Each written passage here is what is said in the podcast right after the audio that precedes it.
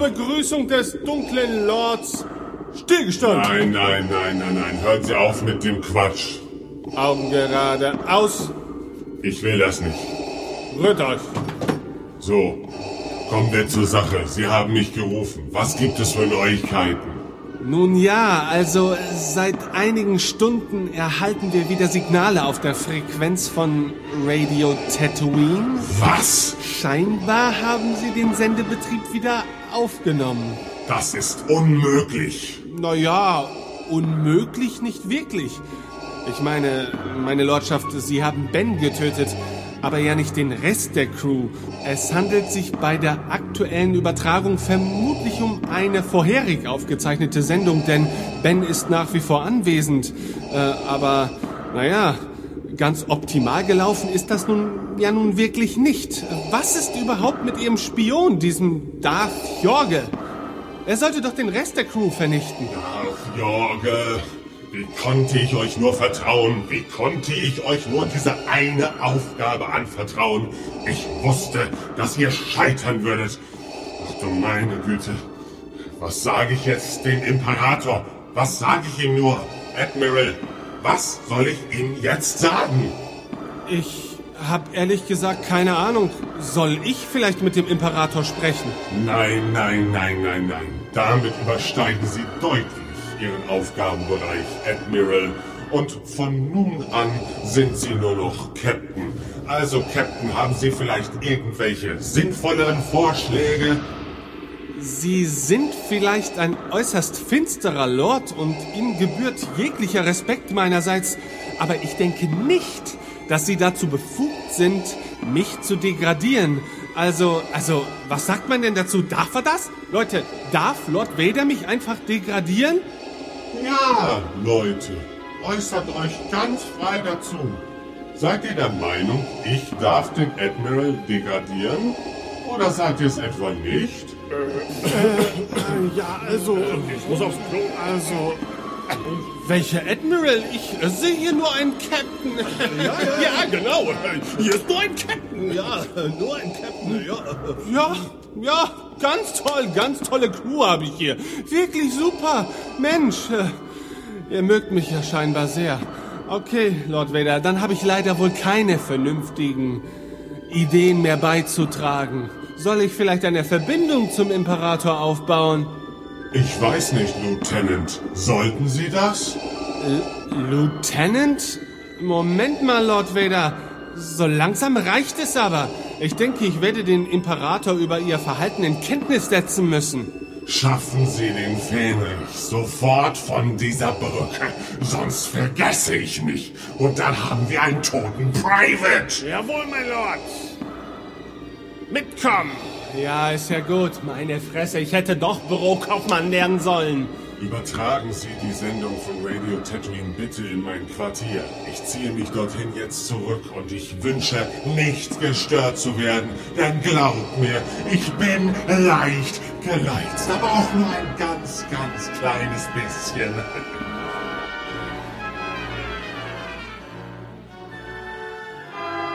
If you feel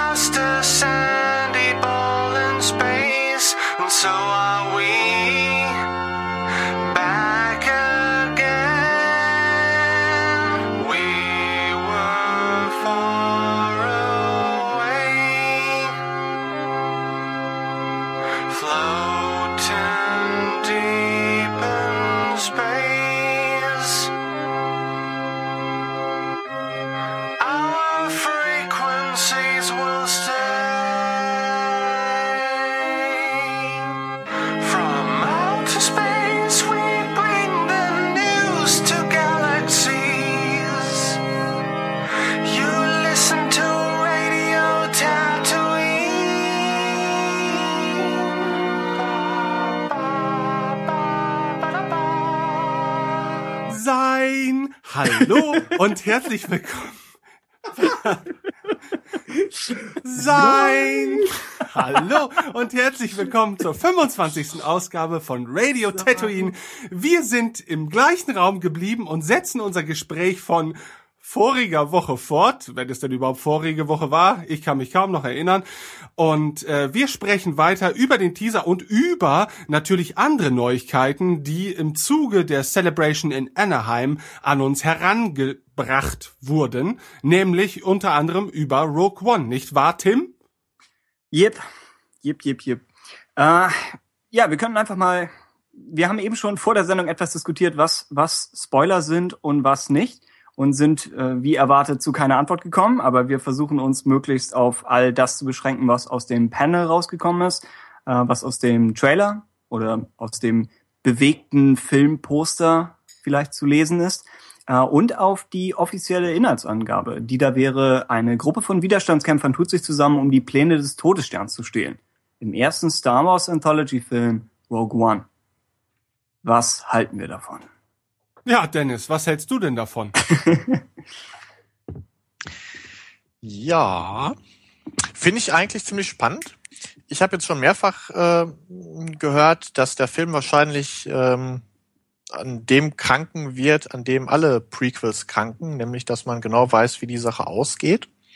Gut, logischerweise wissen wir, Achtung Spoiler, die Rebellen bekommen die Pläne.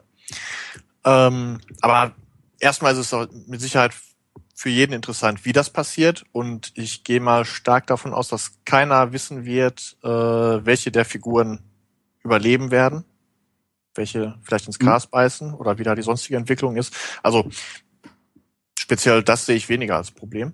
Ansonsten als äh, Story für den ersten Ablegerfilm, ja, finde ich das durchaus interessant. Ist vielleicht so ein bisschen auf Nummer sicher gespielt. Ich weiß jetzt nicht, wohin sie mit den anderen Filmen wollen, ob die Gerüchte, die es da gibt, äh, alle dann tatsächlich so ähm, auch eintreffen. Aber erste Todesstern, als ich den Teaser gesehen habe in Anaheim, hat mich sehr geflasht. Also bin ich von begeistert. Zumal man da auch die Gelegenheit hat, mal so richtig schön das Imperium noch in seiner vollen Blüte zu zeigen nochmal. Finde ich gut. Christoph, magst du kurz etwas über den Teaser erzählen? Ja, also der Teaser war, äh, kam völlig überraschend. Ähm, Gareth Edwards, der Regisseur, meinte ja vorher, er hätte noch gar nicht gedreht. Er wüsste also eigentlich auch nicht, gar nicht, was er zeigen sollte, aber natürlich hat er trotzdem was mitgebracht. Ähm, das Ganze beginnt in einem, einem bewaldeten Tal in einer, äh, auf einer ja, Waldwelt eben. Das hat das bewaldet ja gerade schon nahegelegt. Ähm, und man, man fliegt quasi durch das Tal durch, während Obi-Wan äh, erzählt, äh, dass es einmal dunkel wurde in der Welt vor dem Imperium. Äh, nein, mit dem Imperium vielmehr.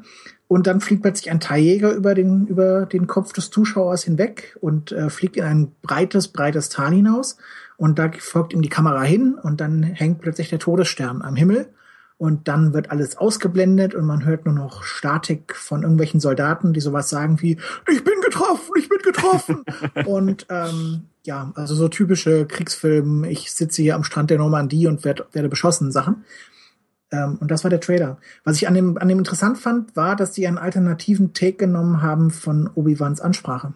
Das ist komischerweise keinem aufgefallen anscheinend, oder das wurde nicht thematisiert. Aber es, er sagt da nicht for over a thousand generations, sondern for, uh, for more than a thousand generations. Warum er das tut, weiß ich nicht, aber ich wollte das mal erwähnt haben, dass sie ein alternatives Steak hier benutzt haben. Ich will noch sagen, dass die Variante von Imperialen Marsch, die da gespielt wird, dass ich die ziemlich cool finde. Die ist so ein bisschen traurig, oder? Ja, ich weiß nicht, so traurig würde ich noch nicht mal sagen, aber so, so, so anschwellend irgendwie und äh, weiß ich nicht. Gütig. Gütig, genau. Nein, aber gefällt mir einfach so. Ich weiß nicht, wie ich es beschreiben soll. Und der Reveal ist sehr cool. Nun haben wir den, den Trailer ja nur äh, in abgefilmter Version gesehen. Und deswegen kann man das nicht so exakt erkennen, aber wie man lange Zeit den Himmel sieht und dann erst so danach die Silhouette des Todessterns. Also es ist schon eine, eine coole äh, visuelle Idee. Ja, und vor allem, da hängt halt nicht irgendwie so als kleiner Punkt oben im Himmel, sondern genau. bedeckt quasi den kompletten Horizont, ne? Zeigt dann auch einmal nochmal, das ist ein richtig mächtiges Ding und nicht so ein. Oder es ist ein winziger Planet. Ne? Nee, ich weiß es nicht. Es kann ja auch das sein. Ja, okay, aber ich meine einfach, äh, visuell wirkt's halt einfach wesentlich Ja. mehr, als wenn er da oben rechts in der Ecke irgendwo hängen würde, ne? Das Imperium hat gesagt, für PR-Zwecke fotografieren wir den Todesstern nur neben Zwergplaneten. Ist sowieso gefotoshoppt, da bin ich ziemlich sicher. Hier dieses, dieses Winzli- Winzling-Volk aus Clone Wars, Mhm. in dem äh, die Druiden Genau. eine, eine Ja. Revolution angezettelt haben. Ähm, ja, das war cool. Man kann, ich glaube, es gab ein Bild an Concept Art mindestens, was auch auf der Celebration gezeigt wurde. Ich glaube, es gab nur dieses Es eine. gab Ja. nur das eine. Ah, okay. Nämlich mit äh, marschierenden Rebellentruppen. Bodentruppen interessanterweise, nicht Piloten. Mit Ja, landenden Bodentruppen sogar, ne? Die Genau. gerade irgendwie ausgesetzt werden von irgendeinem Kanonenboot oder das eine Art. Und ich meine auch das auf einem Dschungelplaneten. ja. Oder zumindest in, in unwegsamer Vegetation. Was, wonach sieht's aus? Nach Alderan? Nein, bewaldet. Ach, bewaldet, ja, genau. Ja, genau. Ja. Etwas in der Richtung. Ja, der Titel liegt nahe äh, Piloten. Ähm, Ja. Die Diebstahl der Todessternpläne klingt nach einer Mission, die beides erfordern könnte. Und wird es wohl am Ende auch. Ich glaube nicht, dass sie, dass sie fünf Luftschlachten hintereinander bringen würden im Film. Und die klassische, die klassische Heist-Mission würde wahrscheinlich so ablaufen, dass, dass es eine, eine Etappe gibt, wo sie irgendwie hier müssen sie unter dem Radar und hier müssen sie sich durch den Wald pirschen und äh, hier müssen sie am Ende dann mit mehreren Transportern fliehen oder, oder was auch immer passiert. Ähm, man kann auch sagen, ich glaube, sie haben das bezogen in, im Panel auf ähm, den ersten Sieg über das Imperium, der im Opening Crawl erwähnt wird von New Hope. Und Ja. der klingt schon noch ein bisschen mehr als ähm, zwei Soldaten, die irgendwas gemacht haben. Vor allem, vor allem Ja. in Verbindung dann mit diesmal wird uns niemand aufhalten. Das heißt, beim letzten Mal wurden sie aufgehalten und ähm, Mhm. das könnte ja durchaus sein, diese ganzen äh, Rebellenschiffe, die jetzt in Rebels aufgetaucht sind, dass die hier teilweise auftauchen werden und dass es eine schöne große Raubschlacht geben wird. Ich, ja, ich denke auch, dass sie, dass sie was in der Richtung bringen. Sie haben auch betont, dass, weil der Film ungefähr zeitgleich zu Rebels spielt, also zwischen Episode 4 und, und 3, aber natürlich näher an 4 dran, äh, dass es theoretisch Crossover geben könnte. Ich meine, Kiri Hart von der Story Group saß auch im Panel. Mhm. Und der ganze Crossover-Aspekt wäre dann ja so ihre Sache. Ähm, also das ist cool. Äh, was kann man noch sagen? Keine Jedi mehr oder zumindest nicht in einer Hauptrolle in dem Film. Also man möchte tatsächlich mal hoffen, dass wirklich keine Jedi dabei sind. Wäre doch mal erfrischend, oder? Es wäre eines der wenigen Star Wars Cover oder Poster ohne Lichtschwert. Was sie ja normalerweise auf Teufel komm raus versuchen. Aber Es kann natürlich ein verlöschendes Lichtschwert sein, weil das Dunkle in der Welt jetzt äh, so Oh. stark geworden ist. Ja, vielleicht das. Ja, es hieß auch, dass, dass überhaupt Schwarz gegen Weiß etwas wegfällt, sondern alles grau in grau wird, was dann auch bedeuten könnte, dass es nicht mehr gut gegen böse ist.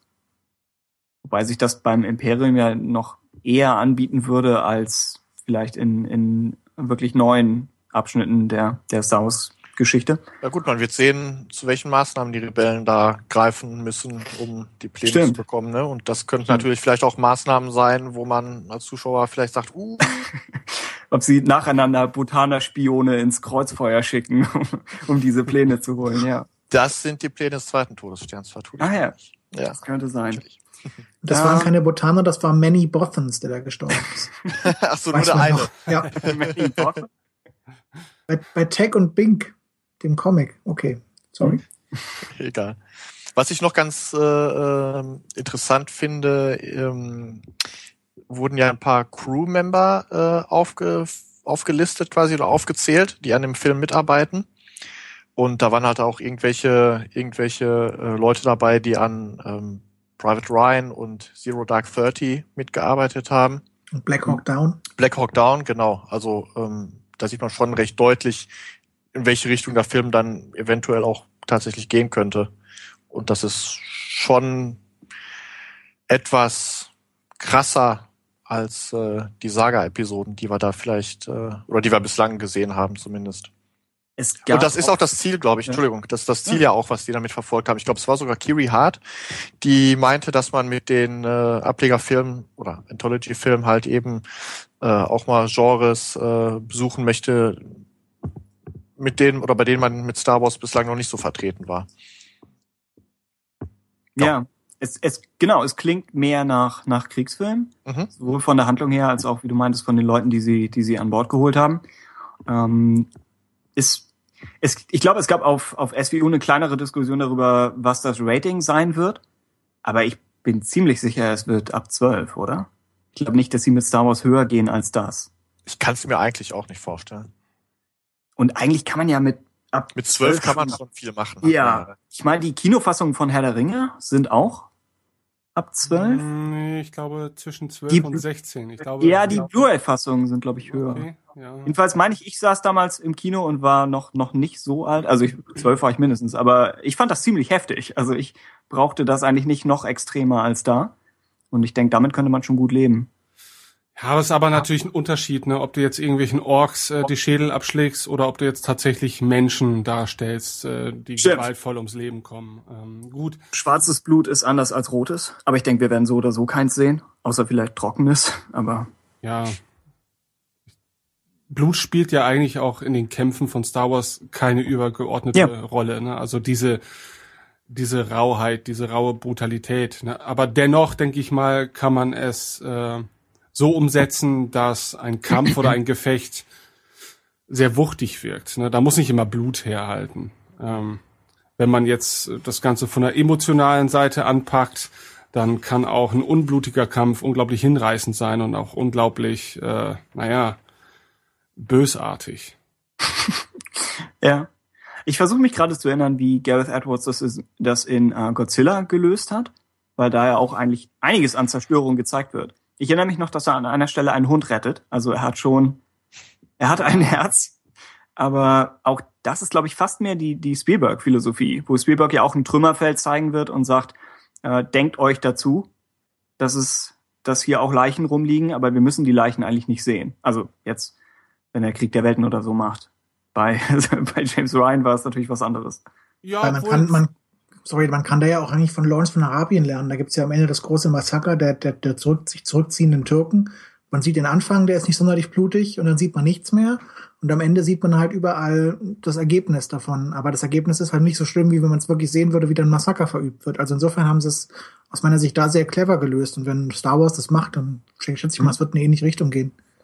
Ich finde selbst bei äh, James Ryan äh, sind Gewaltszenen immer noch sehr mit Bedacht eigentlich dargestellt worden. Also klar, du hast so diese ein, zwei Augenblicke, die man nie vergisst, zum Beispiel die diese explodierende Granate am Strand, wo dann da der halbe Körper weggerissen wurde. Ähm, aber selbst das finde ich wurde jetzt nicht mit dem großen äh, Schauwert dargestellt, sondern okay, du hast diesen kurzen Blick äh, gesehen, warst selber als Zuschauer für einen kurzen Moment schockiert, aber die Gewalt wurde da jetzt nicht noch großartig exerziert, ne, sondern ähm, sie diente dann letztendlich diesem kurzen Moment. Aber ich finde James Ryan, das ist ja auch in sehr vielen U Unterrichten oder so, so gezeigt worden. Ich finde, die Gewalt ist da natürlich allgegenwärtig, aber dennoch finde ich visuell nicht übergeordnet zwangsläufig. Die Gewalt dient da auch, denke ich, eher dem Zweck, ähm, einem wirklich die, naja, Ja, das Grauen des die Krieges Auswirkung des Krieges ja. oder das, genau, das Grauen des Krieges nahezubringen. Es ist kein Splatterfilm. Also Ja. die Gewalt wird nicht gezeigt einfach äh, der Gewalt wegen, sondern die erfüllt da schon ihren Zweck. Hm? Und ich denke, das ist auch alleine schon ein Unterschied. Ne? Zeigt man jetzt halt, wie da einer aus Spaß irgendwie rummetzelt oder ist es halt, ja, Ja, klar. ist ja nicht so, dass es da keine Filme gibt. Ne? Ich, ich denke auch, die, die Handlungsbeschreibung, das wenige, was wir drüber wissen, könnte etwas äh, dem, dem Rating helfen und dafür sorgen, dass es nicht zu sehr Kriegsfilm wird, sondern vielleicht eben noch so halb Heist-Movie. Aber ich denke, die, die Beschreibung ist, sie müssen die Pläne des Todessterns stehlen und nicht, sie müssen in ein Gebiet kommen und alles, alles vernichten, was da ist. Also du kannst daraus immer noch irgendwelche Verfolgungsjagden oder Fluchtmanöver machen. Du musst nicht eine, eine, eine Massenschlacht von Armee gegen Armee zeigen. Klar, jetzt hat man natürlich diese Konzeptzeichnung mit den ganzen äh, Truppen. Ja. Kann dann aber natürlich sein, dass das nur ein Ableckungsmanöver ist und in Wahrheit gehen da zwei, drei Hauptdarsteller irgendwie, äh, schleichen sich irgendwo rein und stehlen die Pläne dann einfach unbemerkt ne, oder relativ unbemerkt. Kann natürlich so sein. Und bisher, Star Wars ist ja auch eigentlich eher ein, es ist ja, das sind ja keine Kriegsfilme, selbst wenn sie Star Wars heißen. Das sind ja eigentlich eher Abenteuerfilme, die den Krieg immer dann in den Vordergrund bringen, wenn sie die Raumschlacht brauchen oder irgendwas optisch eindrucksvolles. Mhm. Aber eigentlich laufen, laufen die Figuren ja nicht durch die Gegend und führen irgendwie Truppen an, sondern die Truppen sind dann im, im dritten Akt einfach da. Im, Im Fall von Attack of the Clones sind sie wirklich einfach da. Aber ja, ungefähr so läuft das ja dann ab. Ähm, Clone Wars ist ein bisschen in die Richtung gegangen mit dem, was sie auf Umbara gezeigt haben.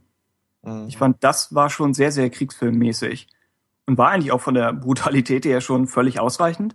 Wobei es da dann nochmal wieder Typen mit Helm gegen Typen mit anderen Helm.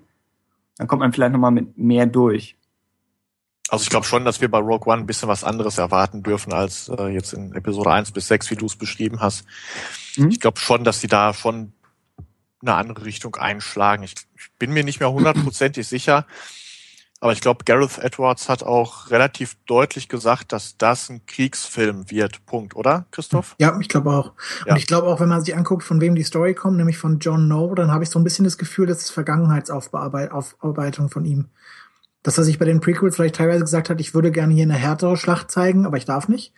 Und dass er jetzt vielleicht sagt, aber jetzt darf ich. Das war so vielleicht meine, meine Idee noch dazu. John, John Noel, wo du es ansprichst, hatte, hatte erzählt, dass er, glaube ich, eine, eine, also die Idee ist von ihm, oder vielleicht ja dann Story, und er hat eine 20-minütige Präsentation gegeben darüber. Das kann ja eigentlich nicht nur gewesen sein, Leute stehlen die Todessternpläne, sondern das klingt ein bisschen so, als ob wirklich eine, eine größere Idee dahinter steckt, die es dann auch wert ist, dass man bei jeder Gelegenheit erwähnt, Idee von John Noel. Also ich denke mal, die, die Hauptfiguren dürften in einer Form oder der anderen von ihm kommen. Mhm. Denn ansonsten wäre es ja irgendwie sinnlos. Und ich schätze mal auch, der genaue Handlungsablauf kommt von ihm. Ich glaube, er hat gesagt, äh, er hätte sich persönlich auch sehr genau angeguckt, welche Zitate gibt es in Episode 4, auf die man Rücksicht nehmen müsste. Mhm. Und wie macht man daraus eine plausible und, und wirklich logische Geschichte? Also das klang mir schon mehr nach, ich äh, entwickle ein Gesamtkonzept und danach gebe ich das einem Autor und der macht ein richtiges Drehbuch draus, als äh, ich liefere nur eine Grundidee. Ja, ja. Ich dachte mir, dass, dass, wenn sie die Idee so betonen, dass noch irgendein Trick dabei ist, noch irgendwas, das sie uns nicht sagen. Also an Details garantiert viel, aber ja, als ob noch, noch irgendwas kommt. Man weiß natürlich nicht, was, äh, also ob diese Felicity Jones Figur, die, die da drin vorkommt, ob die nicht auf was Größeres noch ist. Also oder ob das dann weiterreicht oder ob irgendwie das mit die, die Verzahnung mit Rebels noch viel weiter reicht. Das ist alles sehr relativ unklar. Du Also- hattest ja die laufende Theorie, dass tatsächlich die Crew der Ghost so gecastet wurde, dass die Schauspieler auch in einem Live-Action-Film auftauchen könnten. Mhm. Und dann wurde der Inquisitor dummerweise in einen äh, Sternzerstörer-Explosion hineingestürzt, ja. Als Filoni diesen Podcast gehört hat, hat er gesagt, das wollen wir doch mal sehen. Ja. Ja. ja, ich bin mir nicht mehr so ganz so sicher. Aber es, es wäre Aber teilweise der schon cool. Ich meine, wenn Darth Maul zurückkommen kann. Und vor allem, weil sie ja so heftig gesagt haben, er kommt auf keinen Fall wieder, da muss er eigentlich wiederkommen, oder? Ja, ja, das ist Mhm. der erste Hinweis. Ähm, stimmt, das, das, ja, wir wissen von Felicity Jones einfach nur, dass sie eine Rebellensoldatin spielt. Hat Edwards bekannt gegeben. Kennt ihr sie aus Theory of Everything, glaube ich? Ich habe den Film nicht gesehen. Ich auch nicht. Kann das irgendjemand einschätzen? Ist sie In dem Film spielt sie, glaub ich, die Ähm, Ist sie Frau- nicht die Hauptrolle in hier, wie heißt denn diese? Klonserie? Nee, Nein, das Tat nein. Tatjana Mas Maslany oder so. Nochmal wieder jemand anders. Ich weiß nicht, woher man Felicity Jones sonst kennt. Ich kenne sie nur aus irgendwelchen Interviews, die ich mir. Ach so, ja. Nee, ich habe sie nur in irgendwelchen Interviews mir mal angeguckt, nachdem der Name bekannt gegeben war. Und da fiel mir in erster Linie auf, dass sie einen unglaublich britischen Akzent hat. Also schon wieder. Aber das ist bei Daisy, Rid- Daisy Ridley ja auch nicht viel anders und bei John Boyega erst recht nicht. Also irgendwie gibt es eine, eine Britannien-Schwemme im Moment. Das ist alles etwas seltsam. Ja. Wissen, wissen wir eigentlich, ob, ob die Bande dann auch im Film mit dem britischen Akzent spricht? Bisher ja eher fürs Imperium reserviert. Weil, Sie haben noch nichts offiziell gesagt in der Rolle, ne? Die sie Ja. spielen. genau. Und eigentlich, britische Schauspieler können ja eigentlich auch ganz guten amerikanischen Akzent oft. Ich könnte mir vorstellen, dass äh, Boyega tatsächlich einen britischen Akzent haben wird, damit sie noch so ein bisschen zeigen, er kommt aus dem Imperium, aber wer Stimmt. weiß. Hm, Muss mal gucken. Ja. Felicity Jones könnte theoretisch auch eine Überläuferin sein. Ich meine, wenn, wenn sie eine ausgebildete Soldatin ist, dann wird sie ja entweder aus dem Imperium kommen oder aus irgendwelchen lokalen Milizen oder so. Irgendwoher, irgendwoher wird sie stammen. Äh, Edwards sagt, Felicity kann Verletzlichkeit und Stärke spielen und sie ist ein Riesenfan und hat alles sausen lassen, um mitmachen zu können. Und ich meine, in Interviews wirkte das auch immer so, als ob sie schon als ob Star Wars schon was Besonderes ist, auch aus ihrer Perspektive. Und das knüpft ja dann an alle bisherigen Castings an, auch für, für Rebels, dass sie schon Leute holen, die wirklich Fans sind. Weiß ich nicht. Ich meine, wie viel ist das PR und wie viel Wahrheit? Oh ja, klar. Also ich kann mir nicht vorstellen, dass die, die Schauspieler danach auswählen, wer jetzt Fan ist und wer nicht. Nein, nein, nein, nein. sie, sie freuen sich wahrscheinlich, wenn es der Fall ist. Ja, na klar. Ja. Felicity Jones soll in Spider-Man 2 mitgespielt haben. Rise of Richtig, Electro. das hatte ich auch gelesen und ich habe keine Ahnung mehr, welche Rolle es war. ja, ich auch nicht. Sie war nicht, sie, sie, sie war nicht äh, Emma Thompson, nein, Emma, die andere Emma. Felicia heißt ihre Rolle. Wer auch immer. Ach die, ja dann. Sie wurde wegen dem ähnlichen Namen gecastet. Ja, Das ist der Hauptgrund.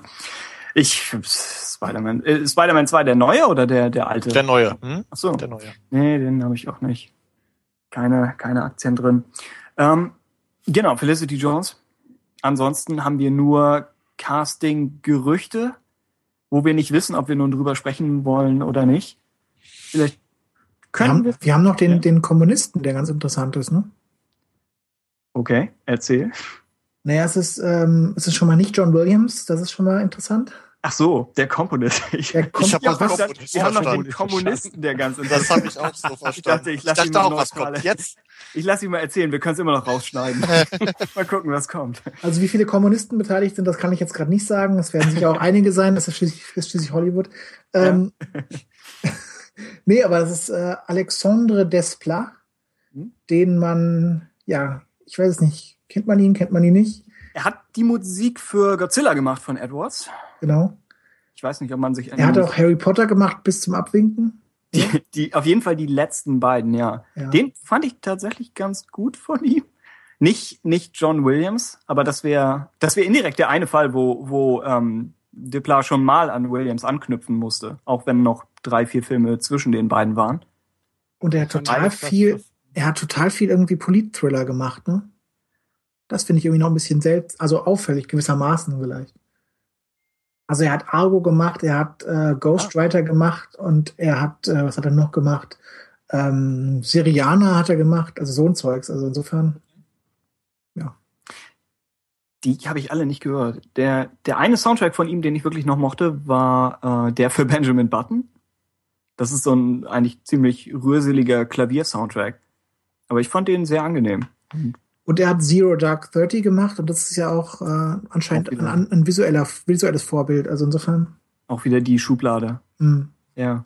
Jörg, Ja. was wolltest du gerade? Der Jörg wollte, oder? Ja, Ah, ich ja. wollte Ja. eigentlich nur Tim fragen, ob er Oh. empfunden hat, dass ähm, die Fortführung von Williams Werk bei Harry Potter diesem Herrn Desplat äh, gelungen ist.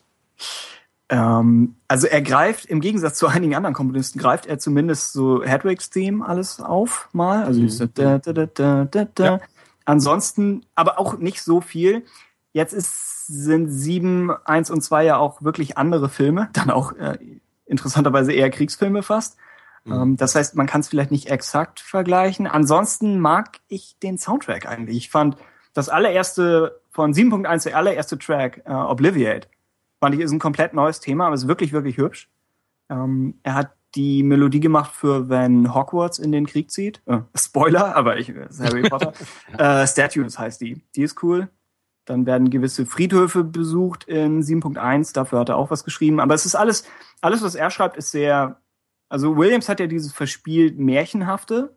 Mhm. Und Deplat kann auch schon das Emotionale rausholen.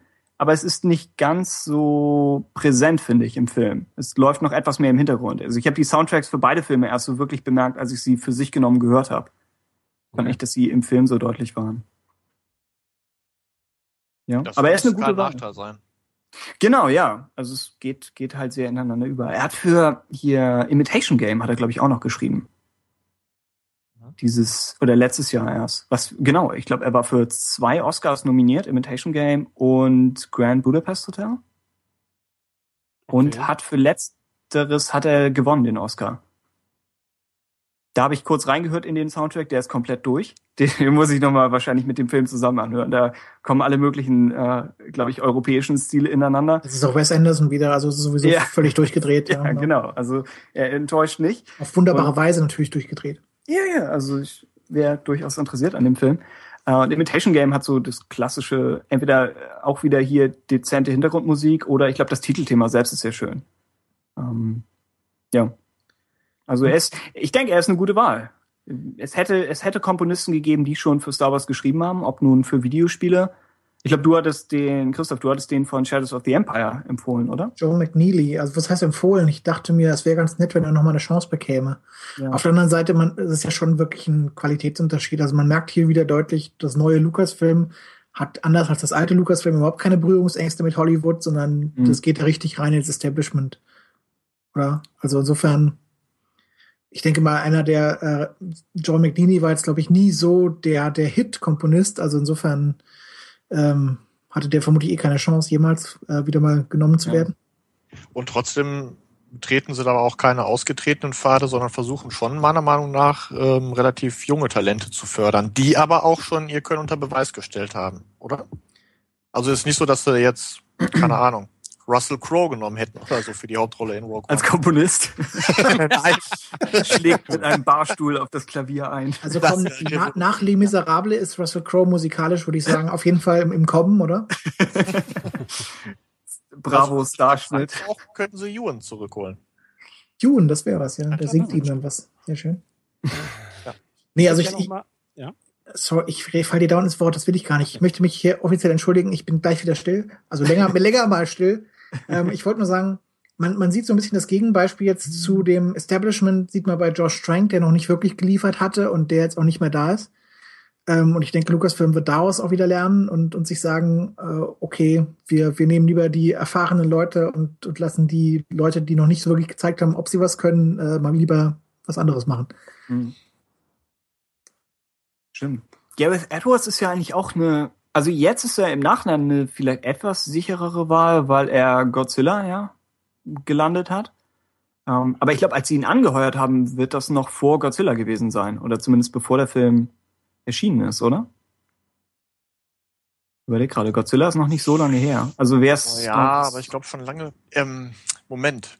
Nee, er war, das hat er doch erzählt, ne? Er war, glaube ich, noch mit den ähm, mit der Post-Production von Godzilla beschäftigt, wenn ich mich So recht erinnere, als er das Angebot von Lucasfilm bekommen hat. Genau. Und eigentlich hat er ja äh, vorgehabt, nach Godzilla er sich erstmal eine Auszeit zu gönnen. Hat dann hin und her überlegt und konnte sich dann letzten Endes halt nicht vorstellen, dass den Film ein anderer macht als er.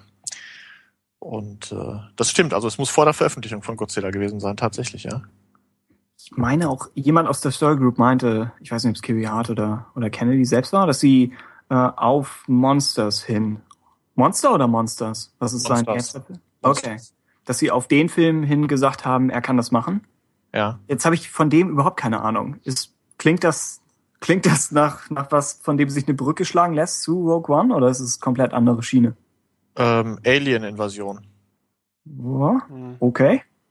Aber Ich habe den Film auch nicht gesehen. oder? Ich äh, kann es nicht sagen, aber auf jeden War, Fall. war, war das aber nicht das Ding, wo er nur einen Lastwagen hatte und keinen Panzer und hat er am, am Computer einen Panzer gemacht? okay. Keine Ahnung. Ich glaube, das war so, so ein Low-Budget, ähm, ich möchte mal zeigen, was ich so drauf habe und habe keine Lust mehr zu warten, bis mir Hollywood 10 Millionen Euro zur Verfügung stellt. Mhm. Film. Was ja auch eigentlich die, die J.J. Abrams Philosophie ist. Oder zumindest das, was er einem, was er auf der, auf der Celebration dann ja vorgeschlagen hat. Jeder hat eine Kamera und kann irgendwas drehen. Also, ja, Ja, gut, die junge Generation. Dann Hm? hatte er Geld und dann hat er Godzilla gemacht. Und äh, für, haltet ihr den Film jetzt für überragend? Oh, Ich habe ich hab den neuen Godzilla hier rumliegen, aber, also auch aus Recherchegründen natürlich, aber Mhm. leider noch nicht sehen können. Kann ich also noch gar nichts zu sagen. Ich fand ihn ziemlich miserabel. Ich finde, er hat drei fantastische Sequenzen, die großartig sind. Der Rest ist kaum guckbar. Siehst du? Ähm, Aber ich- das muss jetzt nichts heißen für die Star Wars äh, Filme. Nee, also, nee, ne? nee, nee, nee, muss es auch nichts. Also ich denke, ähm, wie wir ja schon festgestellt haben, ich meine, Godzilla ist, ist ja auch eher ein epischer Film. Hm. Ähm, und ich vermute oder ich hoffe zumindest, dass man hier halt eine andere Richtung einschlagen wird und alle Zeichen deuten ja darauf hin, sowohl musikalisch, bildsprachemäßig als auch genremäßig, denke ich, wird man sich hier ein bisschen mehr austoben. Und äh, leider habe ich Monsters auch nicht gesehen, also um damit man mal zumindest so einen groben Überblick hat über den Stil. Mhm. Zumindest könnte man zu Godzilla noch anmerken, dass die Passagen, die ich gut fand, das waren epische Action-Passagen. Geradezu, geradezu schon fast mystische. Also äh, diese berühmte Szene, wo die Soldaten wirklich in die Stadt hineinfliegen, die fand ich zum Beispiel sehr, sehr gelungen. Und ähm, so etwas, also nicht genau so etwas, aber solche Elemente könnte ich mir schon in einem Kriegsfilm vorstellen, einem Star Wars-Kriegsfilm. Mhm. Insofern ist das ähm, jetzt nichts Schlechtes. Und was waren deine größten Kritikpunkte? Ähm, ich fand die, ich fand die Story nicht gut, ich fand die Figuren nicht gut, ich fand die Dialoge nicht gut. Eigentlich, also alles andere war für mich relativ schwer. Und ich kenne auch, ich bin jetzt kein Godzilla-Fan, aber ich kenne die anderen, also ich kenne die Filme und ich weiß auch durchaus, was man, mit was man da leben können muss, aber das habe ich trotzdem nicht geflasht. Aber ich will jetzt nicht diesen Film schlecht machen, Gottes Willen. Also, ich ich würde mich anschließen, aber das, das okay. heißt ja zumindest, dass so viele der Regiesachen fandest du in Ordnung, oder? Ja, ja. Also das ist ja schon mal und ja, ja genau, genau. Also ich denke auch. Ja, hm? ist, ich bin gegen diesen Film, aber nicht gegen ihn. ja, er hat er hat coole Sachen drin mit mit äh, dem Maßstab und auch einfach wie etwas in Szene gesetzt ist. Also ja. einmal natürlich Godzilla gegen gegen diese Stadt oder irgendwie äh, im Ozean. Es gibt eine Szene auf einer Brücke, Genau, das ist, die gehört auch zu den Szenen, die ich sehr schätze. Ja, stimmt, die ist, ist einfach cool sehr gemacht. geil. Ja. ja. Das ist alles, das ist alles schick. Und dann, ja, genau, alles, was, was die Arbeit mit Schauspielern angeht. Man, man kann sagen, dass, dass, dass Edwards auf jeden Fall kein Problem damit hat, äh, Brian Cranston bis ans Maximum auszureizen. Vielleicht sogar etwas zu weit. Aber ja, auch das, auch das funktioniert. Oder es funktioniert nicht, aber naja, es ist passiert. Ansonsten fand ich, Godzilla leidet ein bisschen darunter, dass der Hauptcharakter nicht so klar da ist. Ja. Außer der Hauptcharakter ist Godzilla, aber auch dann ist es etwas strukturell komisch. Ja, und da hat er auch ein Problem, weil er gar nicht so sehr Hauptdarsteller ist, ne? Dadurch, ja, ja, genau. Ein zweites Monster da ist und. Ja. Gut, aber ich glaube, man kann da schon festhalten, wenn das Drehbuch bei Star Wars stimmt, kann dieser Regisseur da was draus machen. Das, glaube ich, mhm. äh, lässt sich sagen. Ich würde ganz gerne nochmal zu Rogue One inhaltlich ähm, äh, da nochmal zurückgehen. Ist das okay? äh, also ich persönlich finde, finde es ähm, ziemlich cool, dass wir ähm, für das erste für den ersten Spin-off-Film die Brücke zurückschlagen und im Prinzip ein direktes Prequel zu A New Hope bekommen. Na, und ich sag mal, die, hatte Tim ja schon gesagt, im Prinzip, dass es Elemente aus dem, aus dem Lauftext sind und die ähm, Erbeutung der Todessternpläne ist ja ein ganz klassisches Thema, was sich sehr äh, dafür anbietet, das weiter zu spinnen was ja auch im EU passiert ist. Ich meine, wahrscheinlich haben wir alle die Todessternpläne schon bei ähm, Dark Forces erbeutet. Das ist schon. Und äh, das sozusagen jetzt zu einem Film zu machen, finde ich, macht erstmal großen Sinn. Ähm, die Frage ist so ein bisschen, wenn man bedenkt, diese Nähe zu dem allerersten Star Wars Film, wie wird das visuell funktionieren? Oder wie wird das auch aufgrund gewisser Elemente funktionieren? Ne? Gerade hat jemand von euch die Hoffnung gehegt, oh, wir werden wahrscheinlich eine ganz tolle äh, Raumschlacht sehen. Okay, wenn man sich diese beiden Filme dann im Vergleich anschaut, hat man natürlich ganz nah an Episode 4 eine Raumschlacht, die dann wahrscheinlich deutlich bedeutender und ähm, üppiger optisch daherkommen wird als die, die wir in dem Original Star Wars Film gesehen haben. Und auch so visuell. Ich sag mal, der Original Star Wars Film ist ja von allen Star Wars Filmen derjenige, der wirklich von seiner Optik noch am stärksten so einen Errol Flynn Charakter hat. Also wirklich sehr angestaubt. Und da könnte ich mir schon vorstellen, dass sich das ähm, ein bisschen beißen wird. Wobei ich da nicht, da werde ich kein Problem mit haben. Ich glaube, damit muss, das muss man einfach akzeptieren. Und die Kriegsgeschichte, um das ganz kurz nochmal äh, anzubringen, also da gehe ich, glaube ich, eher in die Richtung, die Tim auch ähm, dargestellt hat. Ähm, klar, Edwards hat klargestellt, es wird ein Kriegsfilm, aber auch Lukas war von Kriegsfilmen beeinflusst und diese Kriegsfilme waren aber eben nicht die, die die Schrecken des Krieges darstellten und die, die Gräuel, sondern es waren tatsächlich so die Abenteuerkriegsfilme. Und es würde mich, also ich glaube zwar schon, dass wir ein bisschen seriöser werden, aber ich glaube schon, dass der ja, Abenteueraspekt erhalten bleiben wird. Ja, ich denke auch. Sie werden ja auch, nachdem Sie gerade mit Episode 7 eine neue Generation an Bord geholt haben, an Zuschauern, dürfen Sie die ja eigentlich nicht sofort mit irgendeinem brutalen ab 16 Massakerfilm wieder ja. verprellen. Also die wollen das ja, die wollen da ja wahrscheinlich schon dran anknüpfen. Selbst wenn es dann in einer anderen Zeit weitermacht. Ach, und einen interessanten Aspekt finde ich ist noch da. Also, ne, wir haben gehört, wir werden keine Jedi sehen und ich finde, das macht auch Sinn. Mich würde interessieren, wie die Macht trotzdem etabliert bleibt als Thema. Weil im Original Star Wars Film, beziehungsweise in der Originaltrilogie, sehen wir, dass in der Rebellion die Macht als Konzept oder irgendwie als Philosophie wohl auch ähm, bekannt ist. Ne? Also Dodonna sagt im ersten Film, ne, möge die Macht mit euch sein und Admiral Akbar sagt etwas ähnliches.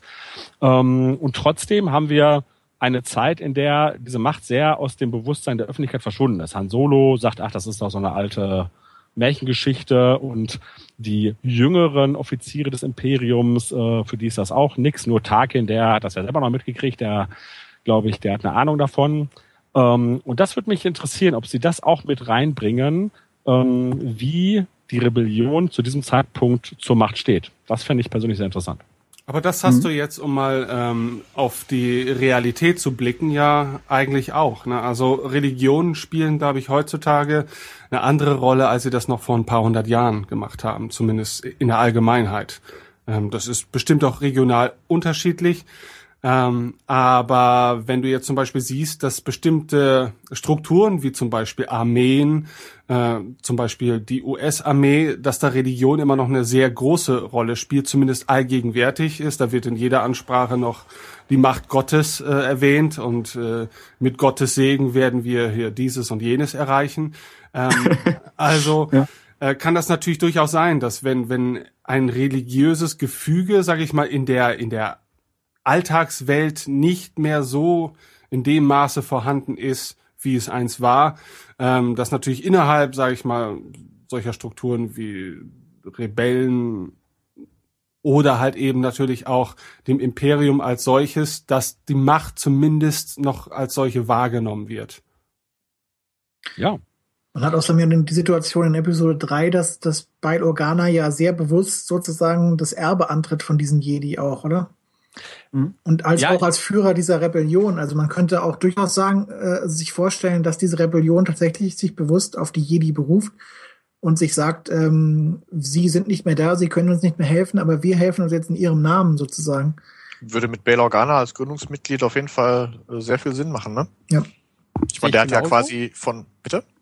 Ich sagte, sehe ich genauso und würde ich sogar ähm, befürworten, wenn das noch stärker ausgebaut wird. Also Rebels äh, würde sich ja da anbieten, weil wir haben jetzt ne, eine ehemalige Jedi ähm, in den Reihen der Rebellion äh, und das sozusagen ne, genau das, was Christoph da ausgeführt hat, da sozusagen deutlich wird, aber dann halt auch noch aufgezeigt wird, wie es sich sozusagen für den 0815 Rebellen ähm, in etwas ja abstrakteres verwandelt. Manny Sinne Bothan. davon, Ja. wir, wir, genau. wir klopfen sozusagen auf Holz und sagen uns, ähm, ne, möge die Macht mit uns sein, aber das sind halt Leute, die kein Jedi mehr wirklich gesehen haben und für die das abstrakter ist. Aber das dürfte dann, also wenn sie das machen, ich fände das auch sehr cool, aber dann wird es natürlich mit Blick auf Episode 7 kritisch, oder? Weil man muss sich ja dann schon fragen, wenn Luke jetzt wirklich ein Jedi-Ritter ist am Ende von Episode 6, was bedeutet das für die Rebellion? Bedeutet das, dass er plötzlich ihr geistiger Führer ist oder sowas Mhm. in die Richtung? Das wird spannend sein. Das könnte Konflikte bringen, ne? Naja, das kommt dann natürlich auch darauf an, wie Luke mit der Rolle vielleicht umgehen möchte überhaupt, ne? Ja. Vielleicht zieht er sich dadurch auch völlig zurück. Hm. Ohne hier Spoiler nennen zu wollen. Aber Oh, Mann. ja, vielleicht. wäre möglich. Entschuldigung. Mensch, das ist mal eine ist halt nur Idee. eine Vermutung. Ist halt nur eine Vermutung. Ja. Man weiß es ja jetzt wirklich nicht. So. Jetzt nochmal mit Blick auf Rogue One. Also was ich mir auf jeden Fall wünsche und vor diesem Hintergrund ist, dass wir Alderan sehen, dass ähm, Lea tatsächlich irgendwie mal kurz vorkommt und erwähnt, dass sie wirklich eine gütige, traurige Frau äh, dauernd in ihren Träumen sieht und dass sie sich an die erinnert und sowas. Ich will wieder wirklich, dass in Episode 6, wenn sie sich an ihre Mutter erinnert, dass es wirklich ihre Mutter ist und nicht irgendwie so eine blöde Königin, die mal zwei Sekunden durchs Bild gehuscht ist. Also ich meine, Und das wäre jetzt wirklich ein cooler Moment, wo sie es jetzt wieder richtig rücken könnten. ja, zumindest wäre es die Gelegenheit, weil wer Ja. weiß, wie viele Filme zwischen Episode 3 und 4 es geben wird, wo sie es halt gerade rücken Richtig. könnten. Dann ist aber natürlich auch die Frage, passt zur Thematik? Also wenn Leia tatsächlich in irgendeiner Form äh, mitspielt, kann ich mir nicht vorstellen, dass es wesentlich mehr als ein kleiner, wirklich fast ein Cameo-Auftritt ist. Vielleicht irgendwie ist sie dann gerade auf der äh, Tente vor und empfängt die Pläne halt. Also quasi direkt der Anschluss zu Episode 4 dann. Ähm, aber den Rahmen, in dem sie von ihren Träumen erzählt, das muss ja ein ziemlich persönlicher Moment sein, dann, oh, der da tatsächlich äh, Platz Im Opening. Crawl. Ja, genau. Ja, wenn es denn überhaupt Leia wird von. Why she was dreaming of her mother. Princess Leia, racist to all. Ich hoffe Aber es wäre auf jeden Fall sowas. schön, wenn das irgendwie gefixt wird, ja, Ja. definitiv. Und wenn sie Ja, nur irgendwie, sie kann ja auch ein Hologramm irgendwie haben von ihr oder was auch immer. Ja, also ich weiß nicht, ob ich das in der letzten Sendung schon ähm, erwähnt hatte, aber ähm, als wir da in Anaheim waren, haben wir natürlich auch äh, einen Tag im Disneyland verbracht. Logischerweise auch Star Tours mitgenommen. Und da gab es ein CGI-Hologramm von Leia. Und das war mal sowas von überzeugend gut gemacht. Also wenn die, wenn sie Leia als Hologramm tatsächlich in irgendeiner Form in den Film einbauen würden, ähm, habe ich da überhaupt keinerlei Zweifel, dass es jemand, nein, ich habe keine Zweifel, dass es nicht auffällt, äh, dass das nicht die junge Carrie Fisher ist, sondern einfach computergeneriert. Weil Christoph sah doch 1A aus, ne? Ich habe mich die Hälfte der Zeit übergeben, aber ja, du hast recht. Das war doch noch am Anfang, als alles Das stimmt, das war noch am Anfang. Nee, das war nicht am Anfang, das war am Ende so um halb. Das war halb, so. halb Auf durch. jeden, Fall war, auf jeden Fall waren die Sitze wieder Ja, die waren wieder sauber zu dem. Zeitpunkt. genau. Ich frage mich gerade äh, bezüglich äh, Leas Mutter, ob die Sache, die Christoph sich wünscht, überhaupt noch funktioniert. Weil haben wir nicht in den Leia-Comics, ähm, also ich muss sagen, ich hink da hinterher und beziehe mich jetzt auf Dinge, die unsere Besucher bei Star Wars Union in den Kommentaren geschrieben haben. Gibt es da nicht eine Sequenz, ähm, in der Leia Nabu besucht Mhm. und dort ein Bild von Padme sieht und das noch nicht wirklich zuordnen kann? Ja, genau. Ne? Sie bleibt da kurz stehen irgendwie und, und guckt sich das an, weil es anscheinend irgendwelche Erinnerungen oder Gefühle äh, hervorruft, kann es aber nicht einordnen. Wird auch gar nicht weiter verfolgt. Ich glaube, das Ding ist in Ja. zwei Bildern abgehakt oder so. Also sie bleibt da stehen, ihre Begleiterin sagt, was ist, kommst du jetzt? Und äh, dann geht's weiter. Aber war halt ein Aber das ist doch kein, kein Fehler dann, oder? Also ich meine, das passt ja. Sie hat ja auch in Episode 6 wirklich nur Gefühle und, und Bilder und Erinnerungen, an die sie sich da klammert. Also ich passt so, ich finde, das passt sogar jetzt dann in Kombination mit dieser Comic-Sache ziemlich gut. Weil irgendwo muss es ja herkommen, diese Erinnerung oder dieses Gefühl des Vertrauten, ne? Du Okay. das willst. Ja. Und ich sag mal, dadurch, dass sie halt ähm, ja logischerweise irgendwo machtbegabt ist, äh, auch wenn es überhaupt nicht ausgebaut ist, ist es ja nicht so äh, unglaubwürdig, dass sie da Na, tief absolut. Ich, sehe ich, sehe ich auch so. Nur das wäre natürlich dann für den Durchschnittszuschauer eine ganz schön diffuse Geschichte, wenn er sozusagen erlebt, aha, die hat einen Traum und oder taucht diese Frau auf, von der sie nicht so ganz genau zuordnen kann, was sie ist. Ähm, das wird dann für denjenigen, der nicht die gesamte Saga kennt, schwierig einzuordnen. Und dann sein, noch in einem Kriegsfilm, ne? Also das, das Ja. meinte ich ja, damit ist, ist Platz in diesem Film für, für diesen Handlungsstrang, aber Also mich hat jetzt eher diese Comic-Sache ähm, ähm, stößt mich eher so in diese Richtung, dass man, dass die Story Group das vielleicht fixen will, aber eher so im, im, im Zeitrahmen der OT oder kurz danach. Nicht so sehr, ähm, also schon andeuten will, aber nicht deut also ganz deutlich machen will. Aber gut, spekulativ. Okay, aber wir sind alle, alle einig, dass wir gerne Alderan sehen würden in seinem, seiner Glanzzeit ein bisschen mehr, oder? ja, und zwar aus so vielen verschiedenen Gründen einfach. Also Alderan generell hat, sich, hat man sich, glaube ich, schon ab Episode 1 für jeden Prequel-Film gewünscht. In Episode 3 kam er dann endlich, aber war auch äh, so schnell wieder weggeblendet, wie er eingeblendet wurde. Und ich sag mal, wenn man Alderan hat, muss man, wäre es schön, wenn man auch Bail Organa hätte, haben wir ja gerade schon drüber gesprochen. Und wenn ich jetzt bei den neuen Filmen tatsächlich einen Link zu den Prequels hätte, ich glaube, das hatten wir auch in der letzten Sendung schon, äh, das wird für mich eine richtig runde Sache dann draus machen. Also ich, ich, ich würde, glaube ich, wirklich, äh, äh, weiß nicht, es würde mir wehtun, wenn die Prequels wirklich keinerlei Beachtung mehr finden würden. Jetzt wäre ja auch eigentlich die Zeit, wo Prequel-Schauspieler im halbwegs richtigen Alter Perfekt. sind. Sowas? Ja, ja. genau. Ja, ja. Ich mal, guck dir die Schreie nach einem äh, Obi-Wan-Film mit Hugh McGregor an. Ja. Wobei das vielleicht notfalls auch in zehn Jahren noch ginge, aber klar, wenn man Ja, ja, einen Actionfilm machen möchte, ja, also jetzt wäre eigentlich die Zeit. Ewan McGregor wäre dabei, er würde wollen. Hat er mehrfach äh, bestätigt, ja. Aber genau, Jimmy Smith, Bail Organa, äh, passt zeitlich ganz genau. Ne? Episode 3 hat jetzt zehnjähriges Jubiläum. Das war das letzte Mal, dass wir ihn gesehen haben. Gut, die Rogue One spielt. Gibt's, weiß man das schon genau? Wahrscheinlich wie viele 20 Jahre Aber ein danach, bisschen, bisschen länger, vermuten. ne? Aber ich sag mal, Ja, äh, älter machen kann man die Leute immer. älter machen kann man sie Ja. immer. Und die paar Jahre, das kriegt man locker hin. Ja. Ähm, ansonsten an, an möglichen Cameos vielleicht eher Tarkin als Vader?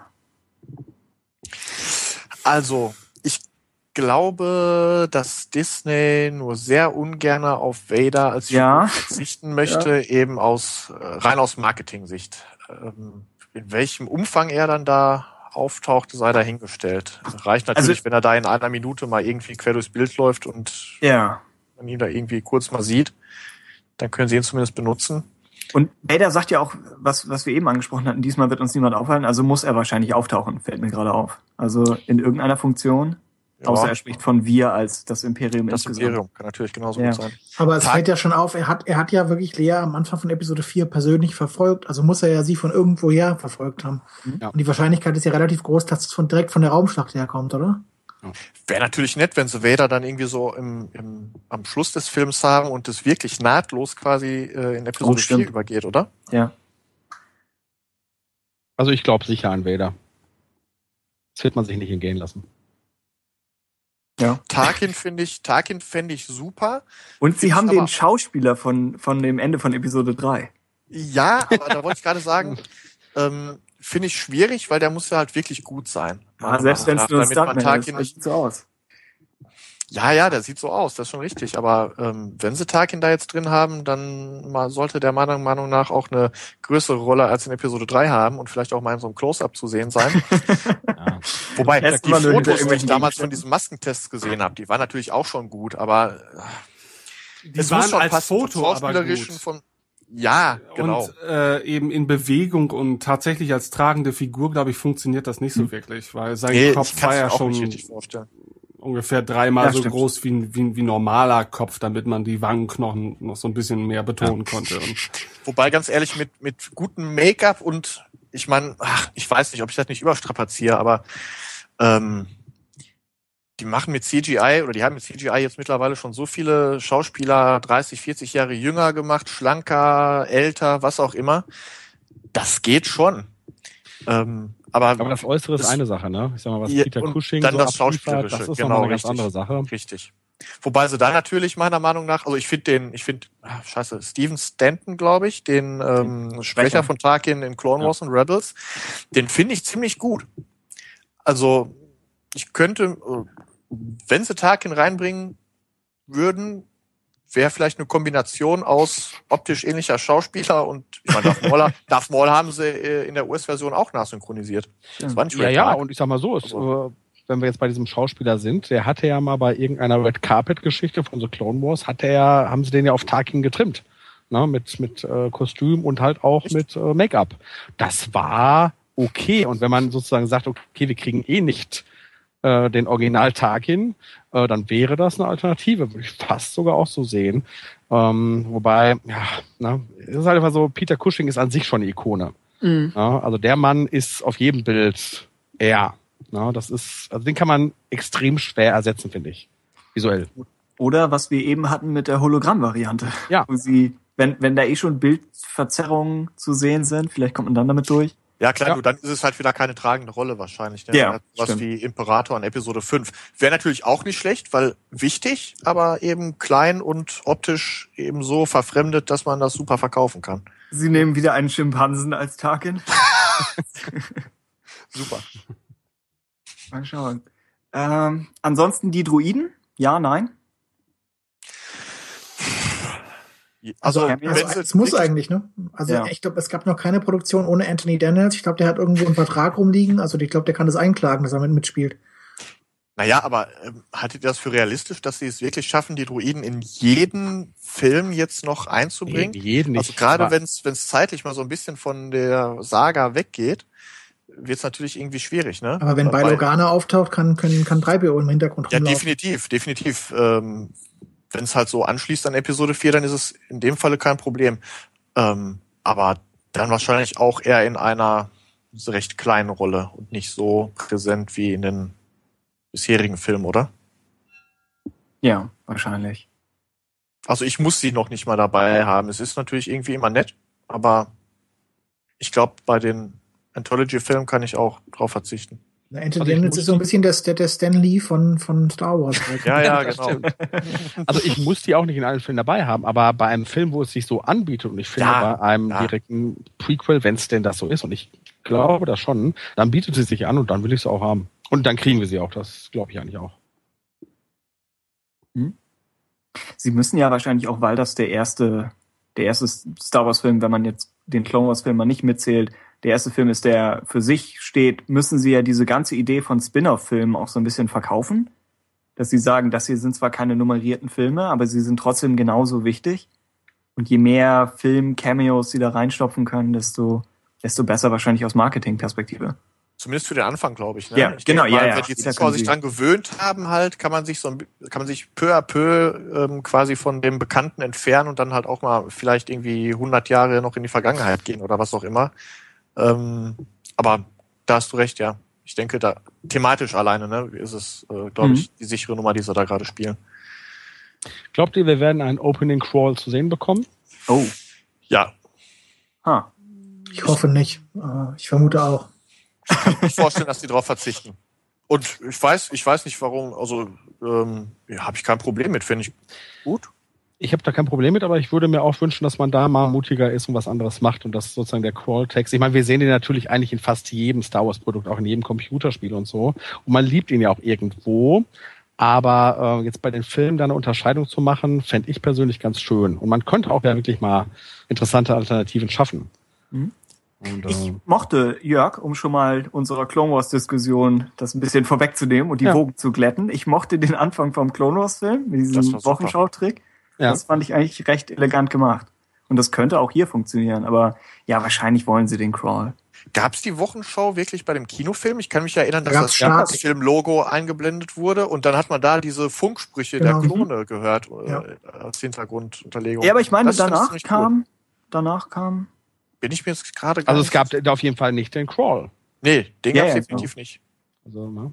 ähm, ich fand persönlich sehr äh, eine hübsche Idee, ich weiß nicht, ob ihr euch daran erinnert, bei Rebel Assault 2. Äh, da, äh, vielleicht gibt's da auch einen Crawl, aber der eigentliche Vorspann ist so, dass man aus der Sicht eines Mausdruiden Mhm. durch eine Ja. reale Anlage fällt und man bleibt immer an irgendwelchen Füßen stehen und dann hört man irgendwelche Diskussionen, um dann irgendwann ähm, in, keine Ahnung, das Haupt, in den Hauptraum zu fahren und dort ist dann Vader Ja. und dann schwenkt die Kamera nach oben. Fand ich nett. Ja, könnte ich mir sogar für einen tatsächlichen Film nicht vorstellen. Okay. es sei denn, die wollen auf die Comedy-Schiene gehen. Aber Also wenn sie witzig, einen Comedy-Film machen, dann ja. Aber ein Ma- Comedy Maus- fand ich das nicht. Ein Also Mausdruide Star wäre der ultimative Agent. Das ist vielleicht Rogue One. ja. Das ist Manny Bothan. Ach ja. Okay.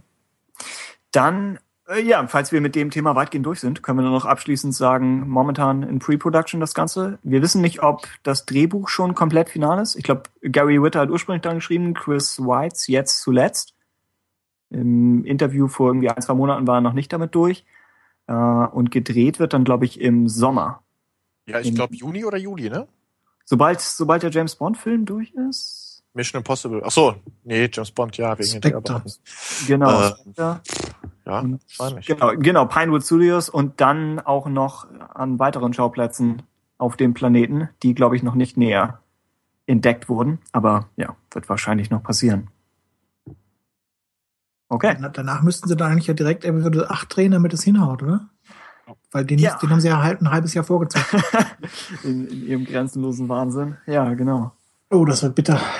Wobei ich schon glaube, dass die Pinewood Studios so groß sind, dass da auch Parallelproduktionen laufen können. Das denke ich auch, ja.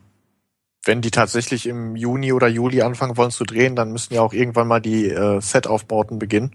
Ja. Ähm, ja, und Kostümshops und Requisiten etc. müssten Mhm. da schon angefertigt werden. Die haben das Ding doch eher auf zehn Jahre gemietet, oder? Es, es könnte sich tatsächlich fast lohnen, einfach ein stehendes Star Wars Studio zu zu bauen. Wenn sie, wenn sie immer noch irgendwelche, ich meine, Cutscenes für Videospiele machen sie ja inzwischen nicht mehr so Live-Action, aber angenommen für Star Tours oder so oder für allein für die Filme, falls sie die Live-Action-Serie machen. Gut, die würden sie wahrscheinlich nicht in so einem großen Filmstudio drehen, aber sie müssen ja schon einiges produzieren. Ich meine, das war Da ja, bietet sich, ne? äh, letztendlich war das ja der Plan von George Lucas. Ne? Wahrscheinlich ähm, ist der Verkauf an Disney deshalb äh, zu diesem Zeitpunkt über die Bühne gegangen und er hat nicht, was er ja eigentlich vorhatte, Episode 7 selber gemacht. Ne? Er hatte ja vor, auf einem weiteren Grundstück, das ihm gehörte, der Grady Ranch, tatsächlich ein Filmstudio zu bauen. Mhm. Und nur weil das sozusagen äh, ne, von der ja, wie sagt man da? Keine Ahnung. Also die Leute, Stadt. die das mitbestimmen können, ja, ja. Stadt.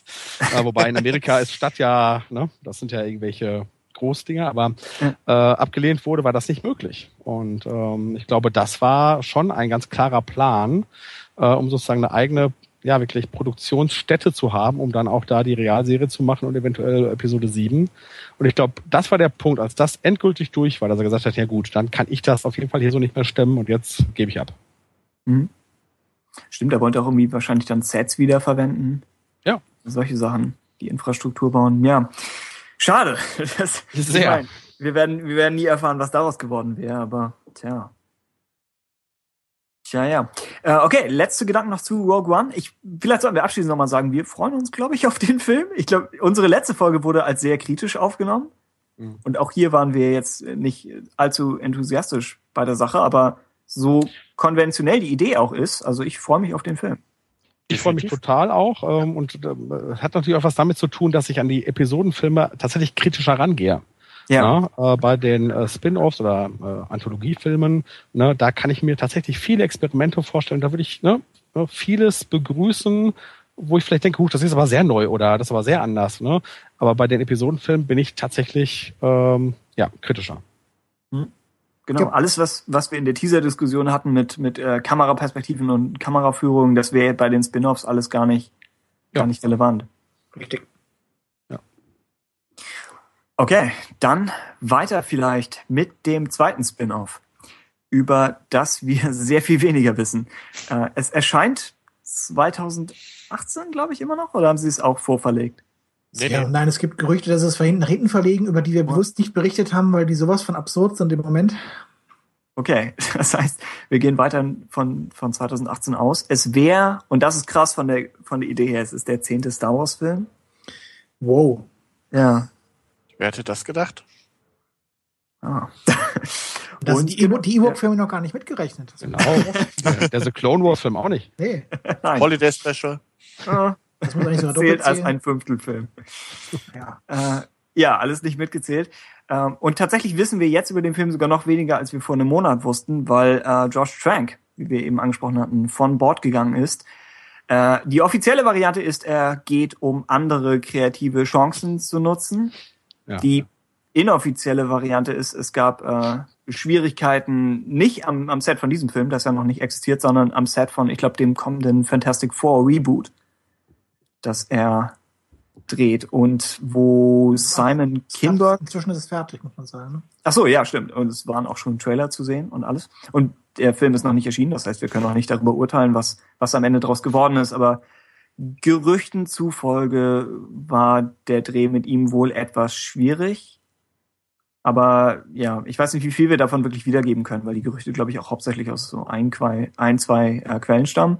Dann aber wieder sind vielleicht schon eher glaubhafte Erklärung dafür, warum sie das doch noch abbiegen. Ähm, und es geht wohl sehr in die Richtung, dass er äh, hm, vielleicht nicht, nicht so ganz kommunikativ war, hieß es, dann irgendwie ja, verschlossen. Hi, hi, ja. hi. nicht ganz kommunikativ. Oder vielleicht zu, zu kommunikativ. Äh, und dass Simon Kinberg dann einspringen musste und irgendwie an, an Tranks Stelle was, was drehen oder ja, mehr, mehr Aufgaben übernehmen musste.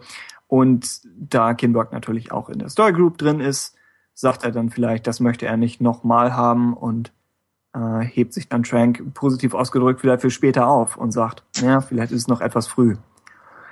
Das ist äh, sehr diplomatisch und positiv formuliert. Das das also, du solltest Pressesprecher Stunde werden. In diesem Podcast. Uiuiui. Ja, also. Ja, also ich finde, auf die Gerüchte hm? sollte man gar nicht jetzt so in dem genau, weil, großen Ausmaße eingehen. Ja ja, wird seine Gründe haben, da gehe ich auch mal stark von aus. Und äh, also Trank ist mit Sicherheit super talentiert. Chronicle hat mir super gefallen von ihm. Ich weiß nicht, habt ihr den Film auch gesehen? Ich nicht. Nee. Also kann ich euch nur wärmstens empfehlen. Ähm, meines Wissens nach auch mit einem mega geringen Budget gedreht, was man im Film aber überhaupt nicht anmerkt. Ähm, sehr frisch. Äh, ja, schaut ihn euch einfach an. Also ich war ziemlich begeistert eigentlich, als er als Regisseur angekündigt wurde. Mhm. Diese Gerüchte, die gibt's ja schon seit längerer Zeit. Ne? Die sind mal immer wieder aufgetaucht, dann, dann war wieder Stille im Wald. Ähm, also pff, mal abwarten. Die Ich waren, bin aber, jetzt. die waren plausibel, oder? Also das klang Es war immer so, plausibel, ja, das ja. klang immer so, er, er war ein junger Regisseur, hat was geleistet, dann hat man ihm ein riesen Budget zur Verfügung gestellt und er war überfordert. Genau. Ja. So war die Story eigentlich immer. Kann auch durchaus sein. Muss ja nicht jeder mit dem Druck klarkommen. Ja. Vor allem ist es ja nicht nur das Budget, sondern eben auch Druck des großen Studios dahinter. Ne? Genau. Ähm, ja, ich bin mal schwer gespannt, wer es wird und vor allem, wann wir es erfahren, wer es denn dann jetzt letztlich macht. Also meine Theorie zum wann werden wir es erfahren ist, ähm, an dem Tag, an dem Episode 7 die Milliarde Dollar knackt, äh, kann dann Bob Iger vor die Kameras treten und sagen, ja, ja, wir haben die Milliarde und ach so, übrigens, der Film wird zwei Monate verschoben und wir haben den und den Regisseur dafür. Ich glaube, die werden das irgendwie corporate-mäßig ver ver vermischen mit irgendwas anderem. Dass sie es wieder mixen. Ja. Das- Ja, das wäre der Klassiker. Ja, kann, kann passieren. Ähm, Dann gibt's ja noch, ähm, oder es gibt ja seit längerer Zeit, halten sich ja hartnäckig die Gerüchte, dass es ein Boba Fett-Film wird. Hm? Und ähm, jetzt brandneu, quasi wenige Stunden äh, vor dieser Sendung hier, Deshalb ähm, seid ihr hier, ja? Ja, da sind ja endlich mal ein paar handfeste Informationen aus dieser Japan-Pressetour äh, rausgekommen, die Kathleen Kennedy und Daisy Ridley vor drei, vier Wochen unternommen haben. Und ähm, da wurde Kathleen Kennedy anscheinend von einem Journalisten ähm, drauf angesprochen, ob man denn Boba Fett irgendwie nochmal wiedersehen würde. Mhm. Äh, worauf sie wohl geantwortet äh, hat, dass äh, Boba Fett wohl ganz oben auf der Liste stehen würde und man einfach noch ein bisschen abwarten solle. Und dann gibt's ja noch dieses Buch Ultimate Star Wars von, äh, von DK. Ist ja quasi so der aktuelle Leitfaden in Sachen Kanon. Was ist Kanon, was nicht? Oder vielmehr nur, was ist Kanon aktuell? Und ähm, da kann man dann auch nochmal anmerken, dass da relativ deutlich drin steht, dass Boba Fett nicht äh, vom Salak getötet wurde. Oh. Tür steht also offen. Okay. Ich, ja. Ich meine, es gab auch mal irgendein Disney Executive Breakfast oder so, wo auch Gerüchte Ja, genau. rausgekommen sind, von wegen Mhm. Boba Fett Spin-off, noch bevor wir irgendwas von, glaube ich, Rogue One wussten. Also konnte es auch noch der erste sein. Ich glaube, zwischendurch gab es auch die Variante, dass die Kopfgeldjäger mit dem Diebstahl der Pläne beauftragt wurden. Also manchmal gehen diese Sachen auch so Ja. ein bisschen kreuz und quer. Ja, ja, das stimmt. Äh, ja, Gut, ich glaube, für die ganzen Spione ist es teilweise auch gar nicht so einfach, da die Dinge auseinanderzuhalten. sie stehlen aus Versehen die Pläne vom zweiten Todesstern, müssen sie nicht noch zwei Jahre aufbewahren. Bringt uns überhaupt nichts. Das ist wertlos. Okay. Oh. Ähm, ach so, Arbeitstitel des Films ist Tin Can. Aha. Tim. Äh, Tim Can. Nein, Tin. Die Tim Cam, die Oh, richten eine yeah. Cam auf Oh dich nein, und das möchte doch keiner. Also bitte. Kommen nur wirre Grimassen bei raus. äh, Tin Can ist Wobei die. Blechbüchse. und deshalb wird es eine Neuverfilmung werden vom Zauberer von Oz. Äh, mit, mit 3PO einfach diesmal. Das ist jetzt meine Theorie dazu, oder? Das Chewbacca als der Löwe. Ja. Mhm, genau, das ist absolut Ja, ich plausibel. sag mal, in Tin Can kann man eine Menge rein äh, denken. Also Boba Fett ne, ist in so einer in so einer Tin Can drin, aber klar, es können Druiden sein. Ein Besucher von Star Wars Union, das fand ich wirklich genial, hatte die Idee äh, oder hat angemerkt, dass Tin Can umgedreht äh, Cantina. Nein! Oh mein Und Gott! das fand ich persönlich wirklich beeindruckend. Also ein Cantina-Film. Ha. Naja gut, okay, vielleicht eher im Sinne davon, das ist das äh, Cantina-Setting so ein bisschen. Ne? Vielleicht, Eine, vielleicht hat George Trank den Namen produziert und hat gesagt, das werde ich nicht übertreffen. Das, ich gehe. Mein Werk hier ist getan. äh, ja, das ist ziemlich clever. Mensch. Stimmt aber gar nicht. Ich habe es mal gerade geschrieben, das heißt Oh, uns fehlt ein A. Nacknit. Ja. was? Nicht? Oh, wenn Aber du die beiden. Wörter vertauscht und nicht komplett Ja, ja. rückwärts. Ja, ja, richtig, richtig. Kommt aber Canteen raus und das heißt meines Erachtens Feldflasche. Was sagt uns das jetzt wieder? Oh. geht um Tatooine und oder Jakku und da ist halt jemand am Verdursten, weil Wüste. Das ist Boba Fett, der gerade aus dem Salak gekommen ist und der braucht eine Feldflasche. Das ist ja clever, meine Güte. Okay, ja. Um ein paar Ecken gedacht. Und Ben haben wir gerade verloren, okay. ben wendet sich angewidert ab. Ähm, ja, also wärt ihr interessiert an einem Boba Fett Western? Und ich glaube, wir stellen die Frage immer mal wieder im Podcast, seit das Gerücht zum ersten Mal aufgekommen ist. Aber ich weiß nicht, wen wir schon alles gefragt haben und wen nicht. Also beantwortet das einmal definitiv. Ich bin für Jörg. Jörg Ja. beantwortet das mal definitiv. Jörg, wir wollen die Kanon-Antwort für den Podcast. Also ähm, ich wäre an einem Boba Fett-Film interessiert, aber es käme natürlich wirklich drauf an, was er uns da präsentiert. Und es gibt ja diese auch Gerüchte, äh, dass wir eventuell einen neuen Boba Fett zu sehen bekommen. Also jemand, der nur die Hülle äh, übernimmt. Das wäre zum Beispiel etwas, was ich, so sehr ich das nachvollziehen kann, dass man sich sozusagen wieder einen fremden Boba Fett wünscht, fände ich halt sehr schade und es würde doch ein bisschen auch wiederum den Boba Fett der, der Prequels ähm, ja nichtig machen. Äh, Insofern, ich hoffe nicht, dass sie diesen Weg gehen. Mhm. Ansonsten sehr gerne. Ja, ich denke auch, das wäre so ein bisschen, als würde man Lukas vor die Füße spucken, wenn man sagt, Ja. wir löschen die Figur aus. Also es ist, denn Jar Jar steckt in der Rüstung. als um Lukas wieder zu versöhnen, sagt Ja. er, dann ist okay. äh, ja, es wäre, ich meine, es kommt ja immer mal wieder von Fans die, die Meinung, dass möglichst das Mysterium um Boba Fett gewahrt werden sollte. Ja. Und wenn es um Boba Fett als Nebencharakter geht, dann würde ich, ja, würde ich mich dem anschließen. Aber ich denke, als, als Hauptcharakter für einen Film müsste er schon irgendeine Persönlichkeit haben. Außer man geht wirklich in die Zeit der, der schweigsamen Westernhelden zurück. Aber die ist ja nun irgendwie vorbei. Also weiß ich nicht, ob man das nochmal, ob das heute nochmal wieder funktionieren würde. Wenn man laufend Close-ups von diesem Helm hat, der cool designt ist, aber da lässt sich jetzt nicht ganz so viel rein interpretieren wie in das äh, wettergegerbte Gesicht von Clint Eastwood oder wem auch immer. Ja. Recht hast Mhm. du. Okay. Weitere Gedanken zu Boba Fett? Ansonsten, achso, wir könnten fragen, angenommen, äh, was heißt angenommen, wen würdet ihr als Regisseur wünschen? Hättet ihr die Wahl? Sergio Leone ist tot, oder? Vielleicht können Also wir ich hätte keinen. Aber Clint Eastwood lebt natürlich noch. Ja, Clint Eastwood wäre natürlich der Hammer. das wäre super. Das wär geil. krass. als Regisseur. wenn sie das schaffen. also oder dann, Tarantino, äh, aber- Respekt. Ah, Tarantino, nee. Nee, nee, Nee. Von Tarantino will ich keinen Star Wars Nee, Film ich auch nicht. Nee, nee. ja, okay. Höre ich zwar immer wieder, aber mh, dafür ist er mir zu, zu weit, also wirklich zu weit weg und zu, nee. Ja, Kevin, es wäre dann wirklich Kevin Costner völlig finde ich interessant übrigens.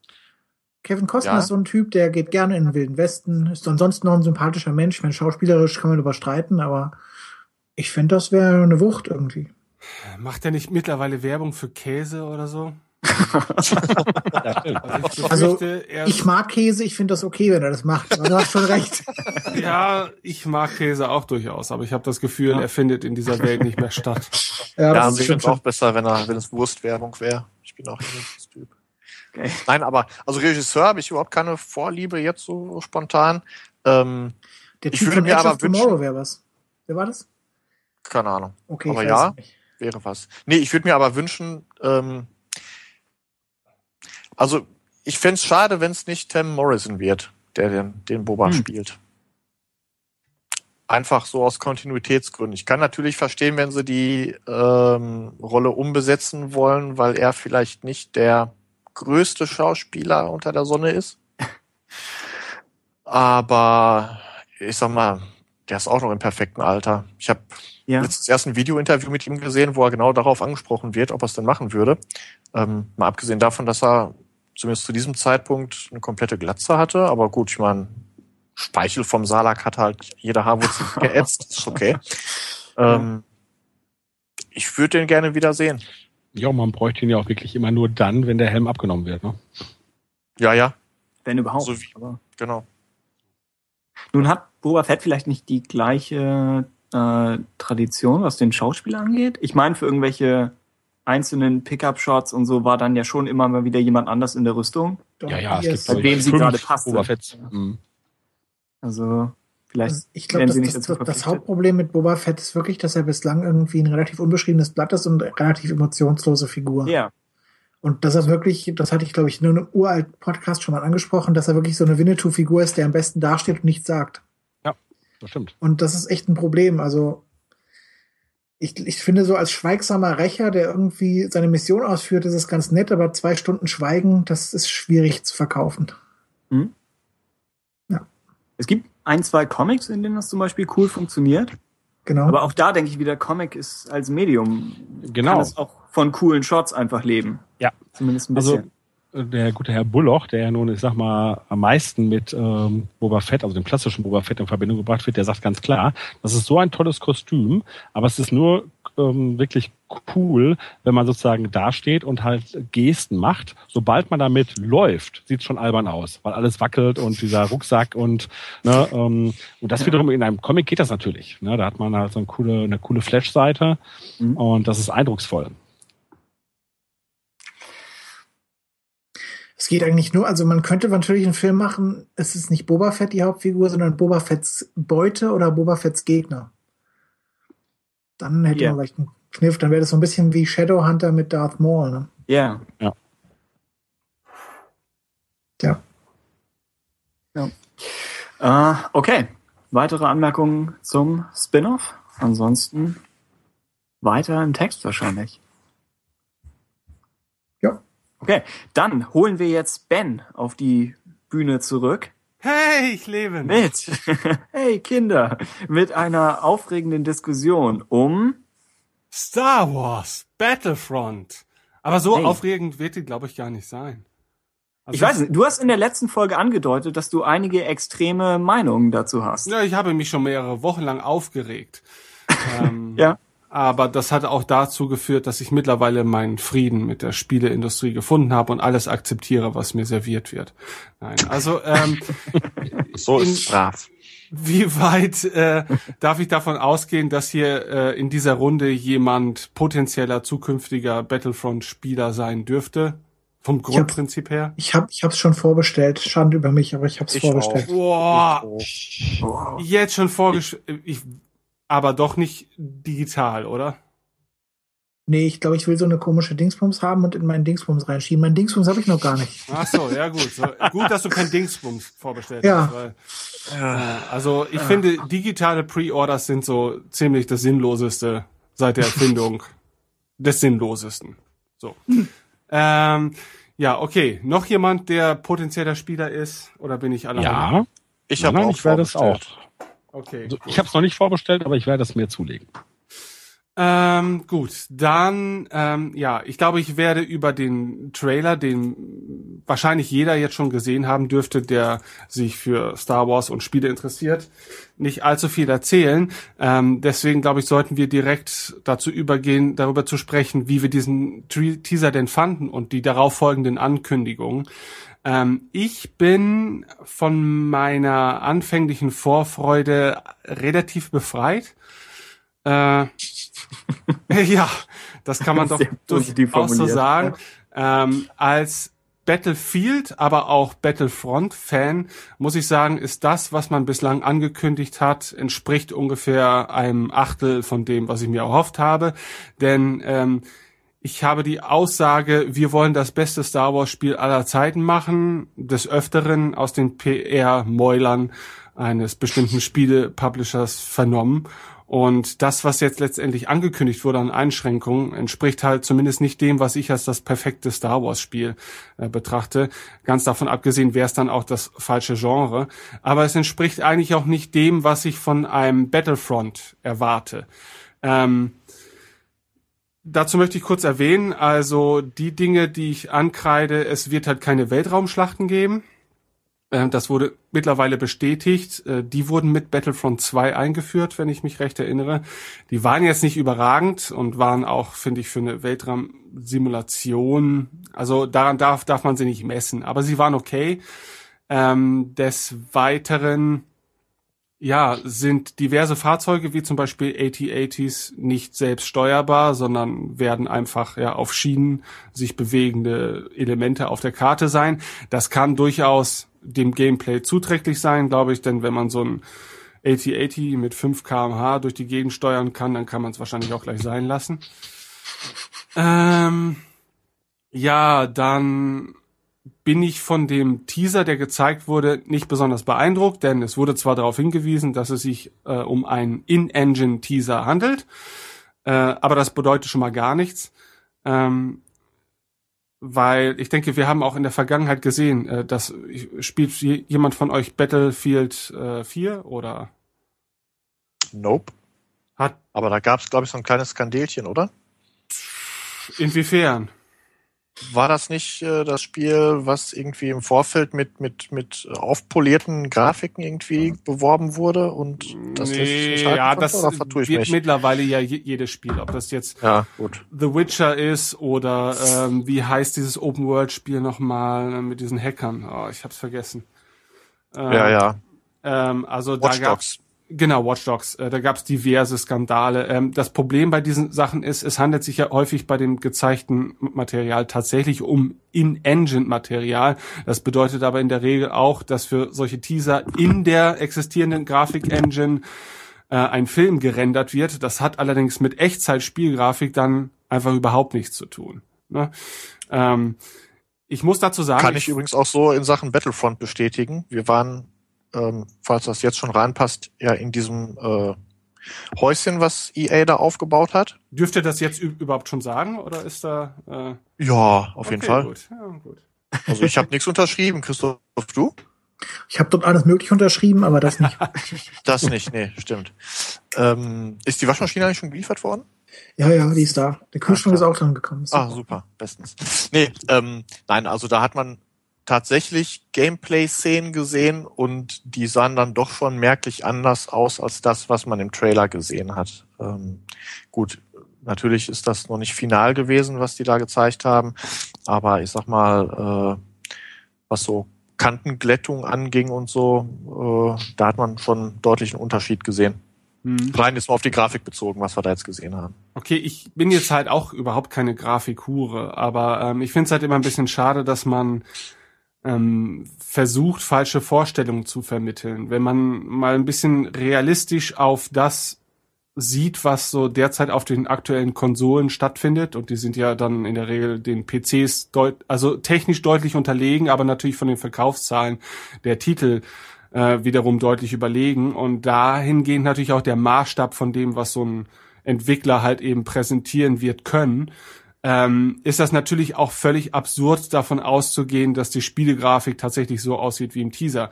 Ich finde, die Frostbite Engine ist schon eine sehr leistungsfähige Engine und äh, ich spiele regelmäßig Battlefield 4 und habe mir auch Dragon Age Inquisition mal angetan. Also die Engine ist durchaus zu etwas fähig, was ansehnlich ist. Ne? Aber es ist halt weit von dem entfernt, was einem manchmal als Realität verkauft werden möchte. Ähm, und im Moment bin ich halt auch von dem Umfang noch so ein bisschen enttäuscht. Also einfach in dem Sinne, dass ähm, der Name Battlefront bei mir wahrscheinlich Erwartungen weckt, äh, die das Spiel durchaus vielleicht ja auch nicht erfüllen kann, äh, weil einfach die Entwicklungszeit auch viel zu knapp bemessen ist und ähm, ja, man vielleicht auch von vornherein, sage ich mal, das Konzept etwas äh, reduzierter vorgesehen hat. Ähm, aber dann hätte man es nicht Battlefront nennen sollen, dann hätte es man einfach äh, Star Wars Battles nennen sollen oder sowas, einfach komplett frisch daran gehen sollen, dann würden solche Erwartungen doch auch gar nicht erst entstehen. Ne? Und im Moment habe ich echt das Gefühl, es ist noch reduzierter als Battlefield selber. Äh, ja, geschmückt natürlich mit lauter Star Wars Skins und Fahrzeugen, aber im Prinzip hat man ständig das Gefühl, hier wird nicht das volle Programm geliefert. Und wenn ich sehe, was schon direkt noch bevor überhaupt eine tatsächliche Spielszene veröffentlicht worden ist, jetzt außerhalb äh, von der Show, die ihr da zu sehen bekommen habt, dass schon diverse DLCs angepriesen werden und wenn ihr jetzt digital vorbestellt, dann bekommt ihr noch einen Blaster extra und so weiter, äh, weiß man doch schon wieder ganz genau, wohin die Reise geht. Nämlich äh, das Konzept, was sich bei Battlefield 4 bewährt hat, und daran ist nicht nur EA schuld, sondern natürlich auch wir Spieler, weil wir das Spielchen ja alle mitspielen, ähm, wird hier wieder eins zu eins übergestülpt. Und das finde ich eigentlich wirklich schade. Und das ist wieder beispielhaft dafür, was ein Großteil der Spieleindustrie heutzutage so fabriziert. Ja, da wird halt nicht, Entschuldigung, dass ich jetzt so einen langen äh, Monolog halte, aber ähm, wenn ich so sehe, äh, ich habe zu Hause zwei Spielkonsolen. Das eine ist eine PlayStation 4, das andere ist ein ist eine Wii U. Ja, so auf der Wii U habe ich kaum Spiele. Dafür sind es halt in der Regel Nintendo-Spiele und die sind vom Umfang her dem Preis immer mehr als angemessen. Da bekomme ich ein Spiel, das von Anfang bis Ende komplett fertig ist. DLCs gibt's so gut wie keine. Jetzt bei Mario Kart war es, glaube ich, eine Premiere. Da gab es ein DLC. Ja, da hat man das äh, komplette Paket, glaube ich, für 12 Euro äh, gekauft und kriegt dann, was weiß ich, ich glaube, es waren 16 neue Strecken insgesamt und 16 Fahrer und so weiter. Also das für manche, äh, das, wofür manche Leute ein Vollpreisspiel rausbringen, ja, fand ich noch okay. Ähm, aber bei vielen dieser, bei vielen der Spiele aus der aktuellen Generation, das fing allerdings auch schon in der vorherigen an, sei es jetzt Battlefield oder andere Spiele, da bekomme ich mit der ersten Ankündigung des Titels in der Regel schon äh, ja, eine Nachricht darüber, was für Belohnungen denn für mich rausspringen, wenn ich das Spiel jetzt schon bestelle. Ja, äh, wenn ich jetzt schon bestelle, dann kriege ich das und das. Dann kann ich noch was runterladen und dann habe ich 50 Prozent mehr Erfahrung in den ersten 30 Spielstunden und so weiter. Und da habe ich nicht mehr das Gefühl, dass man hier eigentlich das geilste Spiel der Welt entwickeln will, ja, dass man wirklich sagen will, hey, wir haben Bock auf Star Wars und wir haben Bock auf Battlefront, weil das war vom Prinzip her natürlich das, was jeder Star Wars Fan spielen will. Und jetzt machen wir einfach die ultimative geile Version davon. Nein, das klingt für mich nur nach, wir haben hier Business-Leute, die haben uns einen Businessplan vorgelegt und wir haben hier eine Grafik-Engine. Und jetzt basteln wir irgendwas daraus zusammen und äh, mit der Lizenz zusammen wissen wir so oder so, das wird ein Bestseller, ja, weil selbst wenn es scheiße ist, beim ersten Mal werden es eh noch alle kaufen und höchstens beim zweiten Titel hätten wir dann vielleicht äh, Probleme. Und das finde ich demotiviert mich komplett. Ich bin richtig angenervt. So, jetzt habe ich meinen Monolog zu Ende geführt und jetzt möchte ich, dass ihr etwas dazu sagt. Jetzt nimm dir erstmal dann Baldrian. Ja, ich habe mir, ja. Gut. Erzählt. Ja, im Prinzip hast du recht. Äh, den Eindruck habe ich auch. Ich weiß auch gar nicht, also ich bin, ich bin nicht der größte Gamer. Ähm, eher so phasenweise, dass ich dann mal vermehrt an der Konsole sitze und dann habe ich auch wieder wochenlang mit der Konsole eigentlich nichts am Hut. Ähm, von daher habe ich auch nicht so dermaßen viele Spiele gespielt. Ähm, die Entwicklung in Sachen DLC, das habe ich natürlich auch mitgekriegt und es ist tatsächlich wirklich nur exemplarisch, was jetzt scheinbar mit Battlefront passiert. Ähm, eine Sache, die ich vielleicht sagen möchte, was ich mitbekommen habe in Sachen äh, fehlende Raumkämpfe. Ähm, da haben sich die Entwickler jetzt vor kurzem, glaube ich, erst zu geäußert. Und zwar dahingehend, ähm, dass sie es vermeiden möchten, dass die Kämpfe ähm, sich zu sehr irgendwie ins All ausbreiten. Vielmehr möchten sie halt äh, die Kämpfe eben auf, auf ein begrenztes Areal ähm, konzentrieren, damit Spieler, die eben da irgendwie neu einsteigen, auch direkt im Gefecht sind und sich quasi äh, die kleineren Scharmützel nicht erst suchen müssen. Und äh, was eben speziell Raumgefechte angeht, ist es so, dass man durchaus wohl auch X-Wings, glaube ich, und sowas steuern können wird, mhm. ähm, aber eben nur in der Atmosphäre eines Planeten. Also so, ja, was auch immer das jetzt optisch heißt, ob es trotzdem wie ein, wie ein Weltraumkampf aussieht oder nicht, keine Ahnung. Also es ist wohl limitiert, aber es ist auch nicht gänzlich fehlend. Das nur so als Anmerkung, was ich noch so gehört habe zu dem Thema. Ja, okay. Ne? Also ähm, diese Pressemitteilung ging ja raus, nachdem es so den ersten Shitstorm gab. Ähm, ich äh, natürlich ist diese diese Aussage für sich erstmal nachvollziehbar. Ne? Äh, ich meine, es ist besser, man macht ein ordentliches Spiel und beschränkt sich auf die Dinge, die man machen will und macht sie dann aber dafür auch ordentlich ähm, als dass man jetzt sagt, ja, aber das ist Star Wars und man erwartet jetzt Weltraumkämpfe, das können wir dann auch irgendwie reinquetschen, aber wir haben keine Ahnung, wie so ein Weltraumkampf vernünftig funktionieren soll. Ähm, das kann ich in dem Sinne schon nachvollziehen, aber auf der anderen Seite bin ich der Meinung, dass wenn man jetzt 100 Fans fragen, dass wahrscheinlich 90 Fans auch noch zwei Jahre auf dem Battlefield warten würden, wo halt eben auch Weltraumkämpfe drin stattfinden würden, die auch wirklich geil sind. Ja. Äh, ja, ja. Die auch äh, wirklich geil wären. Also äh, klar, hier kommen natürlich viele Dinge auf, aufeinander. Man hat einen Wirtschaftsplan, man hat ein, eine, eine Deadline, die man einhalten muss und man hat eine gewisse Menge an Content, die man dafür produzieren muss. So. Ähm, ich bin aber auch schon der Meinung, dass äh, ja man man hat im Prinzip ja schon ein relativ fertiges Konzept schon immer gehabt, dadurch, dass man ja jahrelang die Battlefield-Reihe entwickelt hat. Äh, und Battlefront hat sich ja selbst schon immer an, an den Battlefield-Spielen orientiert. Also kann man zum Beispiel, äh, kann man einen Teil der Entwicklungszeit, äh, die in solche Grundaspekte fließen würde, ja schon mal in andere Dinge einfließen lassen. Und ähm, dass man jetzt auf Biegen und Brechen natürlich im Dezember oder es ist ja glaube ich schon Ende November das Spiel äh, das Spiel releasen will, hat natürlich auch einen bestimmten Grund, nämlich man möchte natürlich auf der Erfolgswelle von Episode 7 mitspielen und das auch das kann ich irgendwie noch nachvollziehen. Ähm, trotzdem aus einer rein egoistischen Perspektive eines Star Wars Fans und eines Spielers bin ich halt ziemlich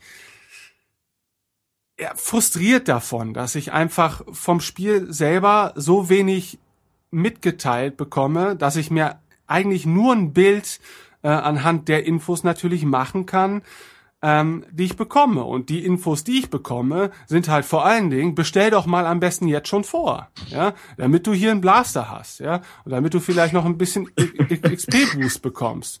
Und das finde ich halt, das finde ich abartig eigentlich schon fast. Und ähm, das ist natürlich, also da ist natürlich EA sind nicht die einzigen, die diesen Weg gehen. Ähm, aber ich finde es halt schade, weil äh, gerade, sag ich mal, eine Lizenz wie Star Wars hätte es vielleicht sogar gar nicht nötig gehabt, weil es ist das erste riesige Star Wars Spiel seit Jahren mal wieder. Und es wäre sowieso verkauft worden wie äh, geschnitten Brot. Also von daher hätte man sich dahingehend vielleicht auch ein bisschen Mühe geben können und auch PR-technisch finde ich es dann eher ein bisschen dumm oder problematisch, dass man dass man halt diesen Weg eben geht, weil man weiß doch ganz genau, dass wenn man solche Ankündigungen macht und, und Pre-Order-Scheiße, ohne überhaupt mal wirklich was vom Spiel zu zeigen, dass dann gleich wieder der Internet-Shitstorm auf einen niederbricht. Und solche, solche Dinge kann man doch relativ einfach umgehen.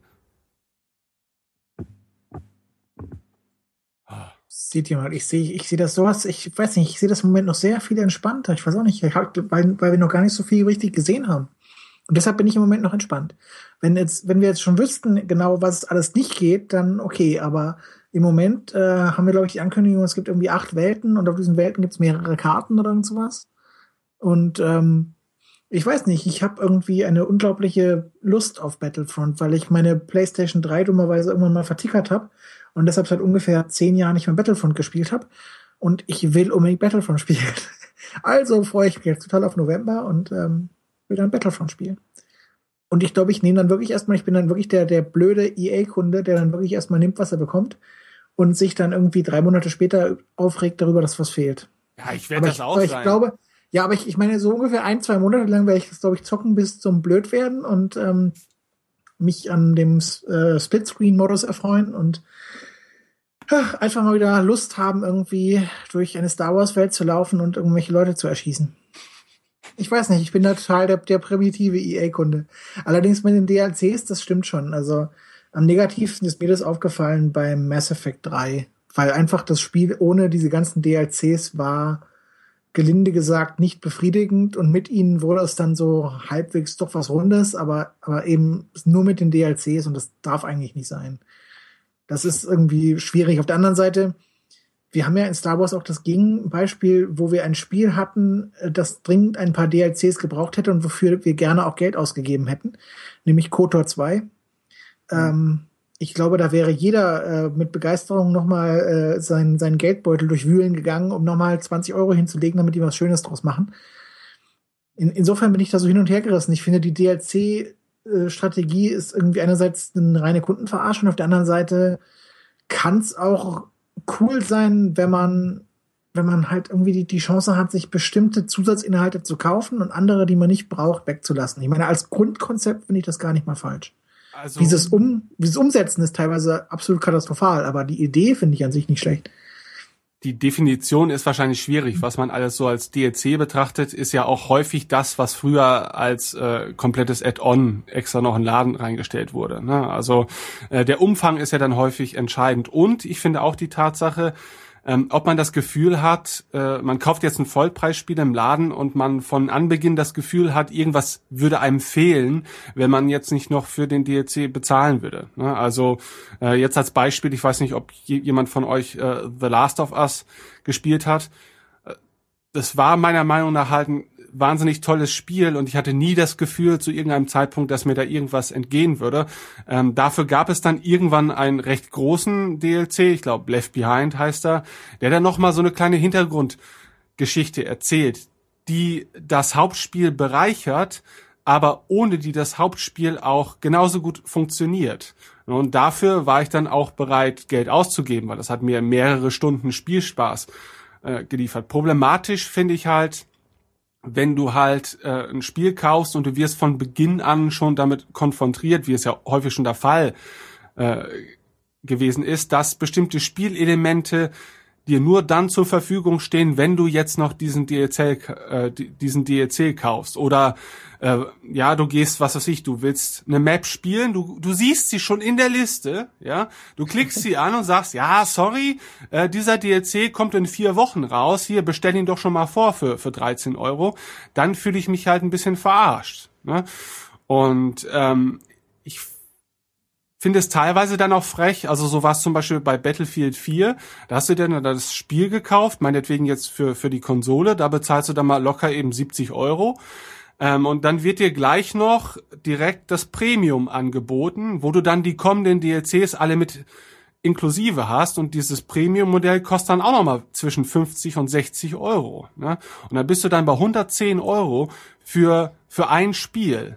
Und das halte ich dann doch mittlerweile so ein bisschen für fragwürdig, ob man wirklich so viel Geld verlangen muss, ähm, um dann wirklich die komplette Spielerfahrung zu haben. Und äh, ich finde einer, äh, einerseits, dass, dass diese Spiele das häufig gar nicht nötig hätten, weil sie so oder so sehr häufig verkauft werden, ja, weil Battlefield 4 hatte einen unglaublich schwierigen Start und hat auch nicht den allerbesten Ruf gehabt, aber nichtsdestotrotz war das ein absoluter Multimillionenseller. Ja, und ich glaube jetzt nicht, dass äh, EA daran zugrunde gegangen wäre, hätte man jetzt diese Premium-Inhalte vielleicht einfach in das Hauptspiel von vornherein mit integriert. Ne, oder zumindest die Aussicht darauf, es äh, kostenlos zu empfangen. Das machen andere Publisher mit weniger Finanzkraft dahinter, auch seit Jahren, weil die so eine leichte Kehrtwende äh, dort auch haben wollen. Und das zahlt sich immer aus, weil diese Publisher immer besser im Auge des Käufers dastehen werden als EA, die einfach, auch wenn sie ja nicht nur Scheiße fabrizieren, aber gefühlt seit 10, 15 Jahren eigentlich ja die Höllenfürsten in der ganzen Spielebranche sind. Ne? Das ist natürlich auch total übertrieben und eine einseitige Sichtweise, aber das sind so offensichtliche, auch PR-technische Fehler einfach, die man macht, finde ich, und die man so einfach hätte vermeiden können. Ich denke, teilweise haben aber diese Spielefirmen auch einfach nur darauf reagiert, auf die Raubkopiewelle und dann haben sie gesagt, okay, wir müssen die Preise für unsere Spiele vielleicht ein bisschen runternehmen. Wie machen wir das? Indem wir Content rauslassen und den später dann verticken oder so.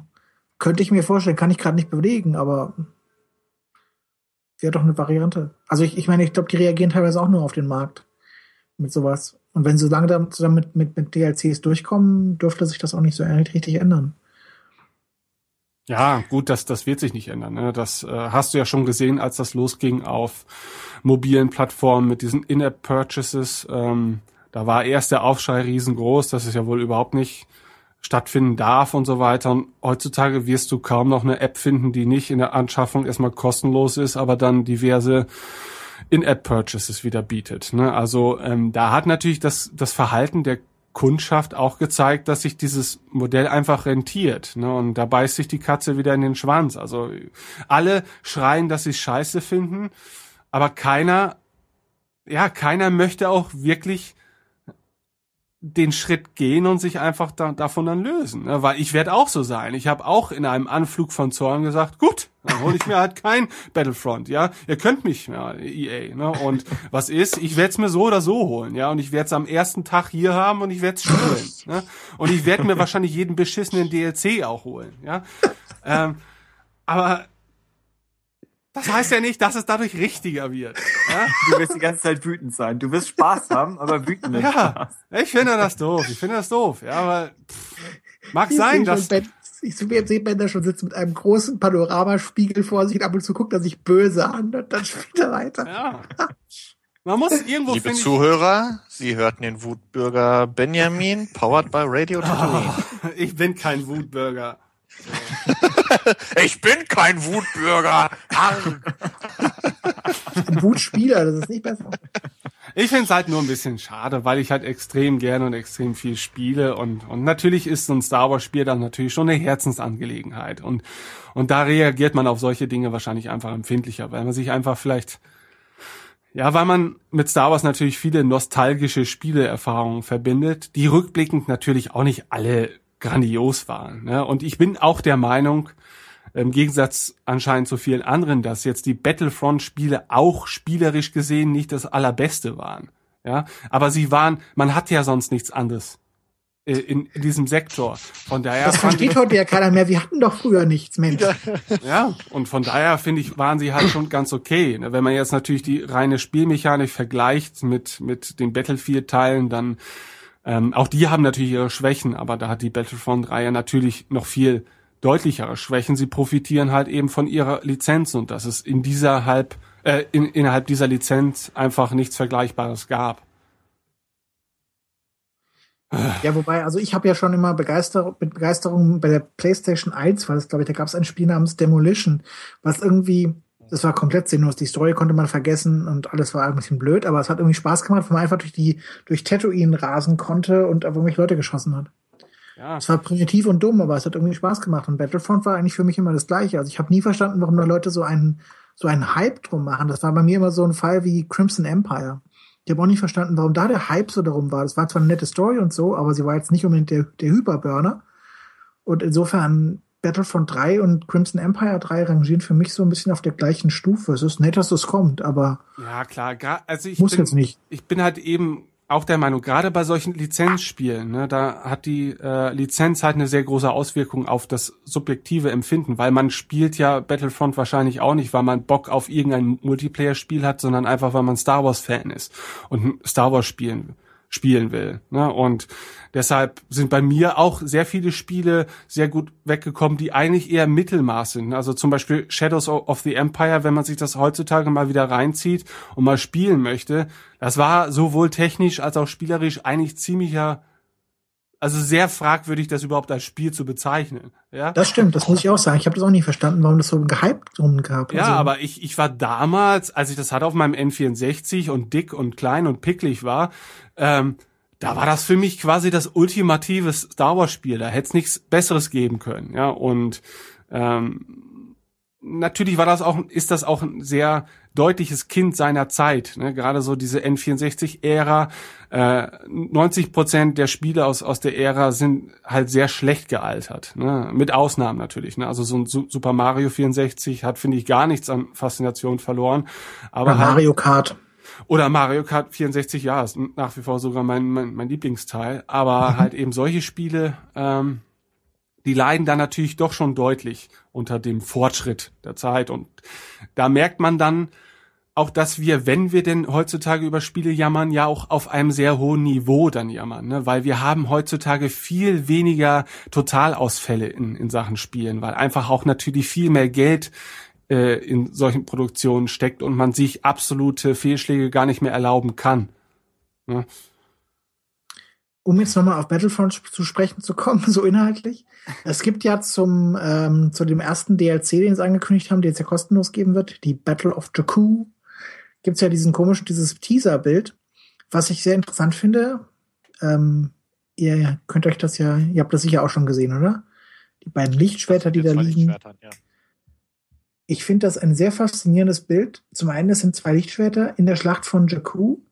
Und, und was für Lichtschwerter sind noch dazu? Also das eine ist ja Lukes Lichtschwert und das andere ist Anakins Lichtschwert. Oder täusche ich mich? Oder ist das Vaders Lichtschwert? Haben wir einen Lichtschwertexperten, der uns das mal kurz erläutern kann, was das für Lichtschwerter sind? Weil irgendwie finde ich das schon ein sehr spannendes Bild äh, zur Schlacht von Jakku. Ja. Könnte das nicht auch das von ah, Es das könnte- ist definitiv das Episode 6 Lichtschwert von Luke, meiner Meinung nach. Und das andere sieht für mich wie Anakin aus. Aber ein bisschen schwärzer halt. Ja, ist eher das Vader. Das wäre ja noch krasser, oder? Lag das auch auf seinem Also- also- Scheiterhaufen? also das, kann das- doch gar nicht das- da liegen. Das ist doch also runtergefallen, das- oder? Also das Luke, Anakin ist es nicht. Das ist nicht Okay. so schwarz. Definitiv nicht. Okay. Ähm, Und ich sag mal so, das, was sich ähm, Luke dann äh, für Episode 6 zusammenbastelt, das ist dem sehr ähnlich, könnte das auch sein, abgenutzt. Wobei das ja auch, hm, ich glaube, das ist auch recht ähnlich zu dem von Obi-Wan, oder? Ja, ich glaube, die bauen so alle so ein bisschen aufeinander auf. Ja, ja, ja. Aber ich finde es jedenfalls ein sehr interessantes Teaserbild. Also ja. Um jetzt nochmal von, von, von dem Ranting wegzugehen und vielleicht mal zu gucken, was gibt's denn auch zu bespielen. Das war ein sehr schöner Rant, Ben. Ich meine nichts, aber Ja, das, ja. Ansonsten natürlich sehr interessant, dass die neue Republik erwähnt wird bei der, bei der Schlacht von Jakku und so.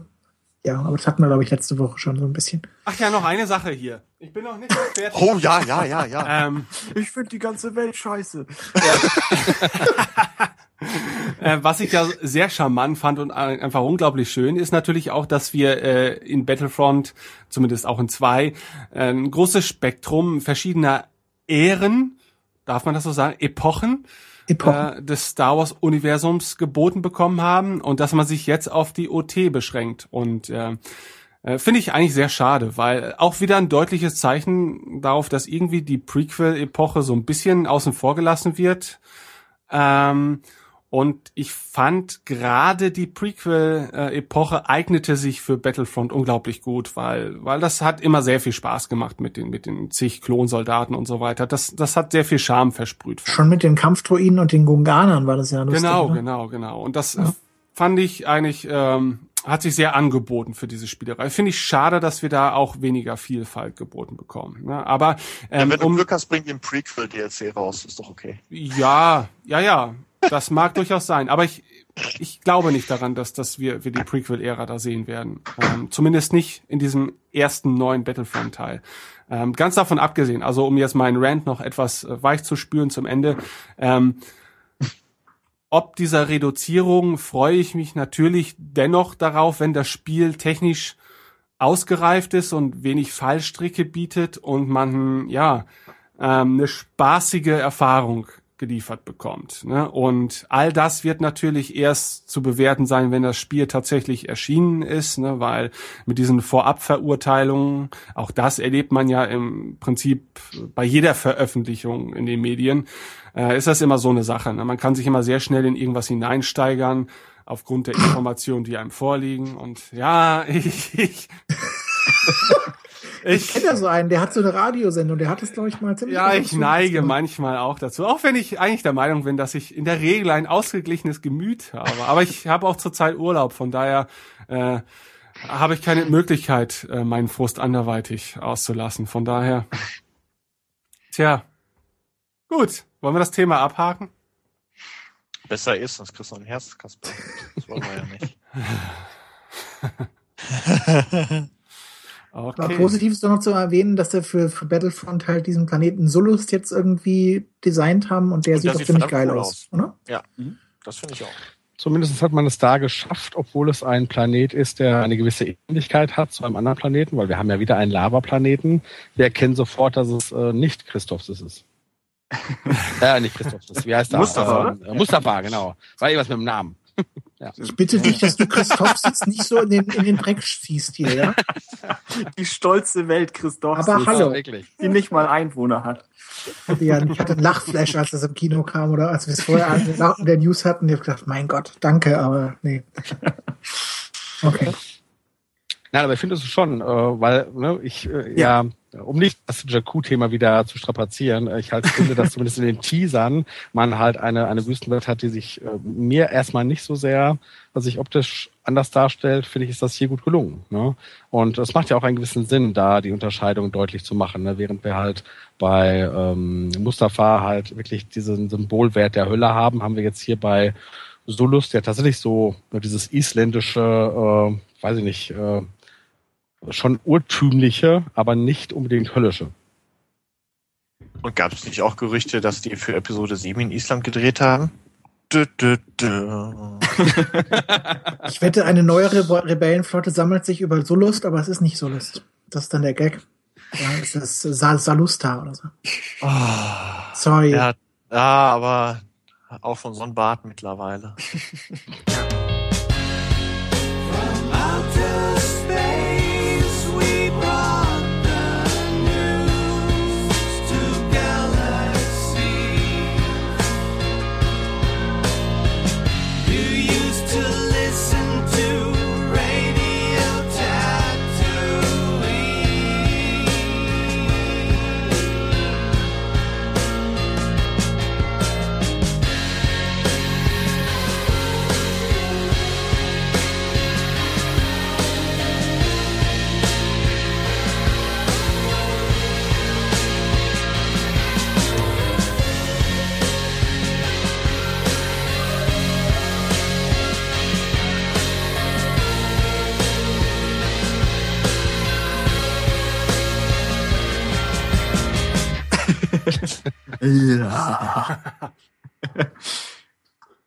Hallo. Gut, damit ist mein Rant also offiziell beendet. Ähm, aber der liebe oder liebenswürdige Tim hat noch einige Neuigkeiten zu einer nicht minder liebenswürdigen Produktion aus dem Star Wars Universum in seinem Beutelchen.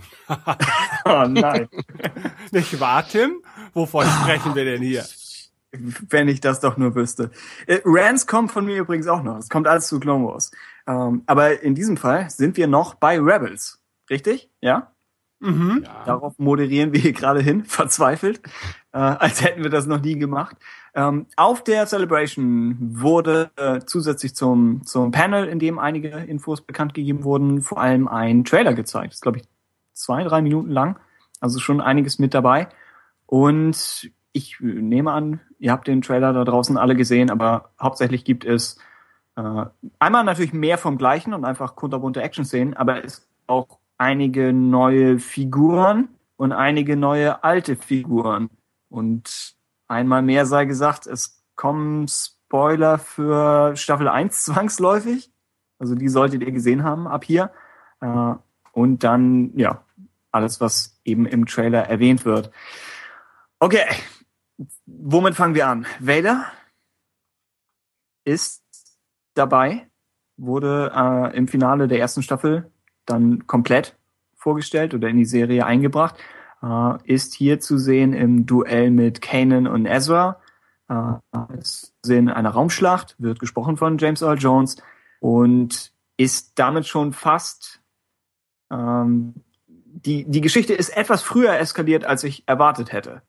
Weil sie jetzt von, von Callus zum Inquisitor zu Tarkin und jetzt schon in Staffel 2 zu Vader gesprungen ist. Das heißt, meine erste Frage wäre, ist es vielleicht schon zu früh? Oder sagen wir, Rebels läuft als Serie vielleicht nicht so lang wie Clone Wars oder so lang wie Clone Wars gelaufen wäre. Und vielleicht ist es, ist es angemessen. Ja? Ich glaube, Dennis und Christoph, ich glaube, ihr habt die, die erste, den Film praktisch, Siege of, Siege of Lothar, Mhm. schon gesehen. Ja. Könnt ihr, ist es euch erlaubt, ein wenig was dazu zu sagen? Auch im Ja. Hinblick auf vielleicht die Darstellung von Vader oder einfach die Fortsetzung der, der ersten Staffel? Die hätten zunächst erstmal gerne mitgefilmt, aber die hatten da die Nachtsichtgeräte und da haben wir es gelassen. Stimmt, ja. Also in vielen Interviews haben die Macher ja schon die Problematik, auf die du jetzt hinabzielst, ja angesprochen, dass man Vader halt nicht verheizen darf und möchte. Und ähm, dass man natürlich sehr vorsichtig in seiner Darstellung sein muss, äh, weil da ist halt nicht eben irgendein dahergelaufener Inquisitor oder so, der nach einer Staffel vielleicht auch schon wieder abtritt. Ähm, sondern Vader ist eben Vader und wenn Vader aufkreuzt, dann muss das wirklich Gefahr bedeuten und dann dürfen die Rebellen da nicht so ähm, einfach eben aus dieser Lage dann entkommen. Und das ist meiner Meinung nach äh, in diesem Pilotfilm quasi der zweiten Folge noch so gerade eben glückt. Ja, also Ah, ja. man, Vader ist schon sehr mächtig dargestellt, ne? Das ist ganz klar. Also ähm, da kann der Inquisitor äh, bei weitem nicht mithalten. Ähm, Andererseits äh, ist Kanan und vor allem auch Ezra natürlich auch nur so weit gut ausgebildet. Äh, ja, ich weiß nicht, wie alt war Kanan? 14 oder so, als die Order 66 äh, aufgerufen wurde. Also mh, es war zumindest auch kein, ja, es war, also es wirkte nicht, als hätte Vader da jetzt wirklich null Probleme gegen die beiden. Also so ein bisschen gefordert war er schon, hat sie letztlich natürlich dann doch fertig gemacht. Im Endeffekt ähm, ist es natürlich, ohne das jetzt zu verraten, wie das passiert ist, geglückt, äh, Vader zu entkommen. Und ähm, bei dem Wie ist halt die Frage, ob, ob das wirklich Vader gerecht war. Also meiner Meinung nach war es wirklich grenzwertig. Also ich rede so ein bisschen um heißen Brei rum, weil ich jetzt quasi das Finale Ja, da jetzt auch nicht spoilen will, großartig. Ähm, also ja, sie haben es nochmal hingekriegt. Ich bin gespannt, wie sie es im Verlauf der zweiten Staffel, äh, wie sie es dann weiter hinkriegen. Wenn sie die Auftritte von Vader tatsächlich auf ein Minimum halten oder zumindest die Konfrontation mit den äh, Rebellenhelden, äh, dann ist das, glaube ich, schon okay. Darf nicht zu inflationär werden. Wenn Vader so im Hintergrund auftaucht, ähm, vielleicht so ein bisschen so als, äh, als jemand, der den anderen Schurken so auf die Finger klopft und den mal so ein bisschen einheizt und jetzt seht mal zu, dass er die schnappt oder so, dann ist das super. Im direkten Konflikt eben sparsam bitte einsetzen. Ja. Verbleibt Vader denn auf Lothal am Ende? Oh, wie war denn nochmal das Ende mit Vader? Also ich kenne jetzt nur den Trailer und deswegen hätte ich jetzt fast vermutet, okay, äh, er, Also- übergibt dann, er übergibt dann an die neuen, äh, an die neuen Inquisitoren vielleicht. Die tauchen im Piloten noch gar nicht auf. Ah, okay. Ähm, nee. Vader, äh, bleibt er auf Lothal? Ich glaube nicht, Christoph, oder? Ich glaube, der Das Gedanke war, nee, ich glaube, der Gedanke am Ende war so in Richtung, ich gehe wieder, macht mal euren Dreck alleine und wir schicken jetzt die neuen Jedi-Jäger los oder so. Ja. Ja, genau, Ja. genau. Ja, aber das passt ja. Ja. Weil im, im Das ist Trailer, unter meinem Niveau, ich schicke andere. jemand anders kann die Drecksarbeit machen. Ja, im Das Trailer. Ende von Vader war, glaube ich, wenn Ja? ich mich recht erinnere, mit dem Äh, Imperator, oder? War das das Ende? War das nicht das Ende? War das nicht ähm, in, in seinem, in seinem TIE Fighter quasi? Nee, nee. Der, nein? Nee, nee. Danach hat er noch gesagt, dass sie, dass er die Schülerin von, von Anakin Skywalker gefunden hat. Ach genau, das kam noch danach. Oh. Ja, richtig. Ja. okay. Ähm, ja, im Spoiler, Trailer wird er ja auch, ja schon irgendwie, im Trailer wird er ja auch vom Imperator speziell dazu abkommandiert, die Lothar-Rebellen zu erledigen. Das heißt, die einzige, der einzige Ausweg, den ich gesehen hatte, war, dass die Rebellen Lothar komplett verlassen. Dass Vader sie einfach von da fortjagt. Weil so, ich glaube nicht, dass Vader und die Rebellen beide auf Lothar dauerhaft hätten koexistieren können. Also das ist ihm jedenfalls geglückt. Okay, das ist ja schon mal, schon mal etwas. Aber das heißt, wir gehen davon aus, dass Vader später in der Staffel nochmal wieder auftaucht und trotzdem aber im Pilotfilm oder wie man den Film auch nennen möchte, eine sehr zentrale Rolle hat.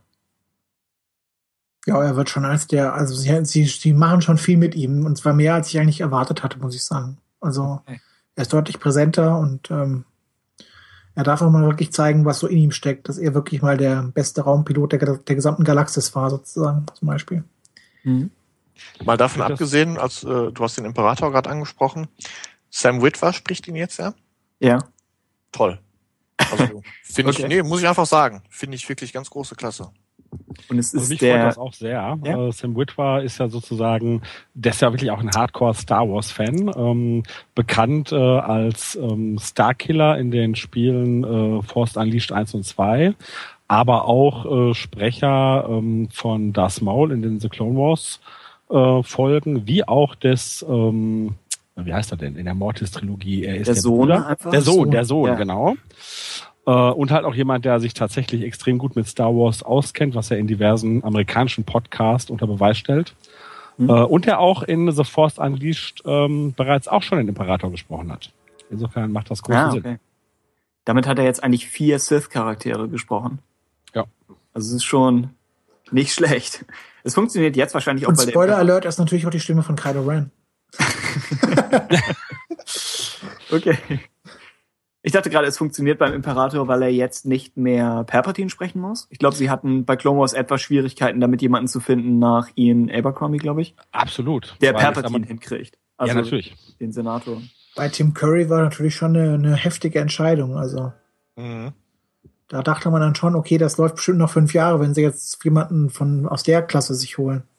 Ja, aber er konnte es ja nicht so gut. Ne? Ich meine, so sehr ich Tim Curry schätze, ähm, kam der an den Herrn Abercrombie überhaupt nicht ran. Nee. Äh, und das ist genau der Punkt. Also ich glaube, den Imperator können viele. Also da will ich jetzt gar nicht Sam Witwer klein machen, aber ich glaube, das äh, wäre jetzt nicht so das Problem, dafür jemand zu finden. Aber Palpatine zu machen, ist schwierig. Okay. Äh, außerdem wieder mit dabei Ahsoka, eben schon angesprochen. War das Ben? Vielleicht. Wir sprechen uns noch. äh, ja, Ahsoka Tano, nachdem sie im, im Finale der ersten Staffel als, als Fulcrum aufgetaucht ist, äh, spielt sie hier wieder mit. Filoni hat in Interviews gesagt, dass sie kein fester Teil der Ghost Crew wird, sondern eher als externer Helfercharakter mal dazukommt und dann mal wieder geht. Also praktisch so der, der größere Jedi-Mentor. Was ich auch angemessen finde, weil ich eigentlich an der ersten Staffel mochte, dass Kanan so ein bisschen auf sich allein gestellt ist, was Ezras Training angeht. Und ich denke, auch wenn Ahsoka jetzt nicht die, die abgeschlossene Jedi-Ausbildung haben mag, äh, wäre sie vielleicht dann doch wieder fast zu viel Hilfe. Ja. Vielleicht schon etwas zu kompetent. Äh, deswegen fand ich das eigentlich ganz interessant. Ja, ansonsten alles, ich meine, alles, was mich und den Charakter angeht, kommt später noch, aber vielleicht die Frage in die Runde. Freut ihr euch, dass, dass zumindest diese Storyline aus Clone Wars hier fortgesetzt wird? Aber hallo. Oha. Ich bin von Feind. Definitiv. gegeben. ja. Okay, kommen wir zum nächsten Rant. Okay.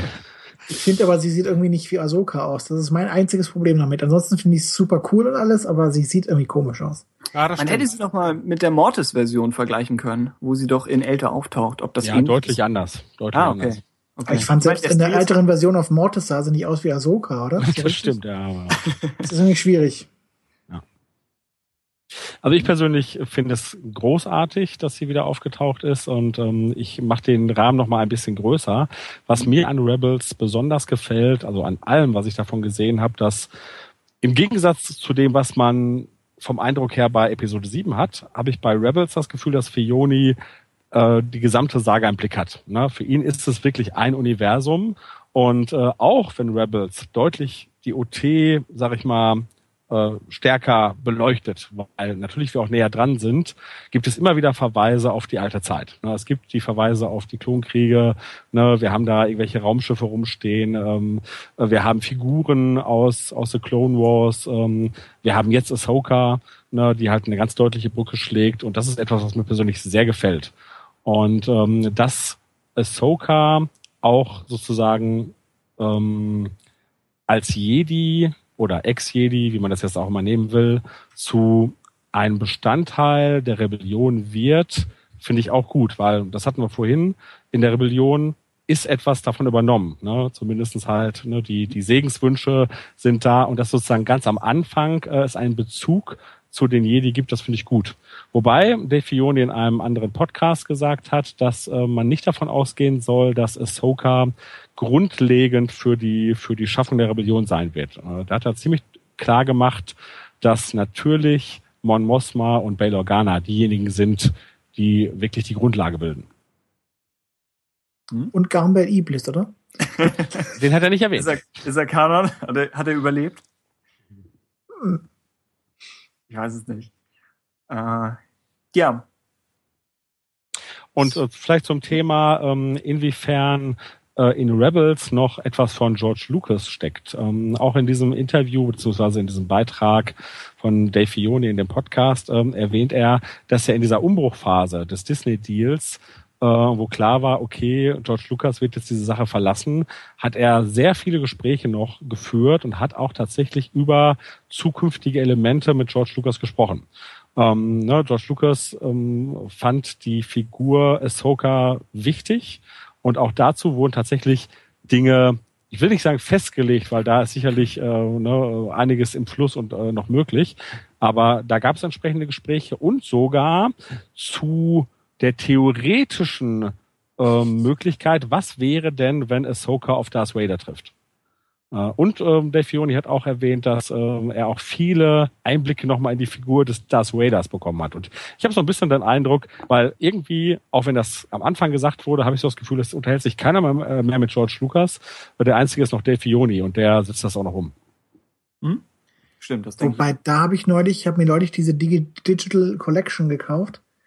Und da ist an einer Stelle irgendwie George Lucas zu sehen, der bei einem äh, The Clone Wars Story Meeting sitzt und über die Macht irgendwie redet. Ich weiß nicht, ob das irgendwo anders schon. Und alle wirken völlig gelangweilt, während er da redet. Filoni zeichnet, oder? Genau. Es wirkt irgendwie insgesamt so, alter Mann redet. Alle sehr sagen sich, äh, äh, äh, okay, und jetzt hör auf und geh weg. Also es wir- wirkt jetzt nicht so wirklich, dass äh, es wirkt weder ehrfürchtig noch wirkt es, als wäre Lukas Teil eines Teams. Wir würden Das Nee, so ganz, ganz komisch irgendwie. Also ich meine, Dave Filoni berichtet das selber, dass er die ganze Zeit da gedudelt hat. Ne? Ich glaube, das ist so seine Art, äh, ne, dem äh, zu folgen.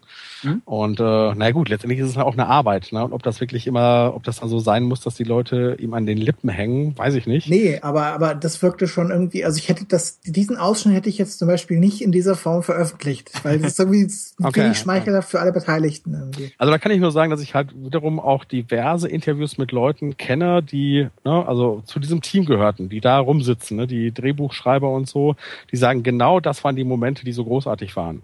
Wenn George Lucas sozusagen unabhängig von dem, was gerade aktuell ist, ins Plaudern kommt und über die Lore von Star Wars redet. Und äh, die sagen, äh, das ist auch alles mitgeschnitten worden und hoffentlich werden diese Dinge irgendwann veröffentlicht. Also jetzt nicht unbedingt äh, jetzt mit Video, sondern äh, als Tondokument. Und äh, also da habe ich sehr viel Ehrfürchtiges im Nachhinein gehört und auch gerade in einem ähm, in Zusammenhängen, die überhaupt nicht PR-mäßig sind. Leute, die längst Lucasfilm verlassen haben oder verlassen mussten, wie auch immer, die sich genau über solche Situationen total positiv äußern. Okay. Nun gut. Und wahrscheinlich haben die gesehen, oh, da ist eine Kamera, jetzt, äh, ne, da wollen wir jetzt mal nicht so so schleimisch rüberkommen. Sie tun so, als wüssten sie das schon alles. Ja. Sie, oh ja, Geheimnisse der Macht. Ja. Ja. George Lucas hat doch auch immer diese, diese geheimnisvolle Aktenmappe, oder? Hat er nicht so ein, Ja. schon Star Wars. Notizdokument? Ah ja. Ja, ansonsten, um wieder zum Rebels Trailer ein bisschen zurückzukommen, äh, sind weitere Figuren dabei, darunter die Klone Mhm. und äh, auf jeden Fall Rex und dann die beiden anderen angeblich Wolf und Gregor. Aber ich bin nicht so der Spezi für Klone, also ich, ich wüsste es nicht genau. Ich meine, Gregor ist der, der sein Gedächtnis verloren hat. In Ähm? Sunny Day in the oh Wall. ja, richtig. Ja. Ich meine, es ist er. Ich weiß nicht, woher Wolf kommt. Aus welcher. Aus Flo Koons Staffel, oder? War das nicht sein Haupttyp? Ich vermute das gerade, weil, weil Dave Filoni diese, diese Wolfsfetisch hat, deshalb. Ah, stimmt. Und das Ja. hatte, nicht das Wolf Squadron oder sowas? War das Ja, nicht Flo Koons? Wolf- Ja. Wolfpack. Ja. Oh, Wolf Ja, Pack, genau. ja, was auch immer. Genau. Und er ist Plo Koon-Fan und ja. Ja, ja. Ja. Das macht schon alles Sinn. Auf jeden Fall ist Rex wahrscheinlich der bekannteste dann von denen und hat auch im Ja. Trailer seinen eigenen äh, Chewie We're Home schwarzer Bildschirm-Moment Ja. bekommen. Also ich vielleicht boah, nicht, nicht ganz, vielleicht nicht ganz die Größenordnung, wobei für einige Kinder oder generell Klon-Fans ist es wahrscheinlich eine riesige Sache. Also Ich, ich fand es toll, weil eben auch wir da Okay. wieder halt diesen, diesen, ähm, diesen, ja, diese Klammer zurückhaben, ne? Eben halt zu The Clone Wars. Und deswegen hatte, ich meine jetzt nicht, es hatte nicht die Shui Han-Nummer, aber äh, für Rebels äh, Ja. als Nachfolgeserie zu The Clone Wars fand ich, passte das sehr gut. Ich finde es nur seltsam, dass er an diesem komischen alten äh, Kampfläufer anscheinend wohnt. das wiederum fand ich Auf dem, auf dem Planeten Jakku offenbar. Ja, es, der Planet wirkte so ein bisschen wie diese endlose Wüste aus, aus Ja, dem. Druiden, Ja. Teller. Auch weil das fast so ein bisschen Existenzialismus wirkte. Also existenzialistisch, als ob sie da wirklich nur, es gibt nur das. Ja. Äh, und angeblich, irgendwo hatte ich was gelesen von wegen Fischer. Aber das könnte, das klingt etwas absurd. Ich weiß nicht, was sie da machen. Es wirkt so, als hätten sie sich häuslich eingerichtet auf diesem Kampfläufer. Ich glaube, das ist so eine Altmänner-WG. Man will nicht wissen, was sie machen, meinst du? Oder? Sowas wie du hast, oder was? Nein. Okay. äh, auf jeden Fall, das fand ich vom Design her eigentlich ganz cool. Es gab dann eine, eine Auseinandersetzung, glaube ich, mit einem tatsächlichen AT-AT-Kampfläufer. Und ist, also es ist oder? schnell geschnitten. die Ja, drei? genau. Genau. Also, Und das hat dann alles so ein bisschen, was sie im Trailer hochspielen, dieses äh, dass sich plötzlich die Prequel-Sachen müssen sich behaupten gegen die klassische Trilogie, wortwörtlich. Wo es gibt auch, glaube ich, einen Satz, wo Rex sagt, äh, schauen wir mal, was die, die Sturmtruppen so können. Also einfach die, die alte Generation lehnt sich nochmal auf. So, fast vielleicht so ein bisschen Expendables-mäßig. Keine Ahnung. Ich habe die Filme nicht gesehen. Aber es hat, es hat ein bisschen was davon. Und das fand ich auch als jemand, der jetzt nicht so der Klon-Fan war, ähm, das fand ich eigentlich ganz sympathisch. Und mein, in, in meinem äh, umstrittenen Klon-Rant bin ich ja auch so ein bisschen darauf eingegangen, eingegangen in Anführungszeichen, dass die Klone, weil sie nicht viel erlebt haben, finde ich, haben sie auch nicht viel Persönlichkeit. Aber jetzt dürfte Rex an einem Punkt sein, wo er einfach endlich ein spezieller Charakter ist und wo du sagen kannst, so jemanden wie ihn oder vielleicht die anderen beiden gibt's nicht nochmal in der Galaxis. Und dann denke ich, ab dem Punkt wird's interessant, ihn in der Folge zu sehen, ob nun ja äh, standalone oder oder als wiederkehrender Charakter. Ich denke mal, die, gerade die Beziehung zu Kanan wird interessant werden, weil der hat ja erlebt, was Klone so machen, wenn man ihnen gewisse Orders mit, mit Zahlen gibt. Oh, Ähm, stimmt. Ja. Und, Und Kanan sagt auch im Trailer, dass er eigentlich nicht mit Soldaten zusammenarbeiten möchte, oder? ja, Das, das, this is not what I signed up for oder so. Ja. genau. Ähm, wobei sich das auf was anderes bezieht. Es bezieht sich nicht auf die Klone. Das kommt Äh, aus auf die Rebellen, Piloten. ja. Genau. Aber überhaupt seinen Bezug zum Militär. Aber ja. ansonsten, ähm, es wurde ja schon auf, auf Nahaufnahmen wurden ja schon die Narben ausgemacht, wo sie da das komische Ding aus dem Clone-Arc da, aus der letzten Clone Wars Ah, Staffel cool. rausge rausgezogen haben anscheinend. Wobei man da sich jetzt natürlich die Frage stellt, wie passt das dann zu diesen Episoden da zusammen? Weil die haben ja eigentlich nicht erfahren, was los ist, ne? So richtig. Es demnach fehlt noch ein Ja, irgendwie fehlt da mal wieder eine gewisse paar tausend Clone Wars Folgen dazu. Das stimmt. Wobei auch da der. Fioni was zu gesagt hat und er sagt, es wird diverse Anspielungen geben, die man dann so ein bisschen werten kann, wie äh, Obi-Wan Kenobis Ansprache in The New Hope, wo er halt ursprünglich von den Klonkriegen redet und das ist für uns eine mysteriöse Sache, die aber aufzeigt, oh, dieses Universum hat eine große Geschichte.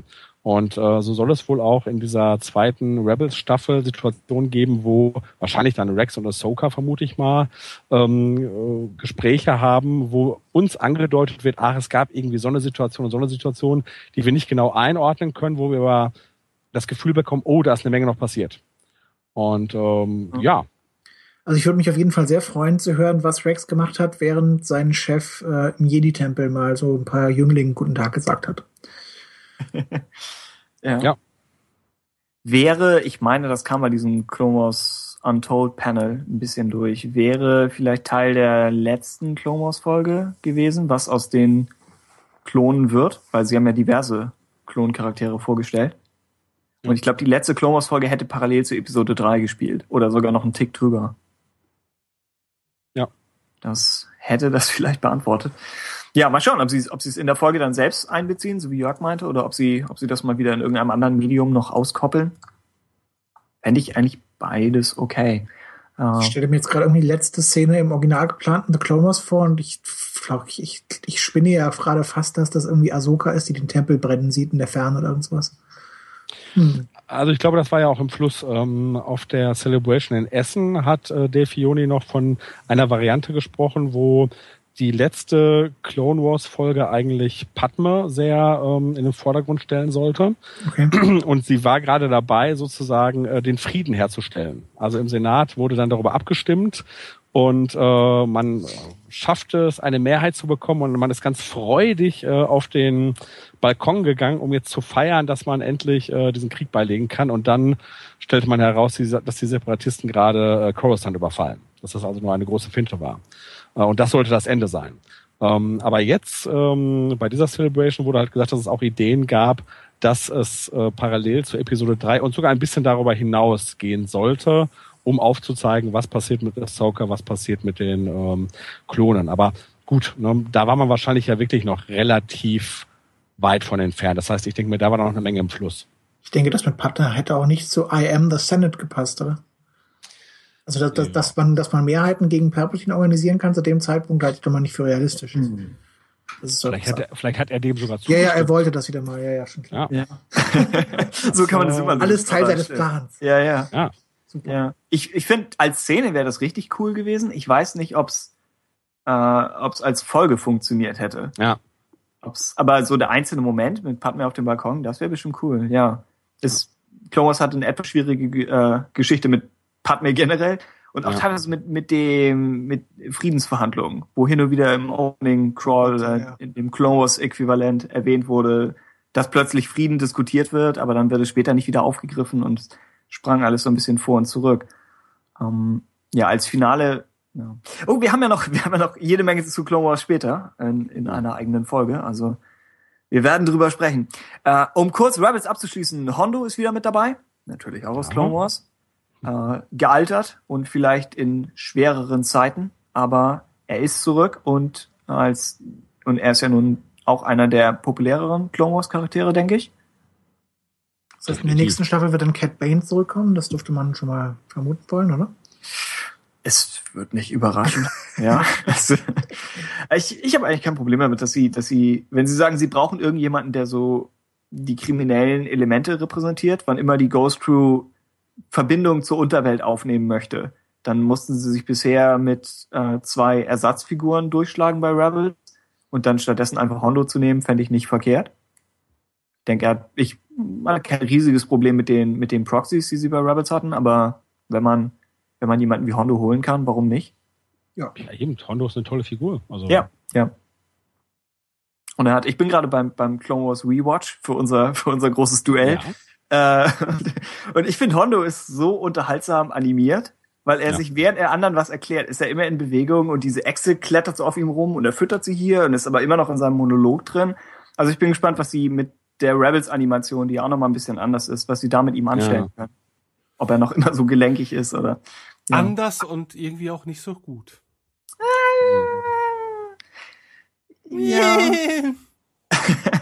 ich denke, es ist, es ist flüssiger animiert. Äh, aber ja, es hat nicht das gleiche Budget wie Clone Wars. Ja. Aber ich finde, es sieht schon nach was aus. Also ich, ich meine, klar, man, die Umgewöhnung, die hat ein bisschen gedauert, aber inzwischen weiß ich nicht. Guck ich mir das gerne an. Ich warte noch so ein bisschen halt auf, den, auf die HD-Version, also auf eine Blu-ray. Das bin ich Ja. ganz gespannt drauf. Und Das da ist ja gar nichts. dass auf der Celebration nichts angekündigt Genau, wurde. überhaupt nichts. Das Ne? ist ganz seltsam. Stimmt. Also, ist Ich mache mir da mittlerweile echt Sorgen. also es kann natürlich sein, dass, dass, dass, dass Rebels so der große Aufschlag wird, wenn sie mal irgendwie ein Streaming-Portal anbieten, ein, ein Star Wars eigenes oder sowas. Aber dann hätten sie Aber vielleicht auch du der, kriegst die Serie jetzt auch in HD bei Amazon schon zum Stream. Okay, dann Ja. kapier ich es auch nicht. Wobei in HD nehme ich zurück, das weiß ich gar nicht, aber die gibt's auf jeden Fall zu streamen. Okay. Tja. Auf, Also bei, bei Rebels, äh, Quatsch, bei Clone Wars war es jedenfalls ja ein Unterschied wie Tag und Nacht, Blu-ray und DVD, ne? Das war echt heftig und das könnte hier vielleicht auch wieder so sein, wer weiß. Okay, HD. HD, Okay. mein Gott. Okay. Also ich glaube nicht, dass der Unterschied so groß sein wird, weil dafür ist es einfach nicht so detailliert wie The Clone Wars. Aber gut. Clone Wars sah auf der großen Leinwand in Anaheim schon cool aus, muss ich sagen. Ja, wobei ich auch sagen muss, dass ich der Meinung bin, mit dem Staffelfinale, also der ersten Staffel, ist die Optik auch wieder ein äh, Satz nach vorne gegangen, oder? Das hat man bei Clone Wars ja auch öfter festgestellt.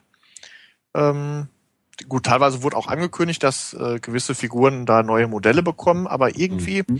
bei, bei Staffel 1 von Rebels habe ich ähm, das so empfunden, dass, dass die in Sachen Licht-Schatten-Effekte irgendwie alles, was so ein Ja. bisschen ähm, Environment ist, Umgebung und so, dass die dann äh, Zahn zugelegt haben. Ich fand Also- die ersten, oh ja, ja. Ja, ich wollte nur sagen, das stimmt alles, ne? Und äh, da erwarte ich auch, dass sich das noch steigert. Und trotzdem, wenn man das vergleicht mit dem, was in den letzten Staffeln von The Clone Wars ist, das ist immer noch Welten. Ja, Stimmt das natürlich. Du darfst aber auch nicht vergessen, A, der zeitliche Faktor, ne, wie schnell die die Serie quasi an den Start gekrie ge- gekriegt haben. Und zweitens war es bei Clone Wars nicht so, dass Lukas da tatsächlich draufgezahlt hat auf Klar. die Produktion. Äh, dass Disney das nicht machen wird, ist auch klar, leider. Ja gut, ne, man kann das mit verschiedensten Dingen entschuldigen, nur ich kann es auch erstmal feststellen. Ne? Und Ja, gesagt, die technische Möglichkeit, Du die hast auch hätten sie gehabt. Ne? Ja. Die hätten ja einfach nur mit, den, mit dem Material weiterarbeiten müssen.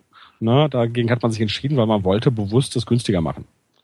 Ne? Und ich will, will das jetzt gar nicht negativ reden, weil ich finde wirklich, sie haben aus der Not eine Tugend gemacht. Ne? Dadurch, dass sie diesen, ja, diesen etwas, also es ist zwar CGI-Animation und trotzdem versucht man so ein bisschen so eine 2D-klassische Animationsgeschichte daraus optisch zu zaubern. Ich finde, das funktioniert schon. Ich bin damit zufrieden. Aber äh, es ist trotzdem ein ganz anderes Niveau. Ja. Ich finde es natürlich nach wie vor irgendwie, es ist ein visueller Gag irgendwie, der funktioniert aus meiner Sicht. Das Clone Wars war Holz und das ist Plastik und dass man irgendwie so ein bisschen billiger wird. Also von Holzspielzeug geht man zu billigem Plastikspielzeug über. Und so nach dem Motto, weißt du, die, die Galaxis, Ja, die geht, die wird ja. insgesamt irgendwie ein bisschen primitiver gerade. Also irgendwie finde ich, das hat so einen gewissen Gag, der, der passt einfach. Das wird Filoni so erklären, ja. Ich fand, ich fand Rebels hat ein paar schicke Establishing-Shots drin, die Ja. dann aber auch sehr gemalt aussehen, was natürlich dann zu Ralph McQuarrie passt. Aber ich fand bei Clone Wars war das noch einheitlicher, weil die Figuren auch bemalt waren. Und hier sind es dann Plastikfiguren in gemalter Umgebung, was nicht immer ganz so sehr passt. Aber so von den Kompositionen und was, was Dennis meinte mit dem Licht, finde ich, ist Rebels besser geworden im Laufe der ersten Staffel. Also ist Ich meine, achtet ihr da eigentlich wirklich noch drauf auf den visuellen Stil? Ich finde, inzwischen sind die Figuren so unterhaltsam und die, die, die Storys sind mitreißend und so. Ich finde, das fällt überhaupt nicht mehr auf. Also ich habe da verdammt viel Spaß mit dieser Serie, muss ich sagen. Ich bin da Ja, sehr ich auch, aber begeistert. man hat doch trotzdem so verschiedene Rezeptionsebenen. Ja, Man gut, Das erste ja. an hat Spaß und dann guckt man sich das an und sagt, so wie ist denn die Animation? Und dann sagt man, wo ist eigentlich hier der Subtext? ist das nicht so die Vorgehensweise? Dann machst du eine schöne vierseitige Ja. Interpretation davon. Ja. Das muss sein, das stimmt. Ja. Wir haben vielleicht ja auch noch mal eine extra Folge zu Rebels, dann können wir da ja noch mal detaillierter drüber sprechen. Hm. Also Aber bei mir hängt das auch, eventuell. Ja? Bei mir Ja? hängt das immer ganz stark von der Art des äh, Konsums an, weil Clone Wars hat bei mir auch über Jahre hinweg einfach verloren, weil es mich visuell abgestoßen hat, ne? weil man immer nur so kleine Häppchen wahrgenommen hat. Aber als ich dann auch äh, im Vorlauf zu uns immer noch nicht stattgefundenen äh, The Clone Wars Podcast einfach mal wieder alle Staffeln direkt nacheinander am Stück mir reingezogen habe, da ist man dann ja spätestens nach drei, vier, fünf Folgen so visuell in diese Welt eingetaucht, ähm, dass man klar schon die Fortschritte wahrnimmt, aber ähm, das, der, der Stil stört dann halt nicht mehr so. Ne? Und ich kann mir halt eben auch vorstellen, dass ich zum Beispiel, der jetzt Rebels nach wie vor nicht, nicht besonders hübsch findet, äh, wenn er das mal auf eine andere Art und Weise konsumiert und sich auch mal ein bisschen länger darauf einlassen kann, als immer nur so häppchenweise, dass ich das dann auch wieder etwas wohlwollender betrachte. Ne? Aber so, wie ich es jetzt immer so phasenweise mitkriege, denke ich immer nur, ja, hübsch ist das jetzt nicht so wirklich. Also gerade äh, gerade solche Effektsequenzen oder sowas, so teilweise irgendwelche Schlachtszenen oder so in, in The, The Clone Wars, die waren teilweise, finde ich, innerhalb dieses stilistischen Kontexts richtig, richtig spektakulär, toll. Also ich fand die wirklich wahnsinnig toll. Ähm, jetzt verglichen natürlich ähm, mit anderen äh, Publikationen mit realistischem Stil ist das natürlich auch alles sehr runtergebrochen. Ne? Aber ich bin der Meinung, also da hat Rebels, wenn sie es denn wollen, äh, noch einen weiten Weg vor sich. Aber ich kann mir auch vorstellen, dass, dass sie einfach bei einem Stil bleiben und, und Ja. ja. Glaube ich auch. Den Stil werden sie halten. Filoni hat natürlich versprochen, dass Staffel 2 technisch besser wird. Und das wird sie auch garantiert werden. Also er meinte extra nochmal, dass sie wie bei Clone Wars sich erstmal die ganzen Assets zusammenbauen mussten. Und jetzt, wo sie schon mehr haben, was existiert, können sie ja das Budget jeder Folge auch ein bisschen in, in was anderes reinstecken. Also, Also, das ich glaube auch, dass das besser. passieren wird im Sinne davon, dass man jetzt nicht mehr eine Stadt hat, wo es nur drei Figuren gibt, die man halt variiert. Oder verkaufen ne, alle das gleiche Gemüse. Ja. genau. Ne, und halt die Sachen wie Schatten und so. Aber man hat sich ja grundsätzlich so eine Stilistik Ja. ausgesucht, die gar nicht zulässt, dass man dann irgendwann zu sehr ins Detail geht. Mhm. Weil dann würde man diese Ralph McQuarrie-Geschichte aufgeben. Und das wird man nicht tun. Und muss So- man auch nicht. Die extremeren Lichtkompositionen, die Clone Wars manchmal hatte, ist in Ralph McQuarrie Sachen gar nicht drin. Ja. Genau. Ey, seine Sachen sind nun mal etwas allgemeiner beleuchtet. Ja, Ja. schon stimmt. Äh, genau, um das zu Rebels noch zu Ende zu bringen, eine kleinere Sache. Äh, Sarah Michelle Gellar bekommt eine wiederkehrende Rolle in Staffel 2. Wir wissen nicht als was oder als Kanans wer. Frau, glaube ich, ne? Äh, Ehefrau von Freddie Prince Jr. genau. in der Serie, mal schauen. Äh, außerdem wahrscheinlich den meisten bekannt als und aus Buffy. Und Ähm, eiskalte Engel. Aber hallo. Ah, Oh ja. Aber wir sind ja ein Familienpodcast. Keine Machos. Das wär, Richtig? Auch, naja. Äh, ja, also interessant, dass sie, dass sie in mehr als einer Folge auftauchen wird.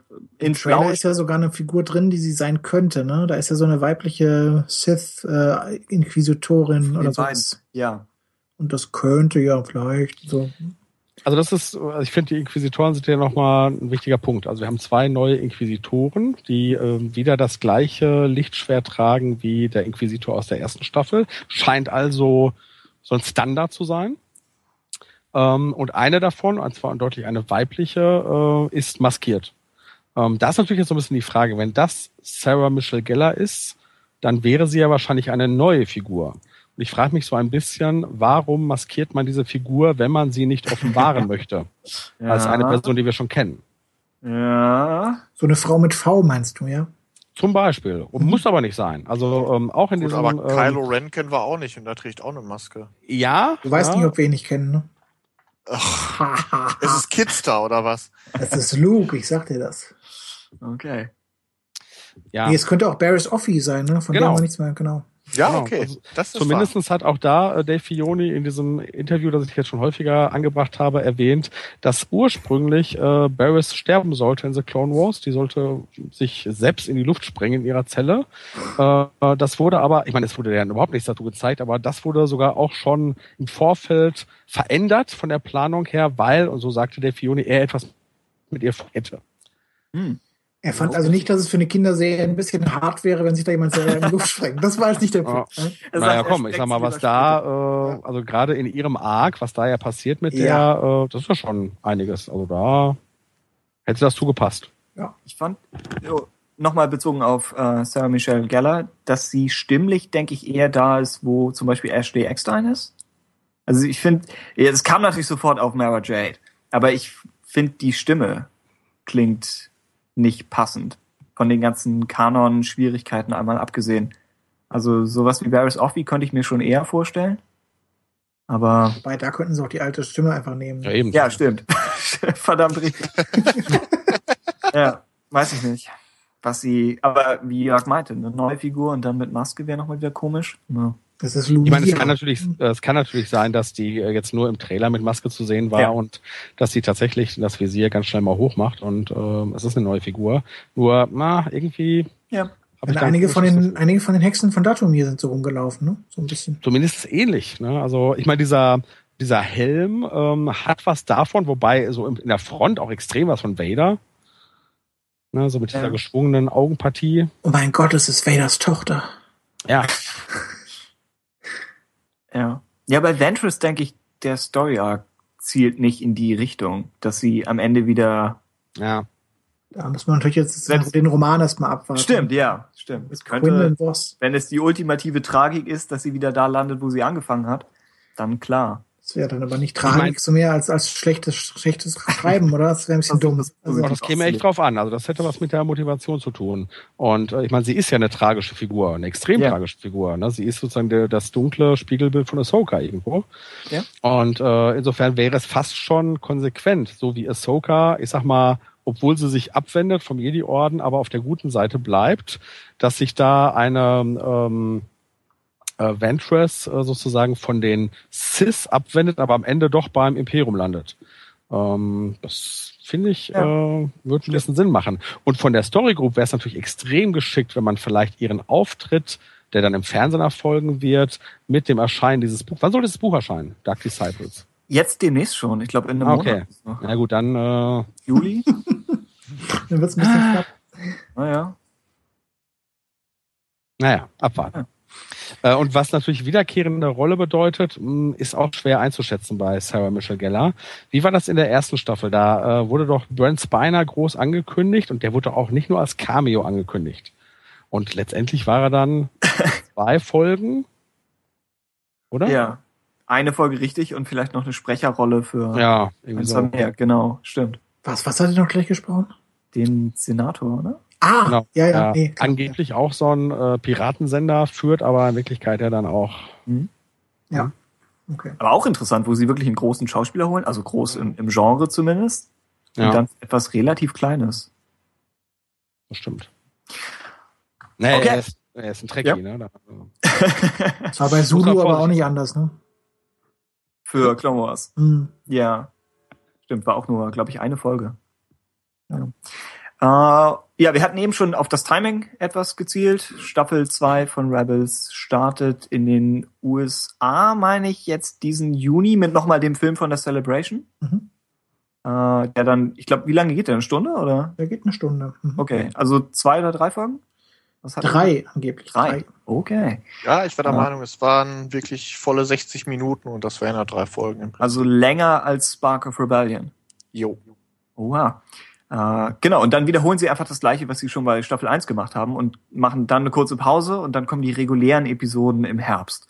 Und dann wieder auf Disney XD. Und ich glaube, in Deutschland auch im Oktober, aber dann im Free TV erst Frühjahr 2016. Also eigentlich wie jetzt. Nur, dass die zweite Staffel, das hätten wir auch noch mal, haben wir das on air erwähnt, dass sie deutlich länger wird? Irgendwie 20 oder mehr Folgen?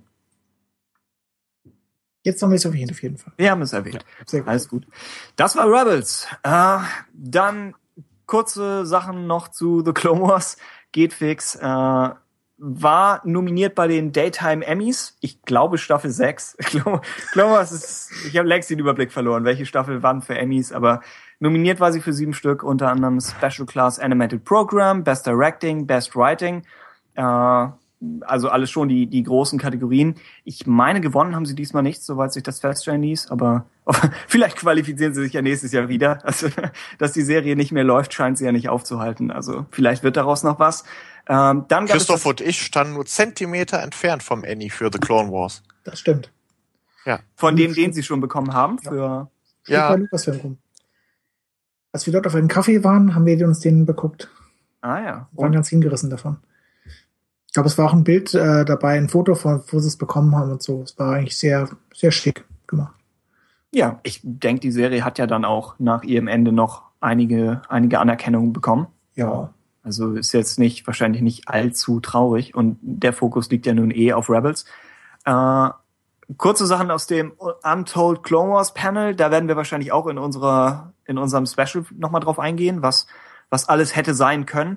Aber ihr findet den Bericht auf SWU, wo Filoni einige äh, interessante Infoschnipsel raushaut. Darunter zum Beispiel, dass er, glaube ich, Skizzen gemacht hat für ein Yusan Wong Schiff.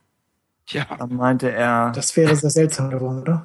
Das wäre interessant. Aber sie hätten es natürlich schön verknüpfen können mit dieser Sache, äh, dass, dass Palpatine wusste, dass die Jusen Wong kommen und so. Was die Timothy Zahn-Idee war, oder? Dass er, War, war das seine? Ich weiß es nicht so recht. Da gab es ja noch diese, Das- diese Dark Horse-Variante der Invasion und so. die sie ursprünglich geplant hatten.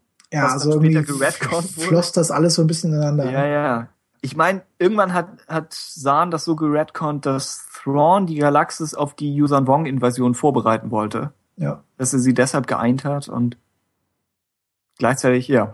Okay, das, also das wäre was geworden. Dann gibt es Zeichnungen von Taskenschamanen. Außerdem hat er erzählt, dass irgendwo äh, Tafo, also der Wookie, den, den Wald um Erlaubnis gebeten hätte, in den Krieg zu ziehen. Hm. Also es klingt nochmal nach einigen übernatürlichen Elementen. Und das alles cool. Also wann Oder immer. nach den Ends, ne? ja, so ein bisschen. Ich weiß nicht, er, er bittet den Wald um Erlaubnis, nicht um Unterstützung. er ist mit weniger zufrieden. Aber es klingt alles, wann immer sie in diese mystische Richtung gehen, denke ich, ist es interessant. Ich denke auch, alles, was sie mit Mortis gemacht haben und mit Yoda, ist interessant zumindest. Äh, Wäre was gewesen, aber ja, vielleicht sehen wir ja einiges davon dann noch in den Romanen. Wie gesagt, Dark Disciple kommt mit Ventress. Und außerdem ist der, äh, der Bad Batch Story Arc in Animatic Form online. Ich glaube, er wurde auf der Celebration nochmal wirklich gezeigt Mhm. und ist jetzt aber auch auf StarWars.com verfügbar. Ähm, Sissy hatte ihn gesehen, hat sie im, im Buchclub erzählt und war jetzt nicht so begeistert. Scheint, ich glaube, der, der Utapau Arc kam ziemlich gut an bei den meisten.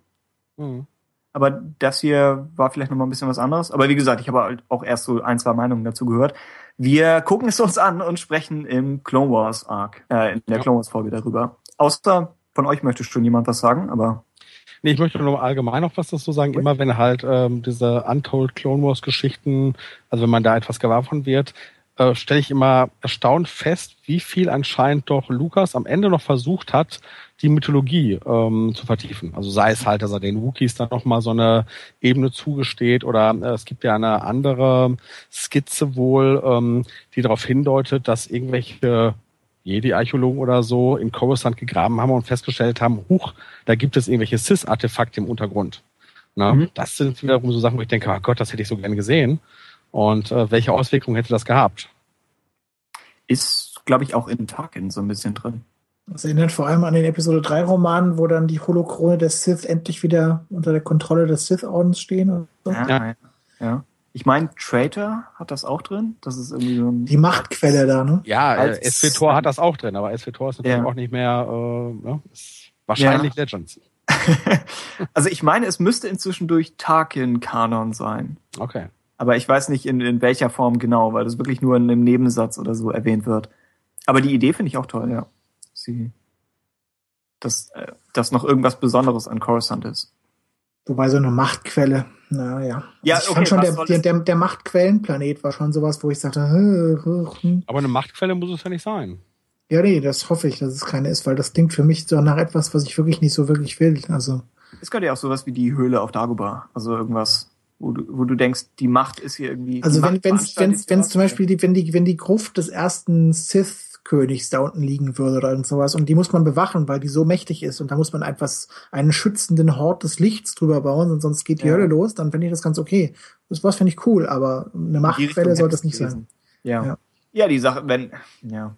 Wir, wir kommen in Close wahrscheinlich dazu, aber ja, wenn, wenn, wenn die Macht überall ist, warum muss sie eine Quelle haben? Aber andererseits von mir aus kann sie sich gerne irgendwo ballen, aber ja. Ich habe das auch nicht so als Quelle gesehen, aber gut. Äh, Okay. Es geht so weit. Alles klar. Gut, irgendwelche letzten Sachen noch zu Celebration und Themen und was auch immer, ehe wir zum Hörerfeedback kommen?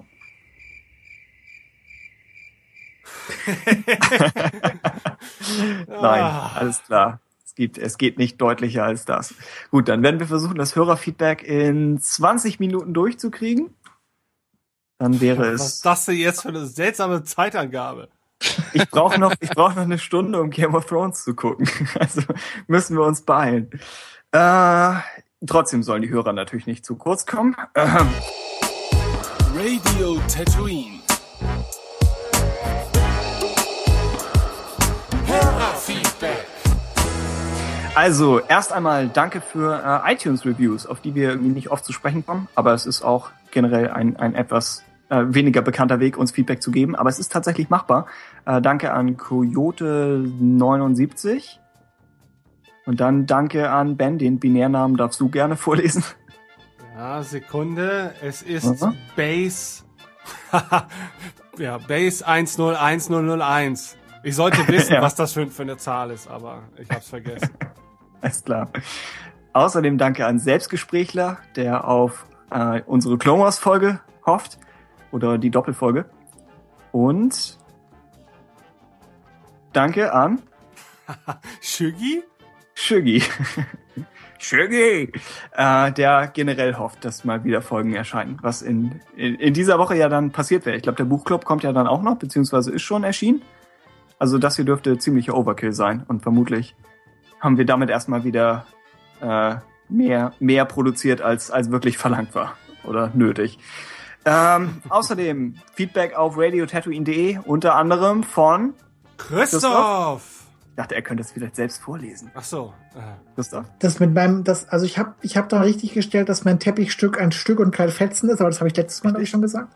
Der Unterschied ist minimal und wir Naja, werden also- es mal wieder vergessen, aber Stell Ähm, es gerne ich habe euch, genau, ich habe außerdem habe ich irgendwie auf das Radiodrama verwiesen gehabt. Ich weiß nicht mehr in welchem Zusammenhang.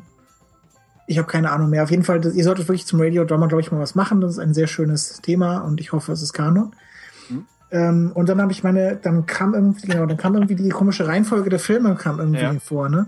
Da hatte ich vorgeschlagen, also es gab ja diese, diese Fan-Version, die war, glaube ich, irgendwie 4, 5, 1, 2, 3, 6 mhm. um sozusagen die Ich bin dein Vater-Sache sozusagen zu erhalten, so ein bisschen. Mhm. Und ich habe stattdessen vorgeschlagen, auf 1, 4, 5, 2, 3, 6 zu gehen. So, im, weil, und die dahinter, Nachkommastellen von Pi Ja. natürlich. Ja. nein, dahinter stand so ein bisschen die Wagner-Idee. Also der, der, die klassische, ähm, der, der Ring des Nibelungen, der fällt, der fängt ja mit einem Vorspiel an, das mit der eigentlichen Handlung scheinbar gar nichts zu tun hat. Dann passiert eine ganze Weile nichts, dann geht eigentlich erst die Handlung los. Und dann geht die eben weiter und dann findet man im, im dritten, also beziehungsweise im, im vierten, in der vierten Oper bekommt man dann sozusagen einen Flashback, einen großen, und bekommt da überhaupt erst erklärt, was eigentlich passiert ist. Und insofern finde ich diese Reihenfolge mal sehr interessant und ich glaube auch nicht, dass auf diese Weise gespoilt würde, dass jetzt ähm, Anakin zu Vader wird. Ich meine, klar, das Vader-Arten ist in, im Abspann drin, aber davon abgesehen, finde ich, ist Episode 1 nicht so eindeutig, dass Anakin unbedingt zu Darth Vader werden müsste. Und insofern äh, finde ich diese Reihe, äh, also diese Reihenfolge sollte mal ausprobiert werden. Also wer noch, wer noch irgendjemanden in seiner Verwandtschaft hat, der noch nicht Star Wars gesehen hat, probiert das mal aus und sagt dann bitte mal, ob es funktioniert. Okay.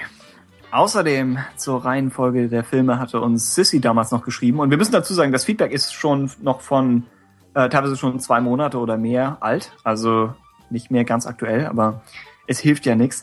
Äh, sie schreibt, ich persönlich musste ja gefühlt die Saga zweimal gucken, um den Anakin Vader Plot Twist zwischen drei und vier sacken zu lassen. Weil sie das dann in dieser Reihenfolge gesehen hat. Wobei sie, glaube ich, auch irgendwie mit Sie hat doch irgendwie Episode 3 im Kino gesehen und dann komplett vergessen und dann die Dexter's Diner-Szene in Episode 2 gesehen, also komplett wahnsinnig die Folge, aber dann nochmal in der wirklichen Reihenfolge. Und sie schreibt jetzt, sie weiß, dass für ihre 6- bis 12-jährigen Cousins der Fall ihres Helden schon ein Thema ist. Auch könnte ich mir vorstellen, dass die Reihenfolge 1 bis 6 den Fokus nachwirkend auch mehr verschiebt. So in der Richtung, dass ich den Plot-Twist um Anakin Vader im Nachhinein vordergründig immer etwas wichtiger finde als Luke und Vader in Empire. Aber das ist ja auch wahrscheinlich schlüssig. Also ich würde das so deuten, dass äh, wenn Anakin böse wird, ist das vielleicht ein größerer Plot-Twist, als dass Luke etwas über seinen Vater erzählt. So würde ich es lesen. Kann man natürlich diskutieren. Aber nicht jetzt. Ja.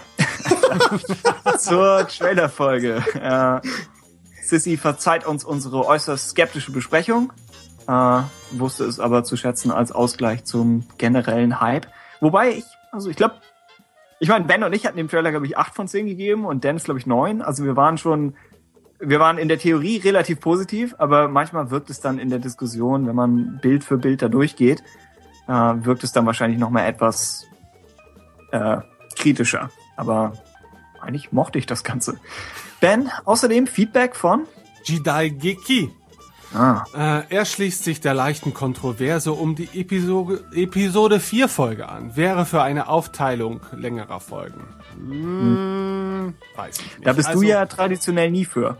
Ich schlage es bei jeder Folge vor. aber das Ja, haben wir weil. nicht gemacht. Also, das ist doch quasi eine Aufteilung hier, oder? Aber Ben hat sich geweigert, sie Teil 1 und Teil 2 zu nennen. Das ist der Kompromiss. Nee, also ich denke mal, er schlägt ja vor eine Aufteilung der Aufnahme, damit man auch nicht Ja. äh, völlig ausgepowert, was weiß ich, die zweite Hälfte des Filmes angehen muss. Ähm, Finde ich jetzt grundsätzlich gar nicht mal so schlecht. Trotzdem würde ich das Ganze dann gerne als eine Episode veröffentlichen. Ähm, man hat ja dann immer noch die Möglichkeit, das ist ja der Vorteil dieses tollen Mediums Podcast, einfach auch zwischendurch mal die Pause-Taste zu drücken und dann am nächsten Tag weiterzuhören. Ne? Das hat immer alles Vor- und Nachteile, weil ich denke, wenn du alles in einem Take aufnimmst, dann bist du auch schön im Fluss drin ähm, und die Diskussion wirkt jetzt nicht so, so abgebrochen. Äh, auf der anderen Seite natürlich ist klar, wir haben, glaube ich, über, was war das, sieben Stunden oder so geredet? Ach Gott, ja. Ja. Und das war Und- aber nicht wirklich so zusammenhängend, wie man sich das gewünscht hätte. Nee, erstmal das und äh, des Weiteren möchte man, glaube ich, auch nicht sieben Stunden über etwas reden. So interessant es für einen selbst auch sein mag. Äh, irgendwann ist das Gehirn auch mal ein bisschen Ja. durch, durchgekaut. Und ich finde, das hat man da auch doch schon deutlich gemerkt. Ähm, und gerade ich, der ja zur Zurückhaltung neigt, äh, ähm, habe zum Beispiel da auch in der im letzten Drittel gar nicht mehr stattgefunden, weil ich versucht habe zu überleben einfach nur, ja. Also wie gesagt, ich denke, äh, sollte noch mal so ein Koloss auf uns niederprasseln, dann denke ich mal, werden wir das schon so machen, dass wir die Aufnahme vielleicht aufteilen, damit wir ein bisschen mehr Energie da einfließen lassen können. Ja, ähm, er mochte Star Wars Nummer 1, das Comic, ihr erinnert euch, das vor vier, fünf Monaten erschienen ist. äh, danke nochmal dafür. Ähm, allerdings äh, nicht so sehr die Zeichnung der Figuren, speziell der Gesichter. Die wiederum fand ich eigentlich im Star Wars Comic sehr gelungen. Ähm, wobei es halt sich dabei um einen sehr realistischen Stil handelt, wie ich finde. Und gerade da fallen dann natürlich auch irgendwelche Ungereimtheiten eher auf, als wenn es jetzt, sage ich mal, eine eher stilisiertere Darstellung gewesen wäre. Ähm, so viel dazu. Ähm, zu den Sequels sagt er, er fände es schade, wenn George Lucas ursprüngliche Idee nicht umgesetzt wird. Ähm, Natürlich kann man dem nur begrenzt zustimmen oder auch, ja, wir wissen ja gar nicht hundertprozentig, was jetzt eigentlich seine Idee ist. Ja, das ist ja alles, sage ich mal, nicht hinreichend ausformuliert und vielleicht werden wir die Antwort darauf auch nie vollständig beantworten können. Ähm, ich bin nach wie vor gespannt. Er schlägt mehr Bezug auf Star Wars Union Diskussionen vor. Stichwort Götterseite. Damit meint er wohl, dass wir häufiger auch mal, ja, höhere Feedback auf der Star Wars Union Seite aufgreifen sollen. Ja, beziehungsweise überhaupt die Diskussion. Ja, Aber das hat zum Beispiel Jörg in dieser Folge mit, mit sehr viel Elan gemacht. Also Erstens- ich hoffe, ja, ja. erstens das und wenn man äh, sich überlegt, dass wir stellenweise mehr als ein Drittel unserer Podcast-Episoden ähm, mit dem Aufgreifen unseres Hörerfeedbacks verbringen, äh, artet das vielleicht sonst dann irgendwann mal aus. Man könnte natürlich aber auch irgendwelche Special-Folgen mal rausbringen, wo man halt wirklich grundsätzlich nur die aktuellen Diskussionstopics der Community ähm, angehen möchte, wobei da gibt's dann auch wieder so viele Überschneidungen. Ja, also schwierig, schwierig. Ja. Okay. Also ich kann, ja, okay. Äh, weiter im Text. Obi-Wan 1989 äh, mochte die Celebration-Berichterstattung seitens äh, Christophs und Dennis äh, und hofft, bei der Celebration in London dabei zu sein. Äh, gibt dem Teaser 9 von 10 Punkten, also sehr positiv. Leichte Abzüge höchstens für unruhige Kameraführung, was wir ja auch etwas angesprochen hatten, aber sagt, die positiven Eigenschaften überwiegen, darunter Musik und Atmosphäre, Mark Hamill im Off, äh, Chewie, We're Home und er sagt abschließend, es ist Star Wars. Yep. naja. Dann Feedback von Flo. Er lebt noch. Er lebt noch, trotz meiner besten Bemühungen. er singt beim Intro mit. Er mochte auch die neuen Lieder. Ich glaube, das waren die in der, in der News mit Dennis Folge. Ich weiß nicht, welche. Der Vader-Song wahrscheinlich? Ich glaube, der Vader-Song und äh, Vader-Song. das, das Ariel-Gedöns am Ende. Ich bin nur ein feuchter Farmer und so. Ja, ja. Das ist ein moderner Klassiker wieder. Ja. Nein, nein, war cool. Wirklich gut. Ähm, Achso, Flo kann unsere Website inzwischen wieder erreichen. Auch das trotz meiner besten Bemühungen. Äh, Problem mysteriös. Wir wissen nicht warum. Aber wir sind froh, Flo wieder dabei zu haben und hoffen nach wie vor, ihn auch mal äh, für den Podcast selbst zu rekrutieren. Aber ja, es ist, es ist im Werden hoffentlich. Dann Feedback von? Thrawn 2013 fragt, welche Themen wir für die Zukunft noch angedacht haben. Antwort darauf lautet viele. Wir wissen nur noch nicht wann. Ja, Aber als nächstes wisst schon. Empire und Jedi müssen dieses Jahr irgendwie durchgehen. Genau. Ja, ja. Äh, Tim und ich hatten letzte Woche noch so ein Gespräch, dass wir dachten, dass wir am Jahresanfang noch dachten, Mensch, wie sollen wir das Jahr nur voll kriegen? ähm, Aber mittlerweile wir doch arg in Bedrängnis kommen, wenn wir so die Pflichtthemen bis zu Episode 7 überhaupt noch durchkriegen wollen. Aber Ja. naja, gut. Ähm, Die müsst ihr aber auf jeden Fall durchkriegen, weil dann kommen äh, die Filme mit starker Frequentierung. ne, Dann die ist keine. Zeit mehr, ja. ja, Genau. ja. Episode 7 hat wahrscheinlich gleich mehrere Folgen. Ja, ich Eigentlich- gehe davon aus. Ja. Dann, ach so, du hast bei dir, glaube ich, noch in der Mache den, den großen Collectors Cast. Also der ist schon noch im Werden, falls jemand fragt. Ja, er wird und stirbt immer mal wieder. Nein. Ähm, aber im Vorzug Der dieser Sendung äh, ja, äh, wurde vielleicht etwas Neues geboren. Mal sehen, was dabei rauskommt. Mal schauen. Dann Feedback von Master Kenobi. Auch er mochte den Vader-Song und er sagt, er findet es wichtig, dass die Sequels neue Impulse bekommen. Und er möchte, dass Episode 7 nicht einfach nur eine weitere Variante von Episode 4 wird. Auch das hatten wir so ein bisschen bei uns diskutiert. Ja? Nicht nur ein bisschen, aber ja. ja, ein bisschen für vier Stunden. Äh, Frank Tactica schlägt vor, die Filmdiskussion nach Themenblöcken zu strukturieren. Hatten wir auch schon, genau, auf, auf Hörerfeedback hin angedacht. Für dann Episode äh, 5 und 6. Und ja, ich, wir müssen generell überlegen, ob wir weiterhin Dinge chronologisch durchgehen wollen. Mir ging es bei der Trailer-Diskussion so ein bisschen ähnlich.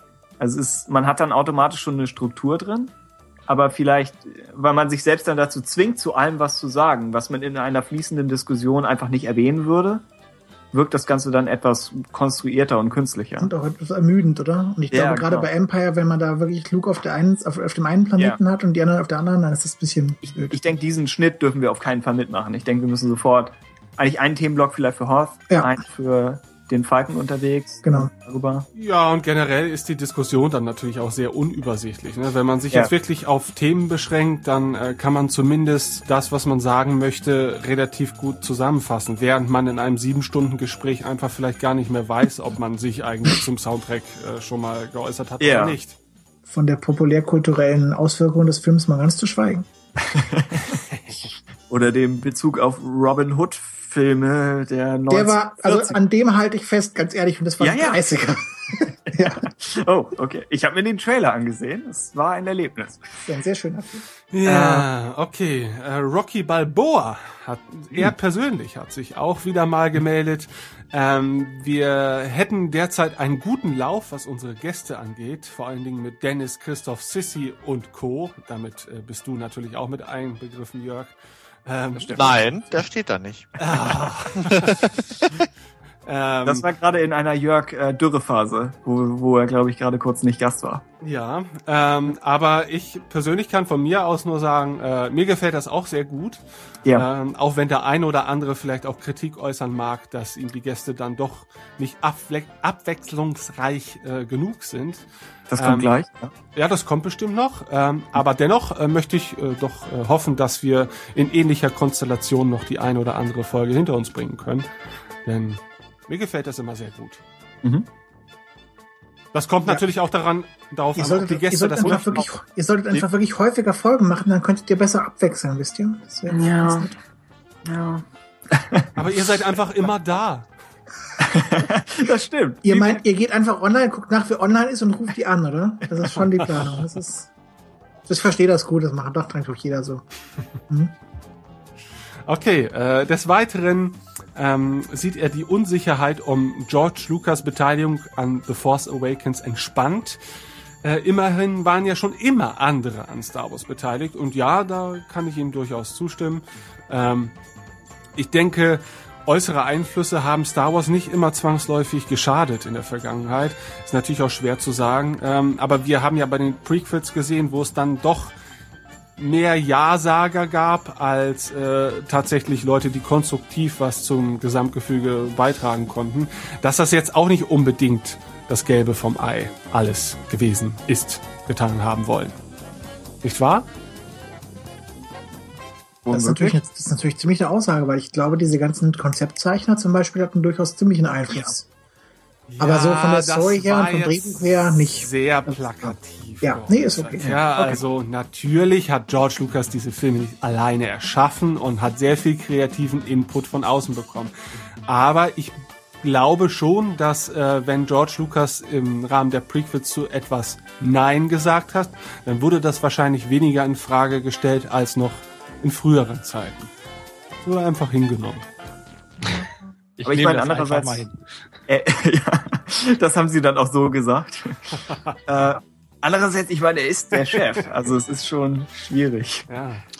Ja. Naja, Okay, er hätte gerne mehr Merchandising-News. Ja. Ähm, Wir arbeiten noch daran, glaube ich, vielleicht, dass wir vielleicht von entsprechenden Fabrikanten solchen Merchandises einfach vielleicht mal beliefert Oh. werden. Ja, tatsächlich, daran arbeiten wir. Oh. naja, ich habe zumindest ein paar E-Mails mal verschickt und Okay. es bietet sich ja durchaus an, dass wenn man mal so Rezensionen machen kann ähm, und sich die danach richten, was wir uns von unserem privaten Budget alles so gönnen, Hm. dann werden das vielleicht nicht so viele Rezensionen. ja, Kann man mir bitte Bücher schicken? Mit den, mit den Figuren kann ich, die verliere ich eh. Aber Bücher wären hilfreich, falls wir hier schon bei so einem Wunschkonzert sind. ja. Äh, okay. Und zu guter Dann- Letzt er freut Oh sich ja. auf Battlefront. Oh, stimmt. Ja, gut, das wollte ich jetzt noch erwähnen. Ja, Sollte auch erwähnt werden. Äh, das Ewok-Gesicht schreibt uns, beziehungsweise schrieb uns zur News mit Dennis-Folge, dass die sehr kompakt war. Hätte auch gerne länger sein können. Und er mochte Dennis als Gast. Damals. Dann, dann hat sich alles geändert. Nein, es kam einfach nur der, der Punkt auf, äh, dass, dass wir in letzter Zeit äh, sehr viel, sehr viel äh, SWU-Präsenz hatten. Was aber dann auch einfach, wie Christoph schon meinte, daran liegt, dass wir nicht so viele Folgen haben. Und wenn wir Folgen haben, dann sind wir meistens in der verzweifelten Situation, dass wir denken, wie schaffen wir das nur? Und es ist dann einfach, sich äh, Leute zu holen, die erstens die Fakten kennen, äh, zweitens vor Ort waren oftmals und dann drittens auch einfach sympathische Leute sind, von denen man denkt, ja, mit denen kann man äh, einen zehnstündigen Abend sich um die Ohren hauen. Also das ist, der Faktor ist ja auch irgendwie wichtig. Das heißt, wir versuchen zwar schon auch neue Gäste zu rekrutieren und wir haben Anfragen und wir werfen nichts davon weg. Ähm, ah ja, aber manchmal sind wir, sind wir äh, so verzweifelt, dass wir auf, auf Nummer sicher gehen. Aber ja. Es Ja. reicht uns halt nicht mehr nur, die Artikel von Star Wars Union zu klauen, sondern wir wollen auch die Seelen der Redakteure. Wobei ich behaupte, äh, Dennis und Christoph haben Jörg von uns geklaut. Wir haben ihn bekannt gemacht. Und dann habt ihr euch, ihr benutzt diesen Podcast, um euch junge Talente zu angeln. Das stimmt ab, das, das, das ist stimmt sogar. Das ist also völlig richtig, ja. Ja. Das ist schon ein, ein Sprungbrett-Podcast. Als nächstes wollen wir Sissy übrigens an, anwerben. Das ist nur mal so als Hinweis. Ja, da bin ich voll für. Okay. Hm. Und wir landen Wir in der einen Job Gosse. für dich. Stimmt, ja, mit wem sprechen wir dann? Vielleicht, Ihr seid doch zwei, reicht das nicht? Du kannst doch deine Mutter dazu holen, hab dann, hab dann Gesprächs. das wird sie machen. Das war doch der absolute Hit auf jeden Fall. Das würde sie machen. Äh, So eine Mutter will ich auch mal haben, ganz ehrlich. Ich glaube, meine kann immer, weiß immer noch nicht, ob Anakin jetzt der Vater oder der Sohn von Luke ist. sie Aber ist- wenn, aber deine Mama im Skype äh, finde ich auch mal recht interessant. Oh, Ja, okay, aber das ist Ich ein hätte gerne Tims Mama bei SWU. Ja, das wäre was, das hätten wir.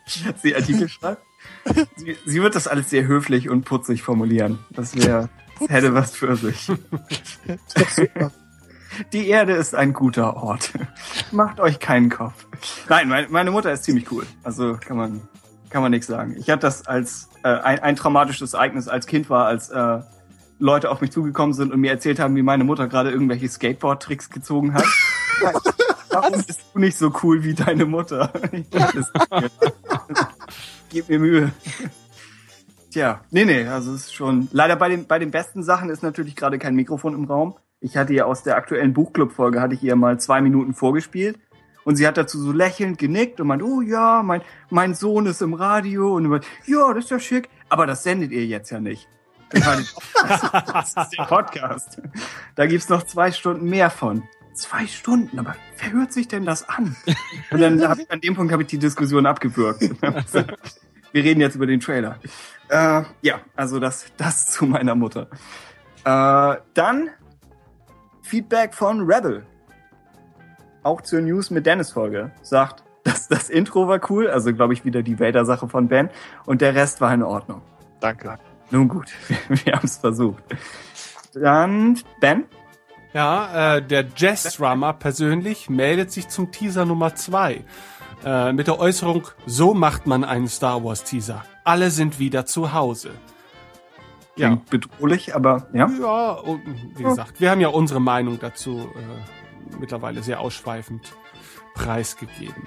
Mhm. Ähm, dann hat sich Xenia noch gemeldet, nicht zu verwechseln mit Xena.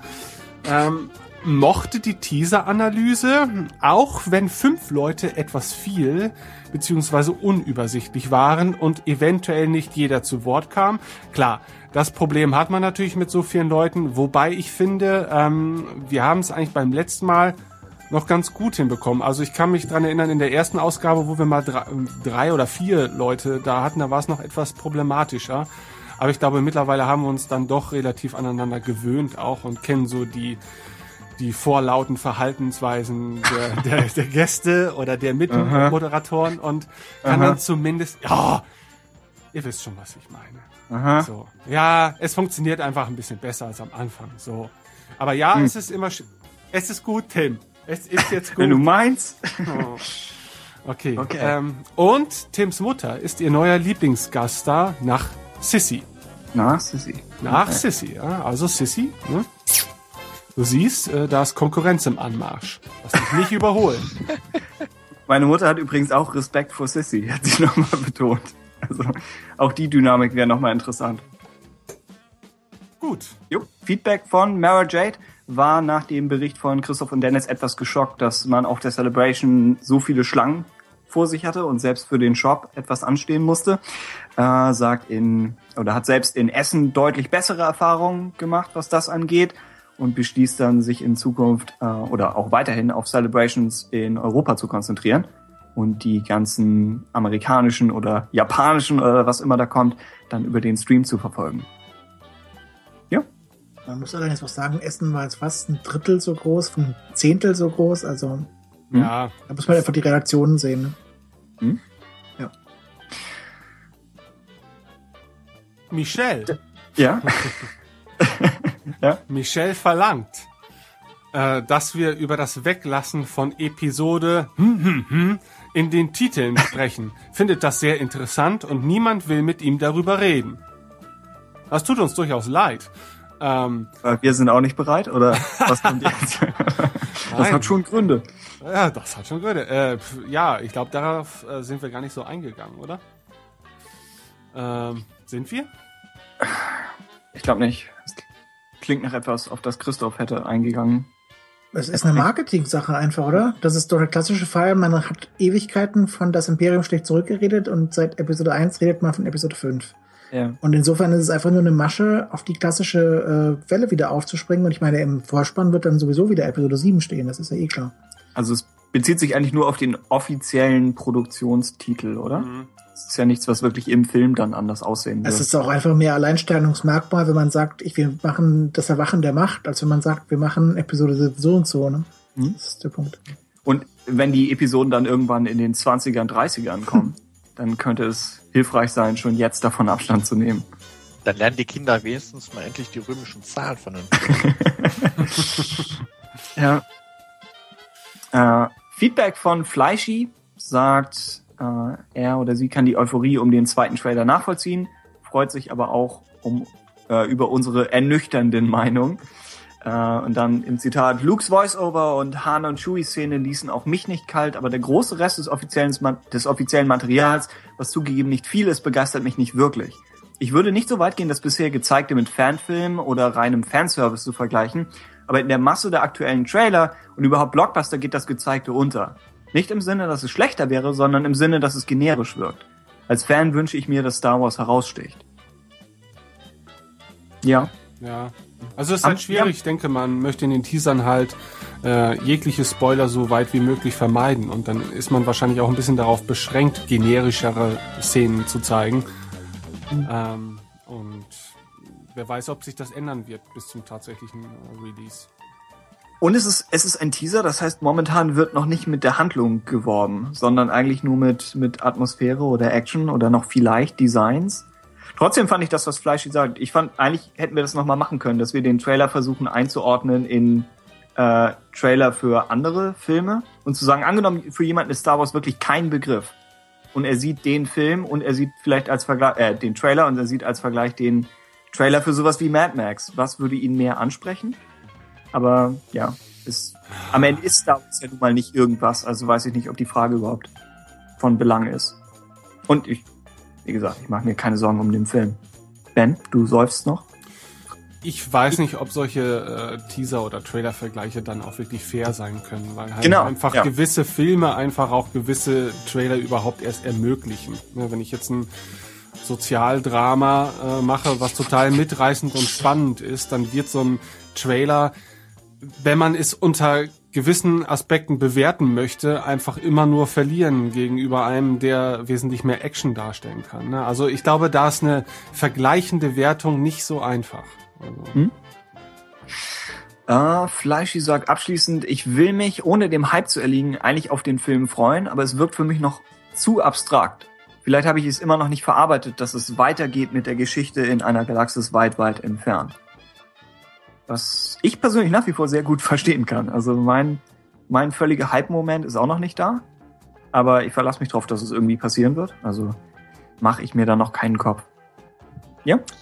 Ja, Irgendwie, die Aussagen Ja. könnten auch von Christoph stammen, ne? Alle.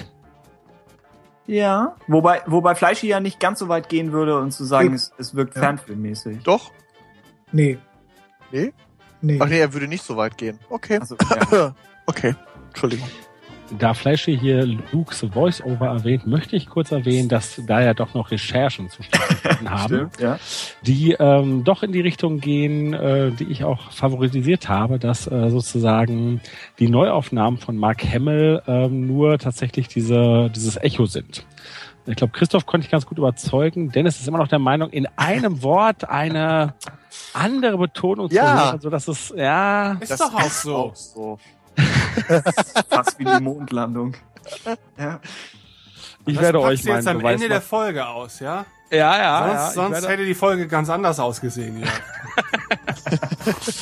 Alle Führe jetzt erst wieder ein. Also Vier Stunden Diskussion über, den, über das Voice-Over. Wir machen da einen eigenen Cast raus.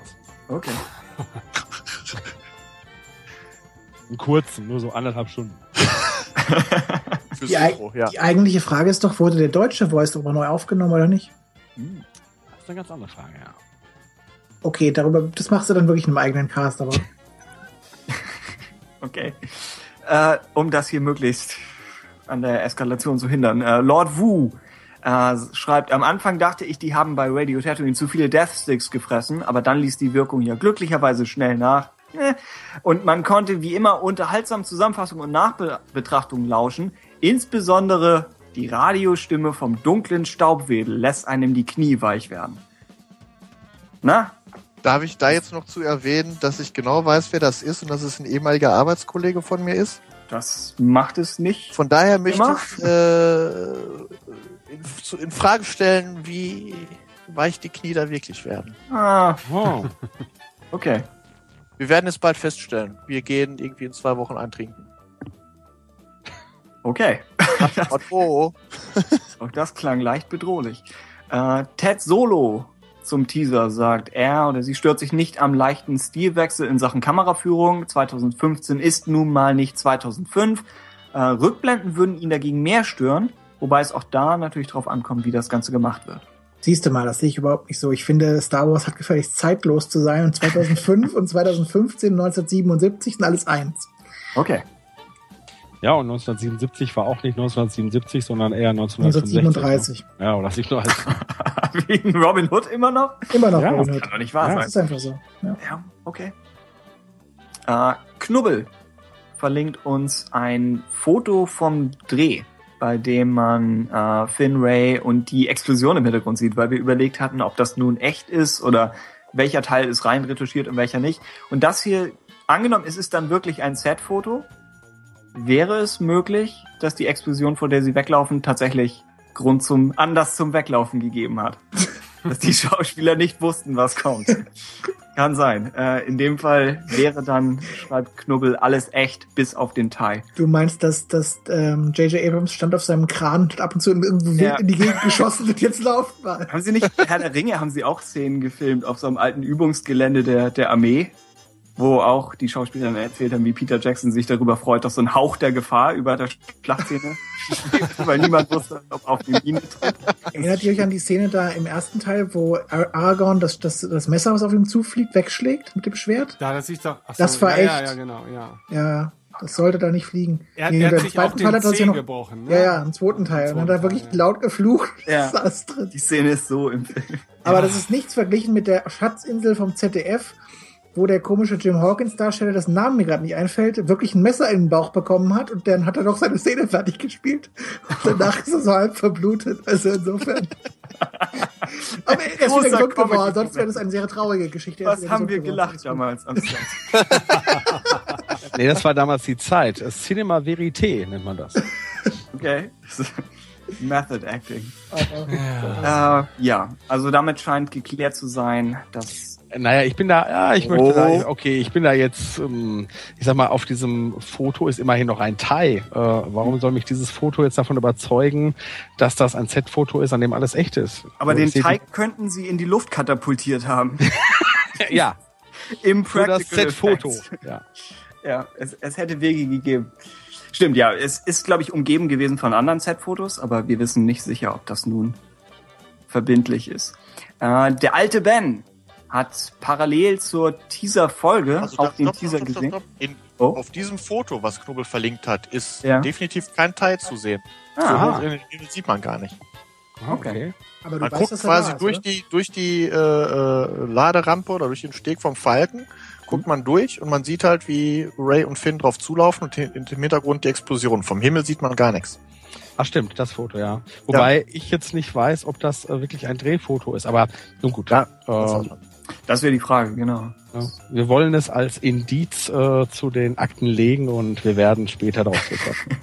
Du wirst recherchieren, gehe ich stark ja, wir werden dann Das hier ist Knubbel, noch nicht vor- vorbei. wir werden dann Knubbel besonders herausstellen, wenn sich das alles als wahr herausstellt. Alles klar. Also der alte Ben, genau, hatte die hatte die Teaser-Folge tatsächlich mit dem Teaser verfolgt, wie wir es dann ja auch erst am Ende der Folge empfohlen haben. äh, er mochte außerdem den Muttertagsepilog, was ich meiner Mutter als Screenshot schicken werde. Oder wahrscheinlich werde ich es ausdrucken. Mal gucken. äh, Anakin 68 möchte noch mehr Gesangseinlagen von Christoph. Um nicht zu sagen deutlich mehr. Ich denke, dem werden wir dem sind wir gerade nachgekommen. Oh. Äh, war's das? Ist noch im Hintergrund? Hm? Kommt noch mehr? Nein. Nee, nicht wirklich, aber das war so ein Abend, wo man gerne mal gesungen hat und keiner wollte mit mir singen, was ich nebenbei traurig fand. Äh, Das stimmt, ja. Vielleicht sollte man mal einen Star Wars Chor in Deutschland aufmachen, das wäre doch was. Vielleicht sollte Ben mal ein Musical schreiben für den Podcast. Das wäre geil. Das war eine tolle Idee. Ah, Ja, kommt noch. Ist beschlossen, alles klar, das super. wollten wir nur hören. Äh, Snake Shit. Oder ich, ich vermute, man spricht es Snake Shit aus und nicht Snake's Shit Hit. oder so. Ja, genau. Snakes Hit, ich weiß es nicht. äh, aber wir gehen einfach mal vom Schlechtesten aus.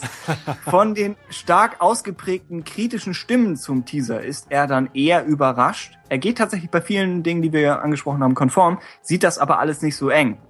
Äh, Er schreibt, er ist völlig dafür, dass Force Awakens sich etwas frischer und moderner anfühlt als die mittlerweile etwas altbackenen Prequels und natürlich auch die klassische Trilogie. Und er schreibt dann, und das fand ich äh, als, als möglichen Diskussionspunkt nochmal am Ende des Feedbacks ganz interessant, äh, schreibt, was meiner Meinung nach viel zu kurz kam. Vielleicht bin ich auch alleine damit, aber nach den Teasern und den Spoilerberichten bin ich davon überzeugt, dass The Force Awakens der menschlichste Star Wars Film wird, in Bezug auf Figuren und Erzählung. Auch gehören gute Figuren zu Abrams Stärken. Daher bin ich davon überzeugt, dass Force Awakens sich trotz bekannter Designs ganz anders anfühlen wird als jeder OT-Film. Weil neben all diesen Nebenkriegsschauplätzen ist doch immer entscheidend, was uns Story und vor allem Figuren bieten werden. Und da verspreche ich mir viel von. Ich würde mich anschließen, dass wir darauf nicht, dass wir darüber nicht viel gesprochen haben. Allerdings auch, weil äh, die Hälfte von uns komplett verspoilert ist. Ähm, und Ben und ich dann, glaube ich, schon mehr versucht haben, am äh, Teaser selbst festzuhalten. Na, ich weiß nicht, ob Force Awakens, was, was der menschlichste Star Wars-Film, was das wirklich bedeutet. Ich denke, Abrams hat vielleicht mehr Spaß als Regisseur als Lucas, wenn man dem Klischee folgen möchte. Äh, und ich denke, er kann mit Schauspielern arbeiten. Ich würde immer noch mal Super 8 herausheben, wo er mit Kinderschauspielern wirklich Ja. äh, ziemlich, ziemlich glaubwürdige Szenen hinbekommen hat. Also das traue ich ihm schon zu. Ähm, Aber ich Ja, meine, Kirk Kirschner war jetzt mit, mit Menschen auch nicht so schlecht, oder? genau, ja. Also insofern. Also genau, der Film, den es abzulösen gilt, wäre dann Empire. Aber sogar, in, sogar in die Rückkehr, ich meine, selbst in, in Episode 4 gibt es doch sehr viele menschliche Momente, oder nicht? ja, Äh, Ich meine nicht, weil George Lucas ein brillanter Regisseur wäre, sondern weil die einfach anscheinend sich gemocht haben und Spaß miteinander hatten. Ja, aber oh, ich glaube, in den bisherigen Star Wars-Filmen ähm, überschreiten, glaube ich, die Hauptcharaktere selten die Grenzen der mythologischen Figuren dahinter. Also weißt du, das sind alles sehr Beispielcharaktere. Weißt du, der Schurke, der jüngliche Held, der Bösewicht und alle sind relativ äh, eindeutig. Ähm, während ich zum Beispiel, wenn man jetzt mal vergleicht, ähm, die Star Trek-Filme von Abrams, wenn man die mal vergleicht mit den alten Star Trek-Filmen und, und, und der Serie, finde ich, sieht man da auch schon eine Abkehr von dem, was man früher gesehen hat. Ne? Also, dass so Figuren wie Spock und Kirk und Pille waren im Prinzip über 30 Jahre hinweg irgendwie schon die gleichen Figuren. Ja, die, klar hast du da menschliche Momente, aber im Prinzip, ähm, finde ich, sind die Figuren selten oder haben keine wirkliche Wandlung, Wandlung vollzogen und ich, es sind halt keine menschlichen Filme in dem Sinne. Und ich finde, ähm, wenn auch nur begrenzt, dass man beim äh, Reboot von Abrams, also die neuen Star Trek Filme, dass man sich da schon wesentlich mehr auch auf die Charaktere äh, konzentriert hat. Und Aber sind die dadurch nicht einfach beliebig geworden in gewisser Hinsicht? Klar, ja, natürlich. Wenn du jetzt jeden, jede Figur so aufbauen willst, ähm, als den typischen Kerl, der jetzt eine Entwicklung innerhalb von eines Films macht und im Prinzip sind alle doch eigentlich die gleiche Person, die sich nur in irgendeine andere Richtung entwickelt. Und sie sind jetzt nicht in dem Sinne äh, die klassischen Heldenfiguren, wie man sie aus dem Theater kennt oder sowas. Ja, dann wird's natürlich auch ein Tick beliebiger. Ne? Und das kann natürlich dann auch bei The Force Awakens passieren. Wenn alle irgendwie so coole, nette, sympathische Buddies sind und jeder hat so seine Stärken und Schwächen und so weiter, dann ähm, wirst du halt eben natürlich dich auch vielleicht schlechter zurechtfinden mit den Figuren, als wenn du sagst, hey, ich stehe auf den raubeinigen Schurken oder hey, ich finde Luke ganz toll, weil er so in die Situation reingeworfen ist und erst überhaupt nichts kann und später über sich hinauswachsen muss und so weiter. Na, also klar, ähm, das hat alles Vor- und Nachteile, glaube ich. Aber vielleicht, ja, weiß ich nicht, vielleicht entspricht das halt mehr dem Zeitgeist, weißt du? Dann lehne ich das schon mal grundsätzlich ab. Ich auch. Also das kann ich auch sagen. Der Zeitgeist kann mich mal. Dann möchte ich doch lieber wieder die, die alte Erzählweise haben. Denn das mag vielleicht bei Star Trek funktionieren noch in einem gewissen Rahmen, äh, weil du da, finde ich, auch ganz andere Dynamiken hast äh, zwischen den Charakteren. Ähm, aber bei Star Wars will ich das auch nicht haben. Da will ich immer noch eher die epische große Erzählung haben und nicht so sehr den Buddy College Coming of Age Film irgendwie haben. Sehr Also gut. ich, ich schließe mich da voll an, aber da habe ich ehrlich gesagt die Hoffnung, dass Abrahams das versteht. Ne, dass, also, ne, dass die Figuren von Star Wars mythologische Figuren sind und eben nicht die Jungs von nebenan. Äh, selbst wenn es gewisse Elemente davon geben mag, aber die gibt's auch bei einem Han Solo, ne, so was da vorkommen. Aber an sich äh, sind es halt ähm, ja Heldenfiguren, Schurkenfiguren. Ben, du hast das total gut ausgedrückt. Und ich glaube, aber das weiß Abrahams. Und ehrlich gesagt, das erwarte ich auch. Super, damit wird dieser Podcast noch mal drei Stunden länger. ich hole mir noch mal was zu trinken. Wieso siehst du es anders? Ein bisschen Kaffee, würde ich sagen, oder? Nein, ich sehe es nicht anders. Okay. Wirklich nicht. Und Regisseure, die mit, mit den Schauspielern gut umgehen können und so, wartet erstmal ab, bis Gareth Edwards die Szene gedreht hat, in der Leia Bell von ihren Träumen über ihre Mutter. Ja, ja. Das wird ihm alles abverlangt. Hm. Ja, Okay. Dann abschließend noch vielen, vielen Dank äh, an Ovo. Dann Tin? Ben. Oh mein Gott. Wir machen das seit 25 Folgen. Äh, Löhner, Blue Max. Stefan Bub. Kairan. Jörg, könnte Jörg sein oder könnte eigenständiger Jörg sein? Könnte Jörg 2 sein? Nicht sicher? Es gab jemand, der als Jörg da sich meldete. Ja, aber du hättest, dich hätten wir als, als Jorge aufgeschrieben. Genau, genau, genau. Also vermutlich ein, ein, ein eigenständiger Jörg. Mhm. Okay. Der letzte in Deutschland. Country Boy. Doch nicht Kant, Mensch, Count. Unfassbar. ey, wir haben es fast geschafft und jetzt haust du sowas raus. Das kann doch nicht wahr sein. Ja, Jetzt machst du aus dem nächsten bestimmt gleich. Tutti Frutti, oder? Das geht doch auch nicht. Also, Jetzt ist ja Tim dran. Da steht ein G am Anfang, nicht ein B, ne? ja, ja. Ach so, oder ein D, dachte ich. Nein, äh, T, U, T, G. Gleichen Logik. Oh, oh Mann, ey.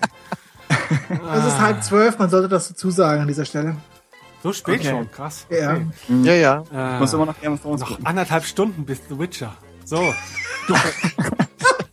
Mach fertig hier. Darth Töfken. Dann Ah. danke an Babo Fett, der uns nochmal, beziehungsweise der speziell Ben nochmal wieder an die Kapitelmarken erinnern möchte. Das habe ich diesmal tatsächlich überlesen. Okay. Ach, Hm? Kapitelmarken. Hier ist es nochmal. Schnickschnack. Ah, Technik der 2000er. Wer braucht das heute noch? okay. Ceadas LP. Auch danke an, an den Herrn. Dann danke an. Catchy. Mochte übrigens auch den Rogue One Teaser. Mhm. Dann ist Darth Mantler nach äh, kurzem Exil endlich wieder zurück. Willkommen zurück, Darth Mantler. Äh, und er ist sehr viel positiver und optimistischer gestimmt als wir, was uns gleich wieder äh, alt und negativ aussehen lässt. Aber nun ja, vielleicht wird er uns ja nochmal äh, genauer aufschlüsseln, äh, was es an, an aufmunternden Dingen noch, noch zum Trailer gibt. Wobei, wie gesagt, wir eigentlich mochten wir den. Äh, außerdem danke an Nils und last but not least danke an Lion Estates. Könnte auch Lyon gewesen sein. Ich weiß nicht. Bei der Hälfte der Hörernamen denke ich, eigentlich müsste man das mal googeln, um irgendwelche eventuellen Anspielungen zu verstehen. Das hier klingt auch wieder so, aber Also catchy ist bestimmt ein Schlumpf. okay, ja, Vermute ich jetzt mal. kann Vielleicht, sein. vielleicht der Jagdschlumpf, der eine Jagd auf Gargamel macht und deshalb einfach nie zu sehen ist. Oder so. Du meinst, es gab wirklich einen Jagdschlumpf? Ich hoffe, andere dass es ein gefeiert- anderen Jagdschlumpf gefeiert haben, hat er sich mit Tierblut eingerieben. Das okay. Ich hoffe echt, dass es den gab, ganz ehrlich. Vielleicht, vielleicht hatte Gargamel eigentlich recht damit, dass er die Schlümpfe vernichten müsste. Die sind bestimmt so Wald wie E-Box und die wollen die eigentlich nur Wald auffressen, oder? ist es eigentlich auf einer Stufe mit Ungeziefer. Okay. Nach dieser Episode, dann wäre es das, glaube ich, für unsere 25. Folge. Fantastisch, oder? Möchtest du das Ganze, möchtest du dies, diesen Unglücksflug hier noch abmoderieren? Ähm, ja, ich bedanke mich natürlich äh, bei all Ah. den Anwesenden, dass sie für die Fortsetzung der 24. Episode sich hier zusammengefunden haben. Ich hoffe, es hat euch äh, ähnlich viel Spaß gemacht wie mir. Darauf müsst ihr nicht antworten. Ähm, das könnt ihr Ah. auch im Nachhinein sagen. Doch, wir fanden das super. Ja, ja. Wir machen das morgen wieder. Woo! Nein, bitte nicht. Wir kommen zu dir nach Hause und dann setzen wir uns einfach ans Mikro. ähm, aber ich äh, bin mir sicher, das war nicht das letzte Mal, dass wir uns äh, in dieser Konstellation hören. Allerdings das letzte Mal bis auf weiteres, oder? Warum? ihr müsst ist- wirklich, komm, ihr müsst jetzt wirklich mal ein paar andere ist Gäste dazwischen Geschmack äh, Drohung oder Versprechen. Ja, Sowohl als auch. Ich, Ah. Jörg ist bei Klomos dabei. Ja, aber da werde ich mich anders nennen. Ah, und du wirst einen falschen Schnurrbart tragen. so eine Allerweltsstimme, man wird dich gar nicht erkennen. genau. Okay. Ähm, und natürlich auch, wie immer, vielen Dank an dich, Tim. Ähm, Ah, ja. Ebenfalls vielen Dank. Ja, äh, denn äh, von deiner Vorbereitung zehren wir nach wie vor. Äh, es handelt Ah, ja. sich dabei immer noch inoffiziell um die 24. Episode. Ach so, ja. Ähm, ja, und selbstverständlich vielen Dank für das zahlreiche Hörerfeedback. Ähm, ich hoffe, diese Episode hat euch Spaß gemacht. Äh, klar, das größte Diskussionsthema war wahrscheinlich der Teaser und jetzt haben wir hier so ein bisschen die Nachgeburt verarbeitet. Ähm, aber die ist ja auch nicht minder interessant. Ähm, und in den kommenden Monaten wird ja noch das ein oder andere spannende Thema zwangsläufig auf uns niederprasseln. Und mit einigen Monaten bis Jahren Verspätung werden wir uns auch diesen Themen widmen, hoffe ich doch mal. Und ja, dann sage ich einfach mal bis zum nächsten Mal, oder? Ja, Ja, macht's gut. Danke Okay. für alles. tschüss. Tschüss. Ciao. Tschüss.